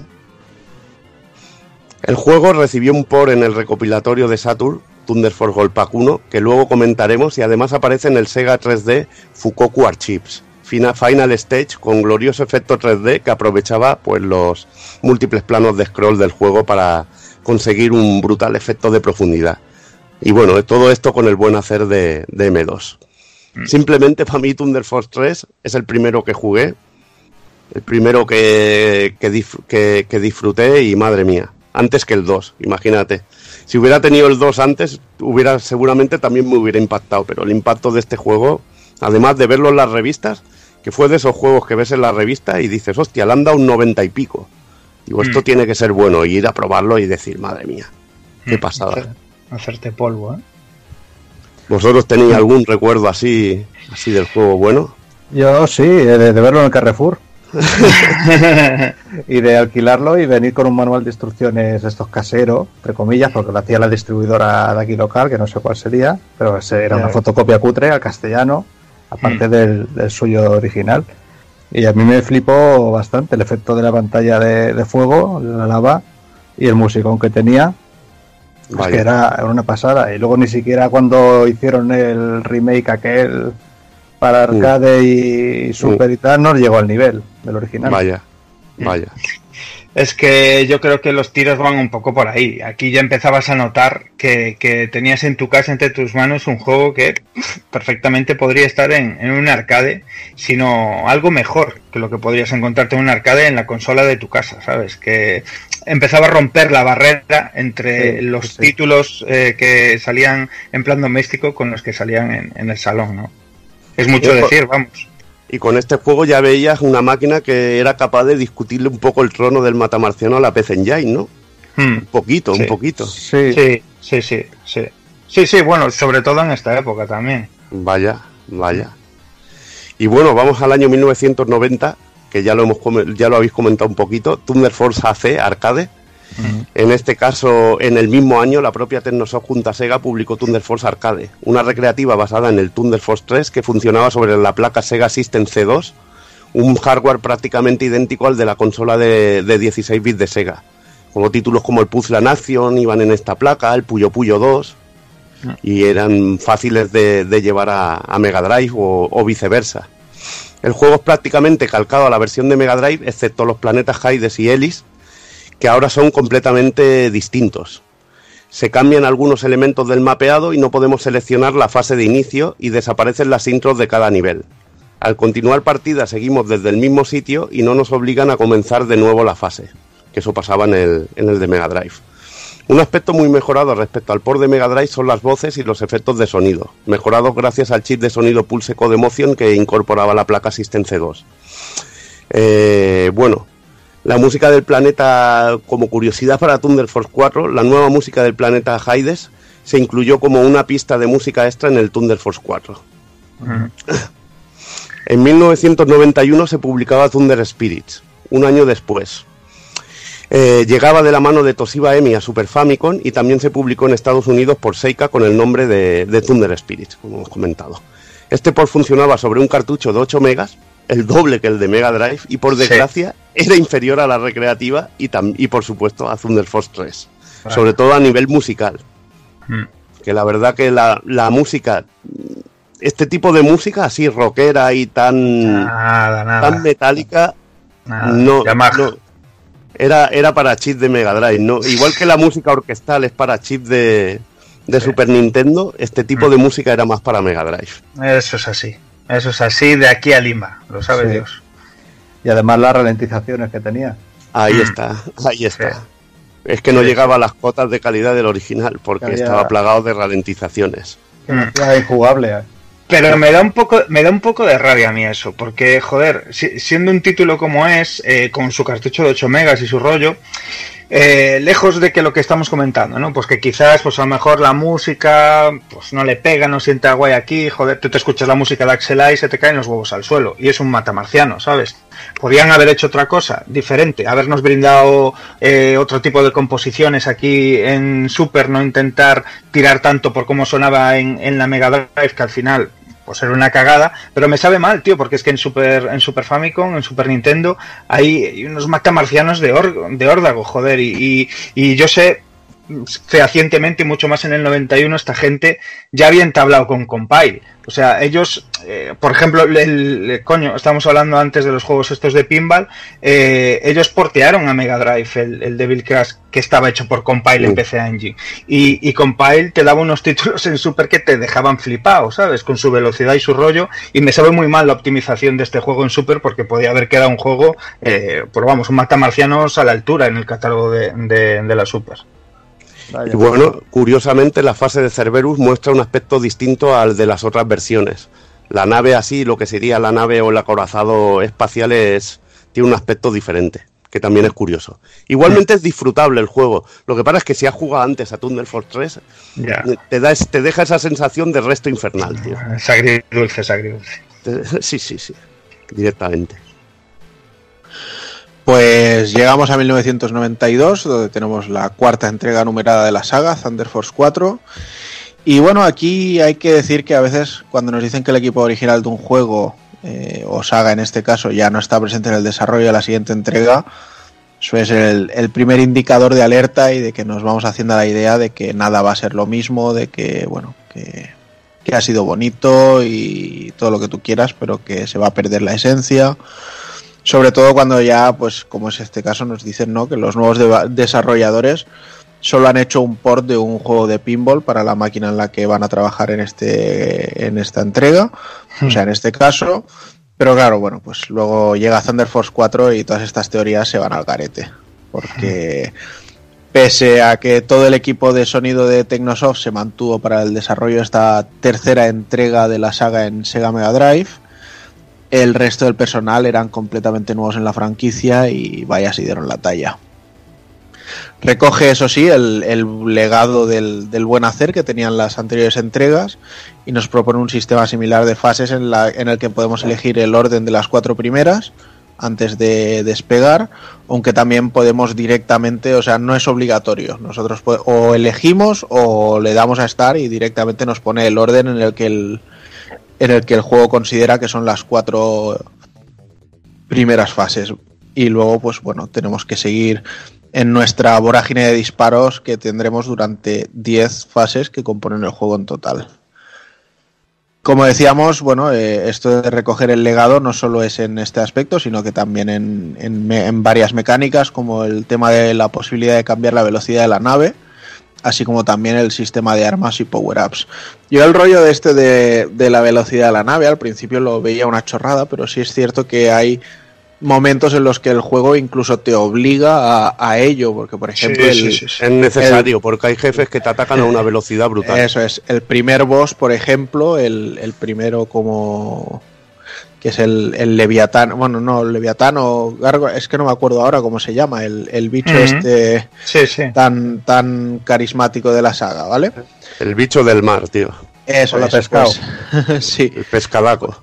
Pues llega, llega un momento que la esfera que tiene en sus partes bajas, por llamarlo así, eh, empieza a lanzárnosla, pero claro, va a una velocidad superior que nuestra nave y entonces tenemos que subir el- la potencia del motor al 100% para poder movernos más rápido que lo que es esta esfera y, esquivarla, porque si no, cada vez que la tira es una vida menos. Pero bueno.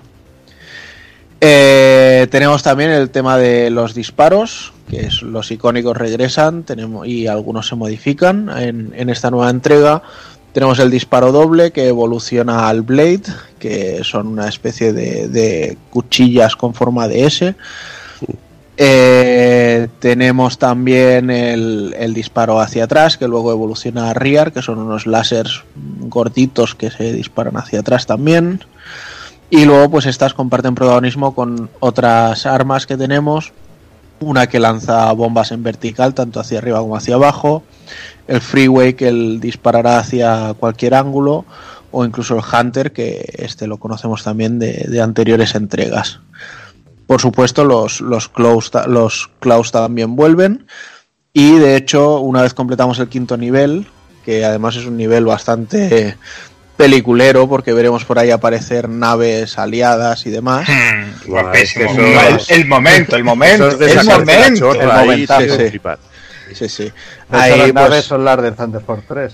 Ahí Sí. está, ahí está. Solo en modelos sticks. Eso es. Sí. pues aquí llega el momento en el que nos hacen entrega de, de otro power up que, que afecta a los, a los close directamente y que nos permite o sea, usarlos de la misma forma que estábamos usándolos, pero además cargar un- una especie de disparo pepinarro de los, de los que hacen daño tocho tocho. Pero bueno.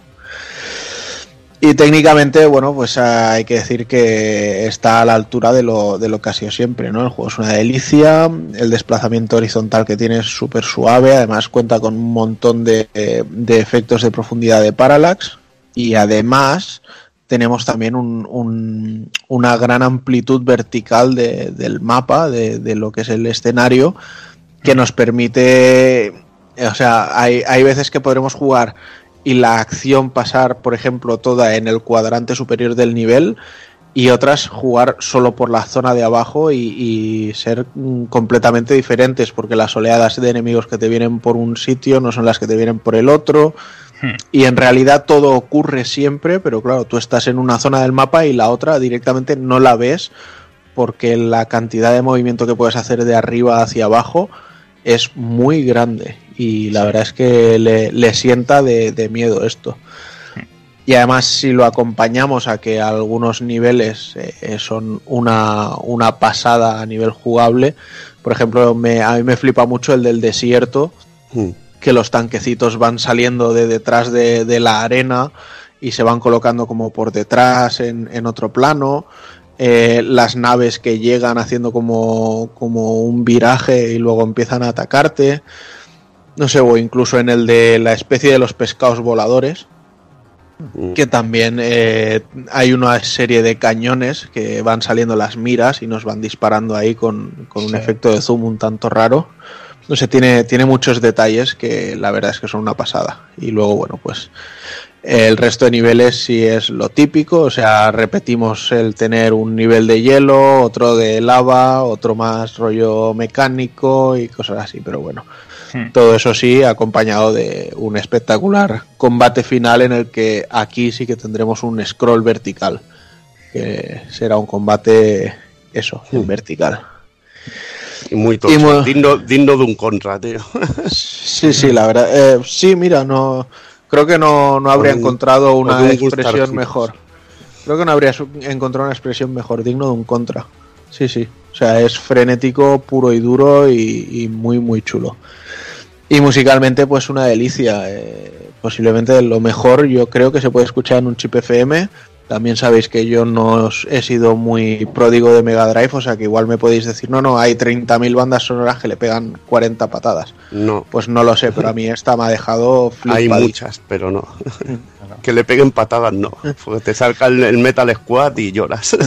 Que es lo que nos mola a todos. O el Sí, además- Destroyer. Ahí está. De o hecho- los títulos de crédito, que son brutales, tío. Sí, sí, no, hay, hay mucha tela. Y además, como ya os decía antes en los minutos musicales, para mí ha sido una sorpresa encontrarme el, el Lightning Strikes Again en, en el juego. O sea que para mí bordadísimo todo.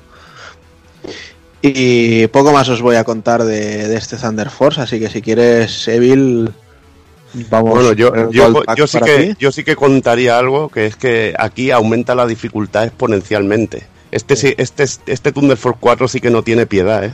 Igual que el 3 decía que era, era, era bueno con el jugador, era benévolo, este es maligno, tío. Este es muy, Sí. muy, muy maligno. Los enemigos, yo- los enemigos yo- finales aguantan como bestias. En el otro duraban un suspiro, aquí aguantan como bestias. De hecho, yo tengo que reconocerte que las primeras veces que lo he puesto para jugarlo, o sea, en, en el escenario del, del desierto, el bosque hay, que es como Sí. una especie de nave robot con unas esferas. Ah, sí. Si no, si- no me ha llegado a fundir todos los continúes, en Mm. alguna de las veces no me los ha fundido ninguna, ¿sabes? O sea, muy, muy bestia. Aquí ponértelo en easy no es, no es no es ser cobarde, es empezar a descubrir el juego y luego pasar a normal porque la verdad que tienes que aprenderte mucho los patrones de enemigos, las múltiples trampas que hay de escenario, hay trampas incluso de enemigos, de la Mm. manera que te lanza, que se tiran a ti como suicidas. Sí, sí, sí, sí. Es absolutamente demencial lo, lo que sea, trampas de escenario. También hay una fase de estas que podríamos denominar como de velocidad, que hay túneles y tienes que ir súper rápido por los túneles pasando que Eh, memorización, memorización 2000%. que esa en Aeroblaster y en la saga Gradius hay fases de ese tipo y da miedo, tío. Y luego el juego, el enemigo final, antes del enemigo final hay, hay un enemigo que yo lo llamo el tocho, que te pega un láser por el, por el centro, que te crean, que te quedan solo dos rincones por arriba y por abajo para escapar del láser ese. ¿eh? Yo El lo llamo el super pepino, tío. El primero te lo comes siempre, porque no lo sabes. No lo sabes, hace boom y, y aparece muerto. Y digo, ¿qué ha pasado, tío? Como si fuera un flash de foto, tío. Te esconde ahí rápido y dices, ¿qué pasa? ¡Bum! Boom, toma. Yo tengo que reconocer eso, que forzarnos como nos has forzado a hacer este programa, Sí. a, a meter Thunder Force en un retro, ha hecho que este juego se ponga ahí en el podio de los juegos de naves para mí, junto a Axel ahí de, de Super Nintendo. Yo estoy contigo, Juanan, ¿eh? totalmente. Además, es mi matamarciano fetiche de, de todos los sistemas, Thunder Force 4. En Mega Drive me lo llegué a pasar, no sé diré con una vida, pero con un continue sí. si no estaba el truco aquel que estaba en las versiones occidentales de poner cero Sí. vidas y te Sí. daba 99. Que hay quien dice que es un bug, está un poco ahí la polémica, pero realmente esto, la única opción es que, porque el japonés no estaba, es que o bien lo activaron los occidentales como un modo de bug para ellos ir trasteando y se olvidaron de quitarlo, pero es raro porque los programadores tienen, un- tienen siempre un modo de bug para ir a la pantalla tal y ponerse invencibilidad, o sea que es raro. O directamente, como era chungo de cojones, dijeron, mira, ponlo que a cero vida sea 99 y que la gente se lo pase, porque si no lo van a poner a parir las revistas. También cositas que me gustan a mí, pues la primera fase, la bueno, la, la que, La- suele- su- la que sí. sueles elegir, ¿no? La digamos la Sí, del sí, mar sí, y las sí. montañas. Sí. Yo son como tres fases en una, ¿no? Porque empiezas, ya te alucina lo que ha comentado Juanan del scroll que te puedes ir para arriba, para abajo y cambias lo que pasa arriba con lo de abajo de la pantalla. Mm. En la misma fase te va atardeciendo, te anochece y cuando te Sí. anochece se sumerge debajo del agua, te cambia la música, es como otra fase. Ahí vas. Y ahí ya te enfrentas a la nave, que es tipo la, una típica fase de, de, de retail de la nave, que ya te vuelve a cambiar la música, te entra la, el Evil Destroyer, la música esta, y ya de la nave, cuando crees que ya te la has cargado y tal, pum, te sale el cola pescado. El enemigo este de la bola, que comentaba Sí. Juana también, que de- como te descuides la bola, la primera vez te la comes siempre por decreto Sí. ley. O sea, eso es impepinable. Hay una cosa del juego este que me, que me vuelve loco, que es la versión la versión americana, el- que le pusieron el nombre Lightning Sí, Force, ahí está, Lightning Force. ahí y mal traducido además. Estaba Sí. mal, tenía una E de más. el Con. Engris, Engris del Con bueno. Ingris, total. Y yo, ¿qué más podría decir de- del juegazo este? Bueno, eh, no salió en Brasil. Creo que los otros dos sí que salieron, que eso es un... que es raro, ¿no? Porque el 3 salió en Brasil y en Europa no. Y dices, este sí. Y con lo que les mola esto, este tipo de juego y la música que tiene y todo, joder. Ah, y una, una cosa que, que, que me flipó, que es que en el final, cuando te lo pasas salen las naves de, de Darius, Mm. de R-Type, y la otra no sé si es de al este, pero de uno de los al este. No sé si es de al este 2 o de Power Strike 2. No, Power Strike 2 no Mm. porque era azul la nave. Mm. Pero salen las tres naves, te venden el rollo, bueno, esto se ha acabado, li- eh, la, de- la alianza ha podido escapar, otros planetas, no sé qué, la nave, la, la- la Leo, la, la 4 eh, R, bueno, la, la, la- la que va después de las TICs, que es la Leo, se queda La por ahí. Rainex. Ah, eso es. Se queda por ahí tirada, bla, bla, bla, y te planta las imágenes de la Head, de Retype, de la Silverhawk de Darius y la otra de la Leste. Y dices, pero, ¿y esto por qué? Gratuitamente. Y te violan la mente ahí. No, pero ahí, gracias a eso ves muchas de las influencias, ¿no? Que tienen. Eso mola la juego. hostia. Mola la hostia, porque hay, hay, vari- hay varios jefes y mismamente, eh, que lo estamos diciendo todo el rato, esos niveles que vas eh, debajo del agua, eh, pues obviamente beben de Darius. Es que es, que es, eh, una evidencia pura y dura. Y, y sobre todo, eh, como comentamos ya antes, pues el rollo de, que aparezca la nave al este por esa relación que tenía mano a mano con Compile.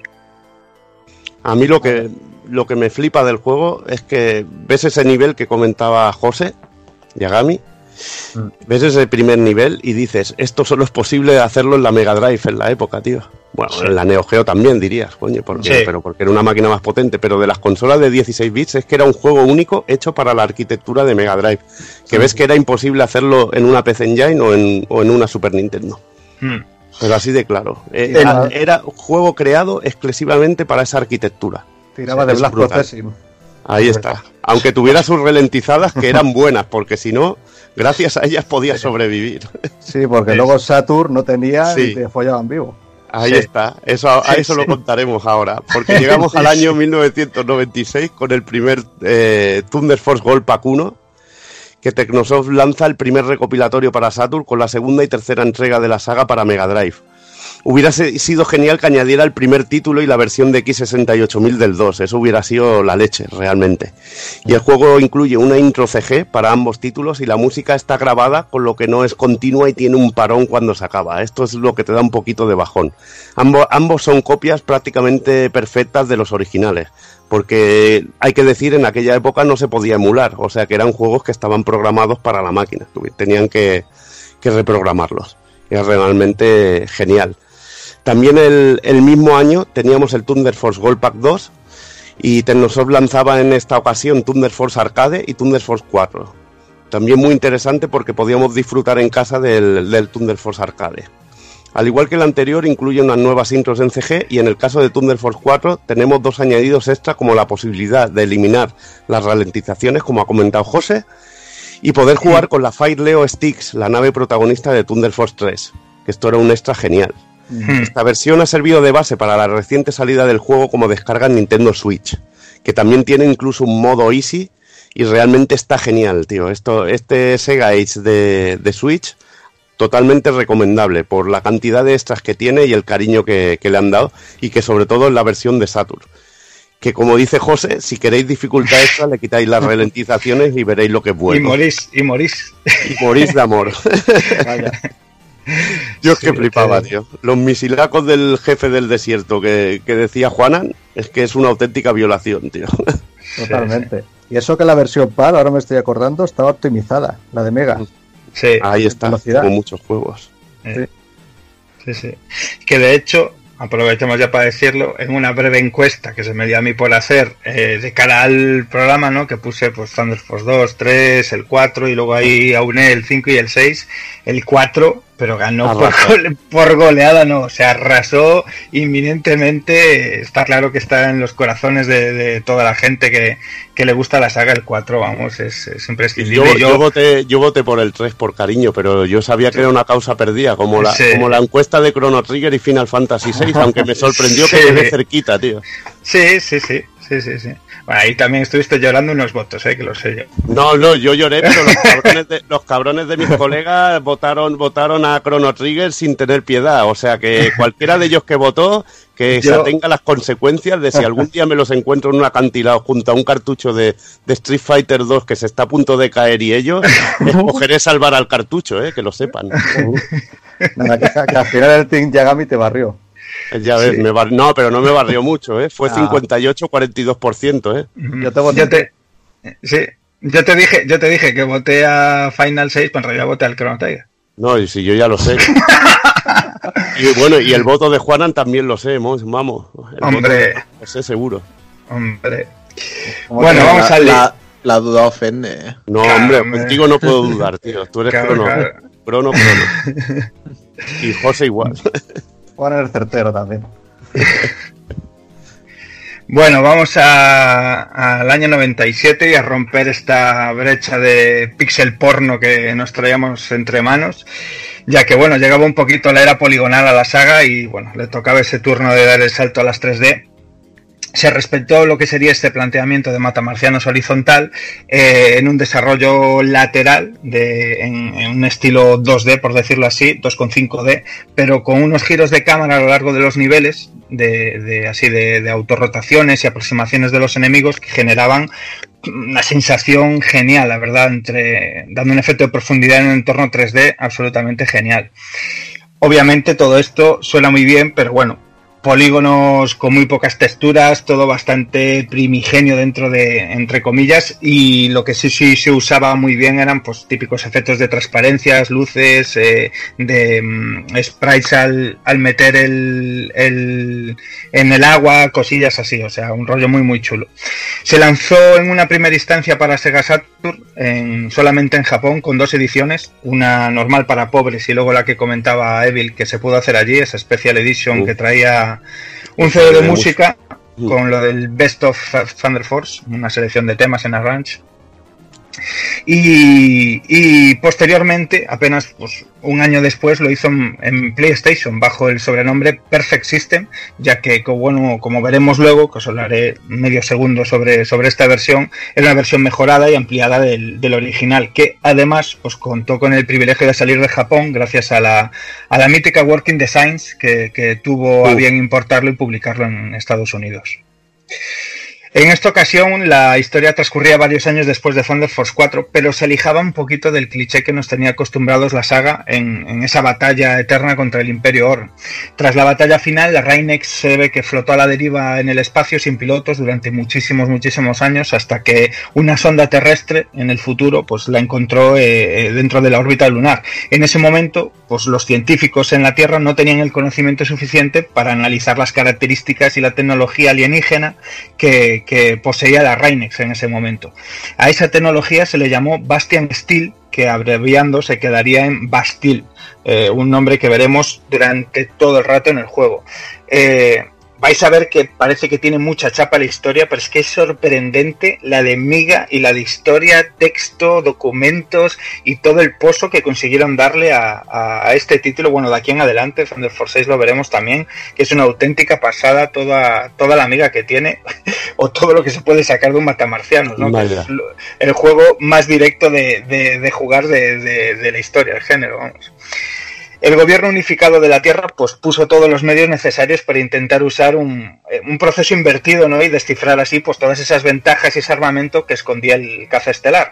Se construyó una fortaleza en el Océano Pacífico y con un superordenador dotado de una, de una inteligencia artificial más, la más avanzada que había en el momento, eh, llamada Guardian. Tras años de análisis eh, de, la nave dentro de, esa inteligencia artificial en esa base, el proyecto dio su fruto y Guardian pues, consiguió descifrar todos los misterios de, de la tecnología alienígena Bastille. Se construyó una flota armada de naves con todos los avances que se habían adquirido de dicha tecnología, pero como era de prever, un día pues esta inteligencia artificial eh, toma conciencia propia y decide lanzar un devastador ataque sobre la Tierra. ¿no? O sea, todo ese ejército de naves y demás que construyó, pues lo lanza contra la humanidad.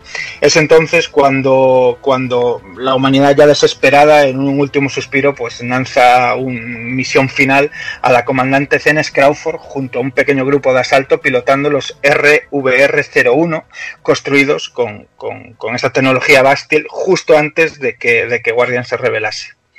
Eh, como os decía, o sea, un nivel de, de densidad en el argumento genial. Lo notaréis, eh, como os comentaré más para adelante, en, en la versión de PlayStation de Perfect System, que es que vamos, o sea, no tiene desperdicio porque además la historia está chulísima.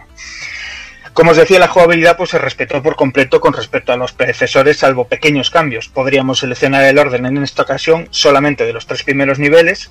Tendríamos No Blue, que es- sigue siendo la clásica ciudad sumergida, Boot, que sería pues, un poco ambientado en un, en un bosque, y Human Road, que sería pues esto ya un poco en una ciudad posapocalíptica, así un poco también nuevo y demás.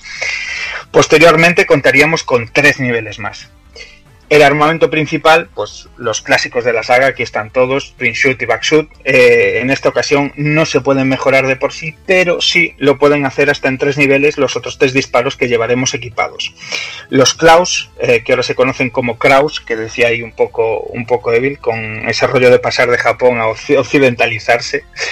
Y, aunque el efecto de, lo que sería este tipo de option es el mismo, ¿no? ejerciendo así un poco de escudo contra los impactos también enemigos y demás, em, y también como torretas, ¿no? como armamento extra, en esta entrega se pueden combinar con, con, el tipo de disparo que tengamos seleccionado en ese momento ¿no? y potenciarlo temporalmente. Algo parecido a lo que nos contaba antes Takokun con, con la Reinex en, en ese nivel mitiquísimo que sonaba Metal Squad.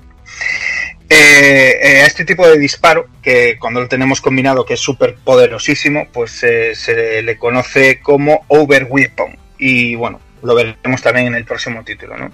El lado malo es que, bueno, pues tienen energía y se gastan, ¿no? Veremos cómo los Kraus pasan de estar de color azul a, a verde y luego a rojo, y cuando se agotan, pues desaparecen y obviamente pues seremos vulnerables. Como naves, pues tenemos la principal, el RV-01 Gauntlet, la primera versión oficial del Reinex adaptada a las necesidades humanas. En el segundo caso tendremos la RV-02, el Van Brace, que es un caza estelar mucho más nuevo, más poderoso, eh, desarrollado en esta ocasión también por la, por la organización gubernamental.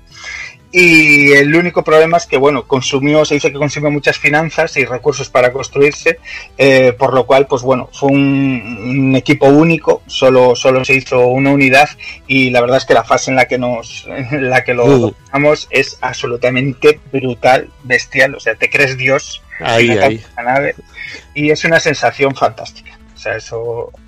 La el- música y todo acompañando, es todo, todo. es sensacional. O sea, el, el nivel en el que fueron desarrollando el juego, esa escalinata de dificultad, de demás, que llegas aquí, que sufres y te ponen esto en las manos con esa potencia, la música, el nivel del desarrollo también, eh, contra quién luchas, porque el enfrentamiento es bestial, o sea, es un revival increíble Sí. contra un Alfredo 04, vamos, es, es espectacular y, y un, un paso más allá en los matamarcianos, diría yo también, o sea, tienen una narrativa increíble, vamos. Y por último, la RV02, el Brigandine, que es en realidad, pues bueno, este Van Brands que bueno, se equipa con como si fuera una esfera, un Option mucho más grande azul, que también nos aporta un efecto de escudo, aunque hace la, el- la nave en esta ocasión un poquito más lento. Eh, como os comentaba al principio, pues esto, gráficamente, pues se nota que es el salto al 3D, la precariedad en- a la hora de meterle texturas a los polígonos y demás, pero bueno, luce de maravilla, o sea, luce increíblemente espectacular. Eh, también ayuda muchísimo el, buen hacer artístico que, tiene, que tiene esta entrega. Eh, en la entrega de, PlayStation, pues tiene un montón de, de capturas de imágenes, tiene una galería de arte bestial, bestial, y ves el currazo que hay de diseño, de enemigos, de naves, de personajes, o sea, es para, para deshacerte en elogios y no parar. Y sobre todo, pues la música, que es que la música es absolutamente increíble. Aquí ya se echa guante ahí de Redbook Audio del formato CD y, de qué manera, porque madre mía de Dios, chaval, cómo suenan los temas metaleros ahora sí, ahora sí. Y, está genial porque según la ambientación eh, consiguen pues hacer también temas mucho más eh, cibernéticos, eh, más espaciales, que, que suenan más tecnológicos y bueno, eso es fantástico, ¿no? Musicalmente, como os comentábamos al principio, pues quiero hacer aquí un alto, un parón cortito en Tsukumo Hyakutaru, que, que nace en el 73 y, y bueno, es más conocido, obviamente es conocido por ser eh, compositor de la mayoría de juegos de Technosoft, siendo su primer trabajo, porque os dais cuenta, eh, Hyperduel, que se, que se dice rápido, y, y bueno, es el compositor principal de lo que sería Thunder Force 5, aunque bueno, también hay otros trabajos dentro de la compañía como Blastwind y luego Brutal. títulos, títulos, brutalísimo, títulos que os van a sonar muchísimo como Gunhound X, un juego de mechas de PSP, pero que se os, que os- se os quita el sentido todo. Mm. Eh, Assault Leinos, el reciente Assault Leinos de, de- que fue portado hace poquito a Play 4, o este reciente Matamarcianos, el Devil Engine, que está ahora así un poquito de, de- de moda. Eh, además, pues trabajó también con Noise Factory eh, en la organización de, de otros títulos también, como toda esa saga de Tohu Project y demás. Eh, y como nos va a comentar después Evil, tuvo una, un, papel fundamental ahí en, en una historia rota, en un sueño roto que pasó por ahí adelante.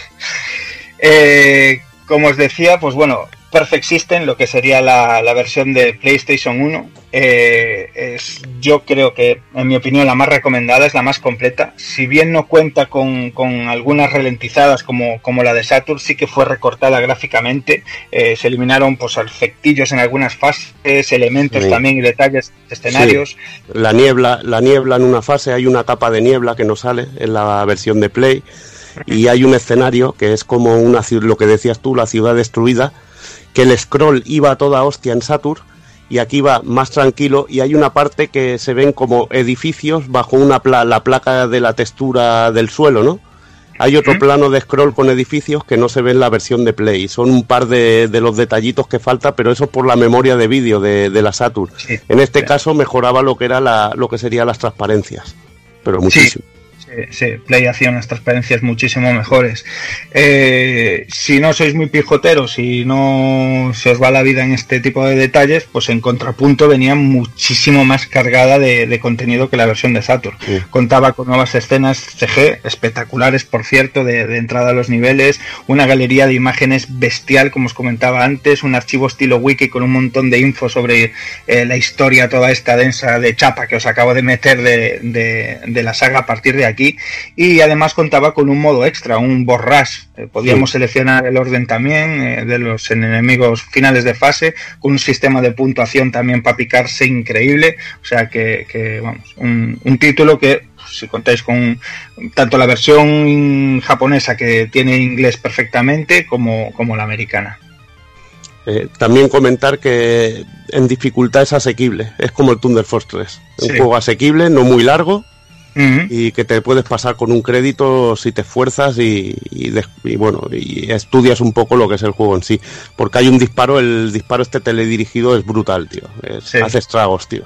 Mm. hace estragos la Sí, última fase es una locura que es como un mundo así digital tío que, que mola un montón tío. Mola muchísimo Sí, como si estuvieras en un ordenador tío.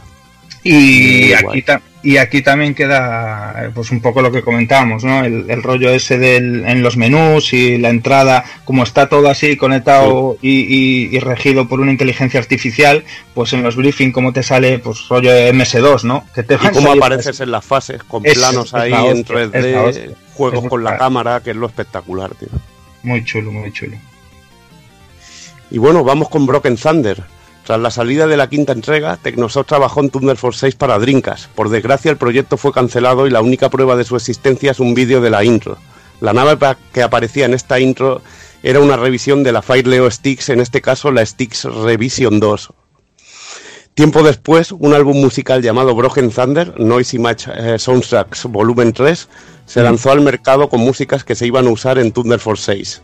Mm. Este álbum, bueno, esto es lo que ha comentado Dani Hmm. antes, este álbum se volvió a lanzar con nuevos arranges de músicas de la saga Broken Thunder Project Thunder Force 3, con nuevos arranges de, de músicas de la saga en Broken Thunder Project Thunder Force 6. Tetsuo Kano, productor de Sega, era un gran fan de la saga Thunder Force e incluyó algunas de las músicas de la saga en las fases finales del juego Sega Gaga. Sega Gaga. es que jodido de decir el cabrón. Ya sabes cuántos gas. Ya ves, tío. Con un minijuego basado en Thunder Force con su música y efectos sonoros en el que nos enfrentábamos a varias consolas de Sega como la Mars 3, la Mega Drive o la Saturn. Una, de estas locuras pero maravillosas, a ver si traducen al inglés algún día este juego. Años después, Okano se encargaría de producir Thunder Force 6 para PlayStation 2, para que veáis lo, fan que era este hombre. En el año 2006, un estudio indie llamado Factory Noise AG, AG anunciaron Broken Thunder, un tributo a la saga Thunder Force que utilizaba la banda sonora de- del mismo nombre. El juego fue todo un desastre que prometieron arreglar, pero casi se quedó. Una cosa que se quedó en el olvido. La verdad que me molaría ver una copia de este juego, aunque fuera traperillo. Joder, esto podían recuperarlo unos románticos y, y, y hacernos bueno. felices a muchos. Aunque a ver, ahora que lo ha comprado Sega, a ver si se anima y nos saca una nueva entrega, que la haga M2, tío. Pues sí. Que, mira, hoy estaba la noticia del Striker este nuevo, tío. Mm. No sé si lo has visto. No. Pues luego lo ves, luego lo ves, que te va a molar. Por cierto, me gustaría volver un. Es que estaba dormido no en los laureles cuando Thunder Force 5. habla, habla.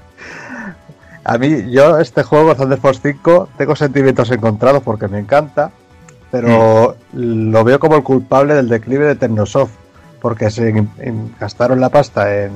no controlaban mucho el tema poligonal y tal, invirtieron ahí un dineral y bueno, es que creo que solo lo siguiente que hicieron fueron eh, el Guitar Robo aquel de estrategia de Play, el de Kasen o de Suken, que era como un Robo Wars, pero solo de Guitar Robo, con, que está muy bien. Ah, por y cierto. sacaron el juego de Steel Doom, este de lucha de como Sí, mecha y cosas sí, así. Pero poco más hicieron ya, porque Pero- el, el ya es de Sega.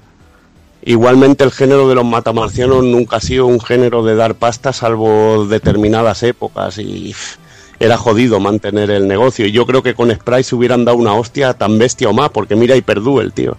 Es juego, un juego brutal de sprites, pero que tampoco en ventas me imagino que les daría, No. daría mucho. Aquí es que querían hacer como una especie de borrón y cuenta nueva, porque de hecho la nave ni es una Fireleo, es el único Thunder Force que la nave no es una Fireleo. Y, pero bueno, y con- ya con el salto a PlayStation y tal, pero no, realmente no. Por cierto, que la, el CD de PlayStation, si mal no recuerdo, podéis meterlo en el PC. En el PC y sacar imágenes y, Sí, ¿no? Sí, sí, wallpapers, sí. sí. Ah, ves, ves. Mm. Sí, Pues eso yo- está de la hostia. Sí. Y ya está. Muy bien, muy bien. Pues nada, nos vamos hasta el año 2008 en PlayStation 2 y vamos por Thunder Force 6, dirigido por Tetsuo Kano. Eh, si os digo Astro Boy de, de Game Boy Advance, eh, nos, ponemos, nos ponemos de pie porque es para mí uno de los mejores títulos del sistema. Sí. Y, y- vaya. Y desarrollado por 21 Company, una división de, de Technosoft tras ser adquirida esta por la compañía de Pachinko, pero bajo la licencia de Sega. De hecho, eh, Kazue Matsuoka, eh, uno de los programadores en Thunder Force 2 y 3, se quedó con los derechos de la IP y en el 2007, pues Okano contactó con él proponiéndole juntar eh, un nuevo equipo con mucha experiencia en matamarcianos, en Sums, para, para intentar manejar este, este proyecto nuevo, ¿no? El equipo se trajo a Tamayo Kawamoto de Ray Force y Ray Storm, clasiquísimos de, de Taito, palabra- palabras mayores, a Gosato de la serie Raiden y Motooki Furukawa para componer la banda sonora original del juego, compositor de Gradius 3, Salamander o Gunstar Heroes. Así que, claro, o sea, de aquí, de aquí no podía salir nada malo, ¿no? Bueno. El juego nos sitúa 10 años tras los hechos ocurridos en Thunder Force 5. Tras una época de prosperidad para la humanidad, la Tierra se ve invadida por una raza alienígena llamada Ornfaust. En una intensa batalla, las fuerzas terrestres se ven destruidas casi por completo cuando se recibe una intensa señal de la isla donde se albergaba Guardián, allí en el Pacífico. A medida que los investigadores analizaban la tecnología que antes estaba prohibida y que habían abandonado hace 10 años, eh, que a todo esto pues fueron 10 años en la realidad y 10 años también aquí en la ficción para la historia del juego, encuentran un mensaje alarmante incrustado en los fragmentos. O sea, se decía que el Bastil fue una vez eh, el arma definitiva mm, creada por el poder extraterrestre llamado Galaxy Federation, eh, utilizada para combatir al malvado Imperio. El mensaje también contenía una advertencia de su inminente llegada y una llamada interestelar de ayuda contra las fuerzas Or, que eh, estaba tratando de extender su influencia de muerte y destrucción a otras partes del universo. ¿no? Al no tener otra opción, los científicos recrean la tecnología Bastille de nuevo en un caza estelar experimental conocido como RV00 Phoenix. Bueno, así un poco pues eh, con ese símil de resurgir de las cenizas. Ahí. Ahí estás. Y lo que sería, pues en sí, la última esperanza de la raza humana contra Ornfaust. Esto lo que viene a ser, nos cuentan ahora, pues que como ese guardián y demás, pues que dentro de lo malo que era, pues era un poquito bueno, porque en realidad en, en la galaxia, en el universo que no conocíamos, pues eh, hay fuerzas mucho peores y, y ahora pues se pone un poquito de nuestro lado, ¿no? El juego es 100% continuista con la saga. Obviamente vemos de nuevo ese desarrollo 2D horizontal en entornos 3D. De hecho, pues se podría considerar en sí como un enorme homenaje, pero con mayúsculísimas, a la saga en sí, ya que bueno, revisitaremos niveles y entornos, nos enfrentaremos a viejos conocidos a, lo largo de sus, de sus seis frases y los tres primeros son seleccionables en orden tal cual veíamos en el anterior título de la saga, en el, en el 5. La nave principal en esta ocasión, como os decía, es el RVR-00 Phoenix, que bueno, pues se comporta como el resto de naves de, la saga hasta ahora, pero con el emplazamiento para dos tipos de disparo a mayores de los dos básicos solamente. Al igual que en los anteriores, pues también podremos regular la velocidad de nuestro caza espacial y contaremos con hasta dos Kraus, ¿no? con las mismas características de Options que hasta ahora, salvo que no nos protegerá de todos los proyectiles enemigos. Bueno, esto dependerá de qué, de qué arma tenemos seleccionada en ese momento. De hecho, vemos que hay balas que son azules, balas que son amarillas. Eh, sí. Está muy, muy bien medida la, la, jugabilidad en ese aspecto. La mayor novedad eh, será nuestro sistema de Uber Weapon, que, ya viene un poco bebiendo ¿no? de Thunder Force 5, pero, pero que aquí vamos, o sea, da el todo por el todo, se nota la mano de la gente de Raiden, además eh, eh, en el sistema de, armamento sobre todo, que, este sistema de cargar un poco, eh, su, hacer como muchísimo más potente durante breve tiempo, los, le aporta un rollito de estrategia a la jugabilidad, podemos mejorar hasta en seis niveles, la forma como una forma de barras que podemos llenar, las vemos por abajo, tenemos hasta seis barritas para llenar uh, por abajo en, la, en, el, en, el, HUD de la pantalla, vamos matando enemigos, vamos recogiendo unos orbes, unos orbes verdes que nos dejan y estas barras se van llenando, ¿no? Eh, el sabio uso de este ataque devastador, pues eh, además cambia según el arma que tengamos equipada, algo que es increíblemente espectacular. Eh, podemos además desbloquear dos naves más que, cambian además un poquito el comportamiento y la jugabilidad de, del título en sí y que darían paso pues también a dos finales extra. Eh, lo de la jugabilidad y el armamento es vastísimo. O sea, si, si eres un machote y te aguantas toda la fase, que ya tengo que decir hasta ahora que es un juego súper fácil, súper asequible. Además, eh, empiezas con el nivel normal de dificultad y un tienes dos por debajo, un un very easy. Y ya en el normal no te tienes que aprender los patrones de los jefes, no te tienes que aprender por dónde vienen tal. En los tres primeros niveles te los puedes hacer perfectísimamente, sobre todo pues si haces un buen uso del Over Weapon, porque si tienes, te llegas con, yo que sé, ya no digo las seis, pero te llegas con tres barras al jefe final y pulsas tres veces el círculo para, para triplicar el ataque, vamos, es que es algo devastador y, y te da una sensación de poder y de, y de, y de destrucción, macho, pero muy, muy, muy, muy, muy bien lograda. Gráficamente es precioso, o sea, es increíble. Eh, muy en la línea de, Gradius 5 también en PlayStation 2, eh, con ese tipo de efectos de rotación en los fondos, un trabajo de detalle en todos los niveles increíble. Eh, volvemos a ver aquí niveles plataformeros con, con mucho autoscroll, tanto vertical como horizontal, muchísima amplitud, como nos contaba antes Takokun en Thunder Force 2, pues aquí está elevado a la máxima potencia. Eh, tiene muchas cosas que le molaba hacer a, a Technosoft en sus juegos en, en X partes de, de, los juegos de matamarcianos en sus niveles. Pues ese rollo peliculero, pues de que te vienen eh, eh, misiles teledirigidos y te los tienes que cargar. Pues de esa misma manera, eh, si estás en una base enemiga, pues tienes que disparar a puertas que tienen rayos láser, que si pasas y te detectan, te hace que vengan más enemigos. eh, paredes que tienes que ir destruyendo para poder pasar, o sea, todo, todo, todo con le aporta una intensidad a, a, lo que estás jugando en el nivel, pero muy, muy, muy divertido, la verdad. Y un título que lamentablemente, pues, eh, solo se quedó en Japón que no es muy caro hoy en día de conseguir, yo creo que es mucho más caro de conseguir a lo mejor un, un Gradius 5 PAL o una cosa así, y que, y que musicalmente recupera muchísimo también la, la identidad de la saga, suena Metal Squad por ahí también, o sea, es como un, un broche de despedida, aunque eh, leyendo entrevistas de, del desarrollo en sí, em, sobre todo porque, bueno, como os contaba antes, Okano era un fan increíble de la saga, de hecho la recuperó, siendo el de Sega, recuperó la saga para lanzarla aquí en Play 2 y se puso en contacto y formó este grupo increíble eh, con un poco con la ilusión de que este proyecto fuera bien, que vendiera bien y que en un futuro pudiera haber un Thunder Force 7, cosa que, pues bueno, estamos aún a día de hoy esperando por él y bueno, es, una pena porque es que esto es un juego eh, muy, muy, muy guapo que, bueno, lejos del pixel que es maravilloso de la época de Mega Drive, eh, siendo así ya un poco más en HD con, con un trabajo gráfico y musical chulo, eh, yo lo recomendaría a todo el mundo.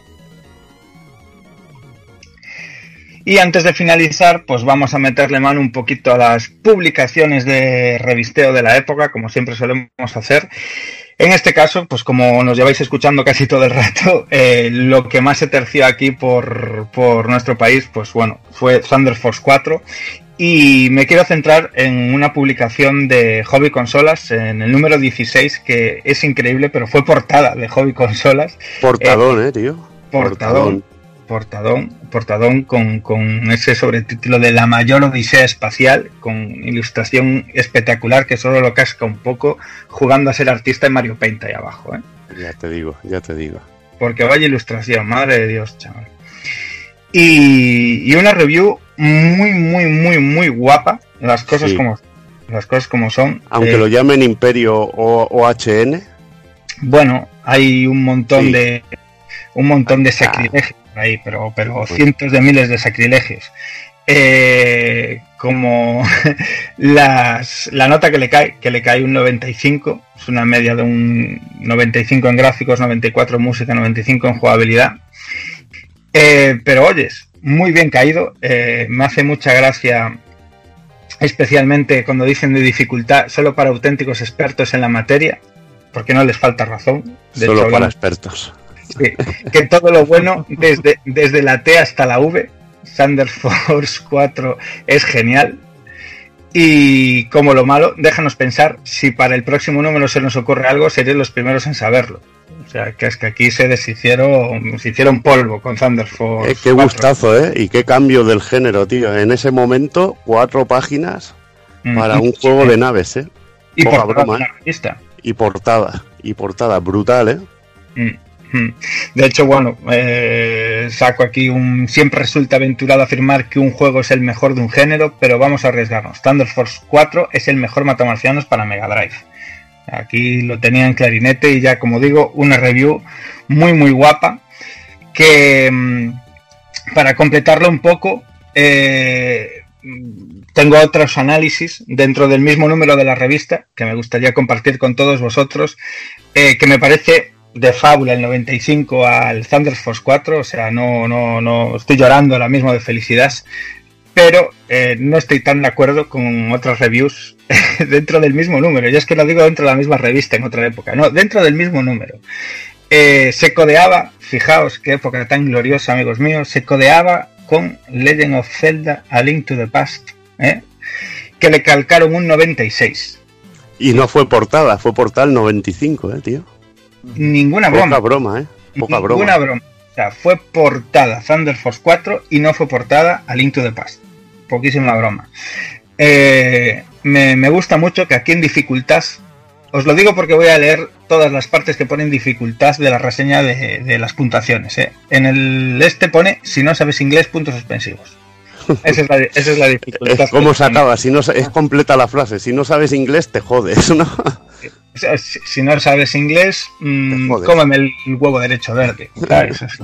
Sí. Eh, oye, también 92 en gráficos, 94 en música, 97 en jugabilidad, 96 de media el Celta. Ni tan mal. Bien, vamos bien, con vamos con el regreso del Cyborg. ¿Eh? Tuvieron los, tuvieron los cojones de El mandar del resto. tuvieron los cojones de mandarle un análisis a dos páginas. O sea, tirar a- al puto fuego dos páginas, tío, de una revista analizando el Strider 2 de US Troll. ¿eh? Pero no, ni siquiera la puta versión de Mega Drive, tío. La lamentable versión de Master System. O sea, por favor. Pero lo peor no es esto, amigos míos. Antes de deciros la nota, voy una vez más a leer el apartado de dificultad donde pone Strider, un potro salvaje, almas gemelas. Eh, Strider, un potro salvaje. O sea, esto es la dificultad del juego. Un, un 70 le dieron. O sea, un 70. Y le dicen que les gusta mucho el colorido de los gráficos. O sea, yo Claro, cuando veo ese marrón ahí. El y el negro, y el negro ese todo, que Blanco, inunda sí. todas las pantallas. O sea, el negro, el blanco y el marrón, porque no hay más paleta de color ahí. O sea, madre mía, para arrancarse los ojos. Si es que yo no 70. le daba más de un 30, tío. No, hombre, y un 30 eres un tío muy generoso, porque yo pensé en un 20. ¿Qué pensaste un 20? Madre mía, tío. Un 70 al Strider 2. Un 70. Strider la- Retus. Con, su- con sus dos cojones toreros, ¿eh? Con su, los, muy, los muy potros salvajes, almas gemelas. Eh, en, este mismo número eh, recibe un 95 en gráficos, un 91 en música y un 90 en jugabilidad, con una media de un 91. Eco de Dolphin, amigos míos. Eco de Dolphin, o sea, yo por aquí no paso. Utiliza la inteligencia. Utiliza la inteligencia, dificultad, a veces es increíble. Esta es la dificultad. increíble sí que me parece a mí que se haya llevado un 91 es la castaña de, de- de cuatro fumaos que decidieron hacer un juego de un delfín. Eso yo por aquí no te paso. Y luego hicieron uno con un colibrí, tío. O sea que. Ya, porque alguien los alentó, le, dio, le dijo que esto gustaba y les alentó. Digo, ahora no, se han pasado de moda los delfines. La, la nueva estrella es un colibrí y pum. Y pasaron.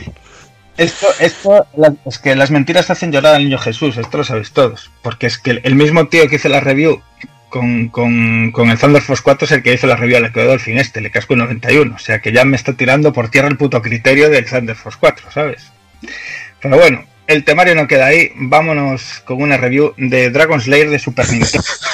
Esto es más infame, tío. que, que se lleva un 85 y un 90 de música, que, que yo no sé si le habían caído los oídos al pavo que hizo la review esta, porque es que es el Dragon Slayer de Super Nintendo, que es una castaña en movimiento, o sea, pero que es injugable. Pero. Pero, pero no, muy gordo, ¿eh? no sé. Eh, dificultad, tranquilos, la tiene y mucha. Así, ¿eh? El Tanta que es injugable, tío. Es que es, es injugable. Y un 85, ¿eh? Sigo poniendo ya en tela de juicio esa nota del Thunder Force 4. Pero en el mismo número vamos a ver un matamarcianos también, eh, en este caso en la consola contraria, como es Darius Twin en Super Nintendo. Muy majo. Que es majísimo, eh, a los players, vamos, o sea, una, una auténtica, mm, vamos, gloria bendita para ser matamarcianos en Super Nintendo. Y le ponen un 92 que no está en nada, pero que nada mal. Pero yo no creo que le hubiera dado un 92 al Darius si la nota que tiene Thunder Force es esa. O sea, pero Sí. bueno. Eh, ¿Os Dificultad, acordáis? es- dificultad es cachonda, ¿eh? Eh, Dificultad, leme, leme. Sí, sí, le- dificultad, la puedes seleccionar. ¿Qué dices? es que es muy grande, tío. Es que, jo- es que es, es que es para enfadarse, las cosas como son. ¿Os acordáis del 70 del Strider, no? ¿Os acordáis del 70 del Strider 2?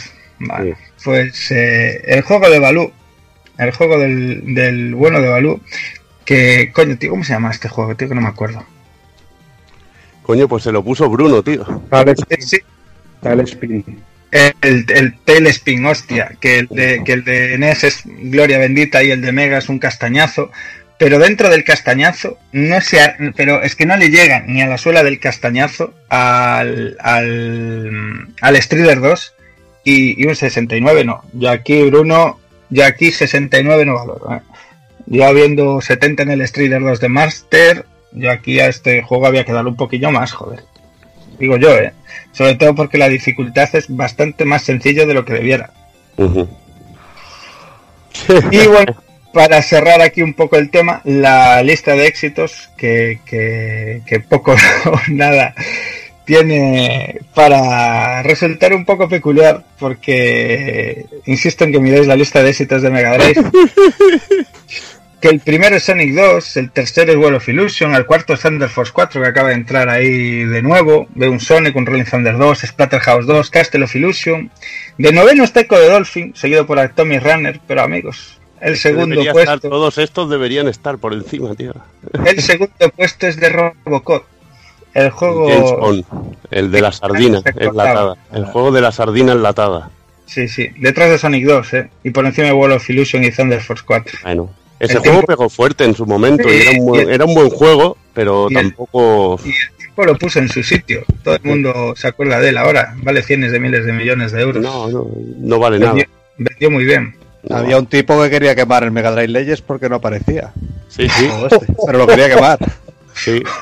De hecho, la segunda. Para mí, para mí es un juego bueno dentro del catálogo. Incluso se sacó en DS el juego, tío. Imaginaos. Es un juego bueno, no, es un juego normal. Normal, Es un normal. juego- decente, es un juego para, ser, para, para ser occidental, bueno. Bueno, vale. pero En, es un ese- juego- en esa época, porque en esa época lo occidental que fuera bueno no abundaba. No, pero no es el segundo puesto de un puto ranking, de un catálogo. ¿Dónde está, donde está Thunder Force 4, donde está World of Illusion, donde está Sonic, donde está Rolling Thunder 2, Splatterhouse 2, Castle of Illusion y Atomic Runner? El eco no lo digo. porque si no me pega Jordi. Y que es una rayita. O sea, que, que no es nuevo, que es que lleva ahí afincado meses. O sea, que Lleva va- fincado ya, bo, eso estaba ahí ya. ¿Qué había? ¿Maletín ahí o no? Hombre, no, había hay leyenda de maletín, no hay leyenda de maletín. Aquí había maletín, no, aquí había, vamos, un maletinazo de petrodólares había aquí. Hostia, y el, y en la Lynx el primero, el Sadus TVas, tío. Eh, sí, sí, por encima del Toki. Sí, Creo sí. que mejor el Toki y el Batman Retus, tío. Pero Sí, bueno. sí, sí, sí, bastante mejor. Bastante mejor. Y bueno, hasta aquí un poquillo esta revisión de, de revisteo sobre Thunder Force. Muy bien, pues si, si os parece nos vamos dejando por aquí y vamos a por la, por la despedida.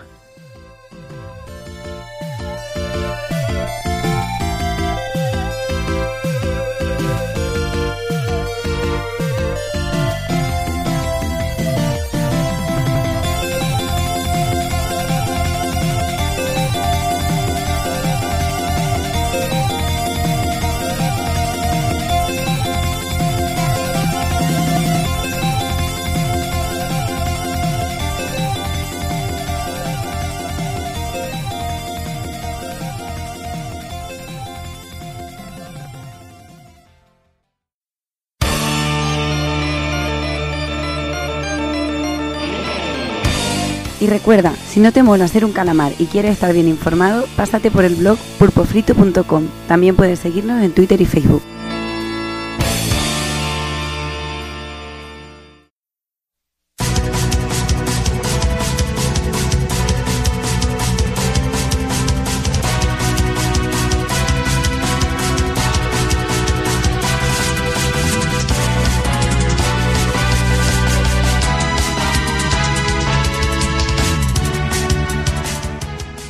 Pues nada, hasta aquí un programa más. Eh, yo creo que queda un programa bueno, bastante ligerito, bastante entretenido.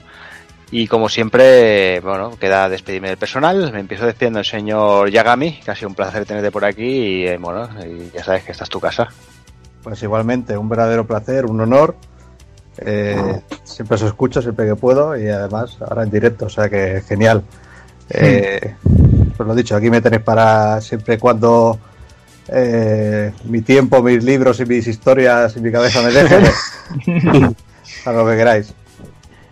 Pues nada, Yagami, que vaya muy bien y hablamos en breve. Igualmente, un abrazo. Y venga, me despido también el señor Daniel San. Hola, muchachos, buenas noches y nos portamos muy bien en este programa. ¿Sí o no? Sí, sí, ha estado bien, ha estado bien. Nos portamos bien, portamos bien porque la, la, la chapa pudo ser muchísimo más intensa y más severa y, y yo me Sí. mordí mucho la lengua, ¿eh? Así que no me tiréis Sí. del teto, venga. Vamos, Sí, vamos os, ha, os ha ayudado hasta internet, que me ha bloqueado en el momento de chapa bruta. O sea, Sí, sí. Sí, sí, tío, es verdad. Te dejó solo, tío, en tu, habitación. hablando, hablando al vacío. Qué guay, tío. Esto me gusta muchísimo, esa imagen del Snable tuya, tío. Pues nada, buenas noches y, y un lujazo a- en pleno 2019 a hablar de, de matamarcianos. Con, de- de- de- de- con mayúsculas, además. Hala. Venga, hablamos el próximo. Venga, chao, chao. Me despido también, señor Evil. Venga, pues nada, todo un disfrute poder hacer una saga de matamarcianos tan guapa como la de Thunder Force y que me gusta tanto. Y Qué encima es buena. que sois, tío. Todo el día estáis queriendo matar marcianos. Claro, tío. pero es que mola. claro. Es el nombre que le dieron aquí, tío. Yo qué sé, tío. Yo contra Marte le podemos llamar o qué. pero bueno, tío, no sé, a mí me mola, me mola. Es un género que me mola mucho y lo he disfrutado muchísimo el programa. Y me alegra que te haya gustado el Thunder Force 4, que algo, algo que hayamos hecho te haya molado y que lo hayas disfrutado, eso me gusta. Y ahora nos tocará pues algo que te gusta a ti, que luego te dejo que lo digas tú, que para eso va a Eh. ser un programa especial para ti. Y nada, eh, como el Dani nos avisa en un vídeo, yo os aviso que los vídeos estos de, de Dani, que tengáis cuidado cuando sale sujeto en primer plano, que no asuste, que es así, él no pone los warnings, pero ya, ya os avisa el, el Tito Evil para deciros que tenés cuidado, tenés cuidado. No, vaya- no vayáis a amputar las córneas y esas cosas cuando se muestre en primer plano. Qué Pero bueno. gratuito, chaval. Qué gratuito, eh. Te la debía, tío. Es lo que... Qué, gratuito, chaval. Al pavo que Da igual, que- No, los yo, espejos mira, de casa, la, verdad es que los vídeos se disfrutan mucho y das Sí, una envidia, claro, das una claro envidia se- muy Claro que se cabrón. disfrutan. Anda, mira, mira qué juego, va, se lo voy a pillar para Evil, va. eso sí. En Eso, lo he disfrutado y lo voy a y lo voy a gozar, pero también da una envidia muy bestia, ¿eh? Da Eh, Eso mira, que da envidia y rabia. En el Sí, sí, próximo. la, en la- el- la verdad es que da envidia. Que sí, pero, eh, mira, el que habla que se va a ir dentro poco, el cabroncete. Ya, es verdad, qué cabrón. En el próximo que voy a subir, de hecho, llevas una puta triquiñuela, llevas un recao, eh, que paro todo, paro la música, eh, paro el seco solo para ti. En plan, mira, qué jueguito, qué barato. Se lo voy a llevar para Devil. Yo después, después de la después de la imagen tan erótica, bueno, yo no veía algo tan erótico desde Manuel, desde el lametón que he visto desde tu lametón al Loros Demon, tío. Me cago en Dios. Tan erótico como en Manuel, tío. Hombre, tío, eso es motivo de celebración Lo siempre. haría, te lo haría en silueta eso, tío. En Es- silueta y te lo deberías poner de marca de agua en tus vídeos, tío. Tu lengua ahí lamiendo el, el juego- el cartonazo. Es mayugo ahí. Dios mío, que me saquéis los colores. Venga, anda, chapa el Venga. chiringuito una vez. Sí, este que no se calla. Que no no habla suficiente hoy. ¿Ve lo que pasa? No, no le dejáis hablar dado horas y vida, lo que habéis dado vida. Hay que atarlo en corta. Aparte se despertó ahora por encima del cabrón, ¿sabes? Eso sí que es verdad. Y nada, y, Pues contar, nada, David. y contar aquí con el doctor bien también, es bien, muy bien. De todo doctor. Miranda. Venga, me voy, me tomo la pastilla y ya está. Ahí estamos. pues venga, me despido del señor Takokun. Pues nada, señores, un placer como siempre. Y lo dicho, ha sido muy divertido y muy entretenido descubrir la saga Thunder Force. El mes que viene, ya sabéis, como toca de 3 y demás, intentaremos hacer un programa más ligerito. Y como ya hacía tiempo que no me prodigaba yo mucho, pues volveremos a tocar un RPG Japo. Así que os esperaremos por aquí hablando de Tales of the Abyss. Wow. Jugazo. Muy bien. Bueno, nada, Takokun, a viciar y, y a descansar. Venga, un abrazo chicos. Y para terminar, me despido señor Kafka, que tiene un mensaje que nos quiere transmitir a todos. Bueno, pues sí, eh, simplemente pues que hace ya mucho de lo que es el, el comienzo, ¿no? De, de lo que es el Pool Podcast y, y el Retro Pool Podcast, que aunque mucha gente que piensa que yo siempre he estado en el retro, yo empecé en el actual desde el número uno, desde el primer programa. Y como todos sabéis, pues antes del especial de Street Fighter 2 eh, lo iba a dejar y tal, pero bueno, hablando con unos y con otros, eh, la verdad es que no me habría perdonado el, el no estar, el perdérmelo después de tantos años pidiéndolo. Y regresé para él. Y la verdad es que habría sido un fin idóneo y espectacular, ¿no? Ese Street Fighter 2. Pero bueno, yo creo que ahora ya sí que ha llegado el momento de pasar página y cerrar este capítulo. Sin dramas, sin movidas, y no hay ninguna doble intención, ni malos rollos, ni cosas raras que luego la gente enseguida empieza a montarse películas. La verdad es que me la trae muy floja, pero quiero dejar eso claro, ¿vale? Que luego sabéis cómo es toda la gente con los mensajitos por ahí, vos con los mensajitos por grupitos y mierdas. Y es, es simplemente como, eh, como dicen en, en todas esas películas de Hollywood, el- eh, la famosa frase de la friendzone, de no eres tú, soy yo, ¿vale? Eh, yo no soy el mismo que cuando empezó todo esto, eh, ni quiero lo mismo, ni siento lo mismo, la verdad es que quizá por todo lo que he pasado, no sé por qué, pues no soy el mismo, simplemente. Y yo creo que ha llegado el momento ya en que me, me de este barco.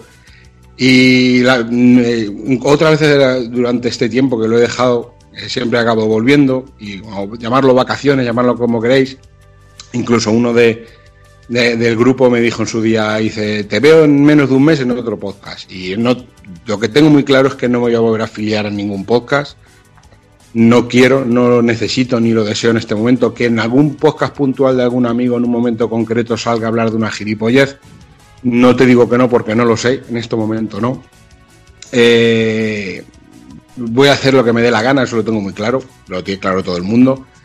Pero eh, no voy a poner excusas, eh, como otros compañeros que se fueron en su día y pusieron excusas y luego. No, simplemente es eso, el, el no apetecerme, el no tener ilusión, no tener ganas, pero que no hay malos rollos, repito, ni movidas raras. Quería despedirme de, de toda esa gente que, que he conocido gracias a esto, que, que nos escucha, que, que incluso algunos han acabado siendo amigos, muy buenos amigos. Y bueno, y el, el- el hecho de perder el contacto, no se va a perder el contacto, yo sigo en el mismo sitio. En ese sentido sigo siendo el mismo, sigo teniendo mis cuentas, sigo estando ahí para los que me necesitéis, incluidos vosotros, por supuesto. Y quería daros las gracias a todos los del, del de Pulpo por haber sido una familia, unos amigos y haber estado ahí siempre. Y que, nada, pues eso, muchísimas gracias, que he, sido un miembro muy orgulloso y siempre enarbola la bandera de- del Pool Podcast donde he estado. Y como siempre he dicho, yo no tengo ni puta idea de videojuegos, ni la he tenido nunca, ni he intentado decirlo, no es falsa modestia, los que me conocéis lo sabéis. Y como tal, no soy quien para hablar de videojuegos ni, ni, ni tengo necesidad. Hablo de lo que me sale de los cojones para pasármelo bien y porque me apetecía en su momento. Ahora no me apetece y simplemente por eso lo dejo. Nada más que eso, chicos. Pues yo qué te voy a decir, que cuando te apetezca, aquí estás, tío. Mm. Que vienes, hablas de lo que te dé la gana, nos reímos como siempre y lo pasamos bien. Ya lo sabes. Los Lo sé. subrayos, yo. Lo sé, cabrones. Ahí Pues está. nada. Y por eso, ahí te tendremos, la eterna becaria, coño. Eh, Pues nada. Alex, eh, pues eso, que ya sabes dónde estamos, que esta es tu casa y cuando te, te apetezca, como dice Devil, pues, pues solo tienes que, que- que gritarnos y, y ya está, y ahí estaremos. Cuídate, Alex, descansa Sí. y disfruta que te lo has ganado, tío. Ahí está. Gracias, guapo. Lo tienes lo tienes más que ganado. Y ya sabes, y que también hay más cosas que podcast. También puedes escribir y hacer muchísimas cosas que seguro que, que harás bien. Eso, eso intentaré, o no sé, intentaré da- que me dé un poquito el aire también. Y ya que te iba a hacer cosas que me apetezcan.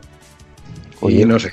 Sé- Em- Emplea tu, emplea- emplea tu tiempo en algo bueno y, y nunca te olvides de darle por culo al mamón de Devil. Yo, yo lo veo lo veo haciendo botijos y boinas. Emplear el tiempo en algo bueno para un manchego, no, eso no, no es, no es, no es factible. Ahora, pisar vino no dejes de pisarlo, ¿eh? Soy malo de bebérmelo, pero bueno. El saca con las manos que tiene no lo pisa. Bueno, lo pisa al revés, lo pisa con las manos. Los trucos, los trucos. Qué gran. Lo Bueno, ha dicho, guapo. A disfrutar el veranito y aclararse las ideas y eso. Y, Descansa sobre todo. y a disfrutar, Vale, lo pues. dicho. Un abrazo. Así que nada, por mi parte, después de esto, pues poco me queda que decir. Como siempre, aquí estaremos de aquí un mesecito más o menos. Así que nada, señores, señores, niñas, niños, portaros bien, ser buenos. Y un saludo a todos.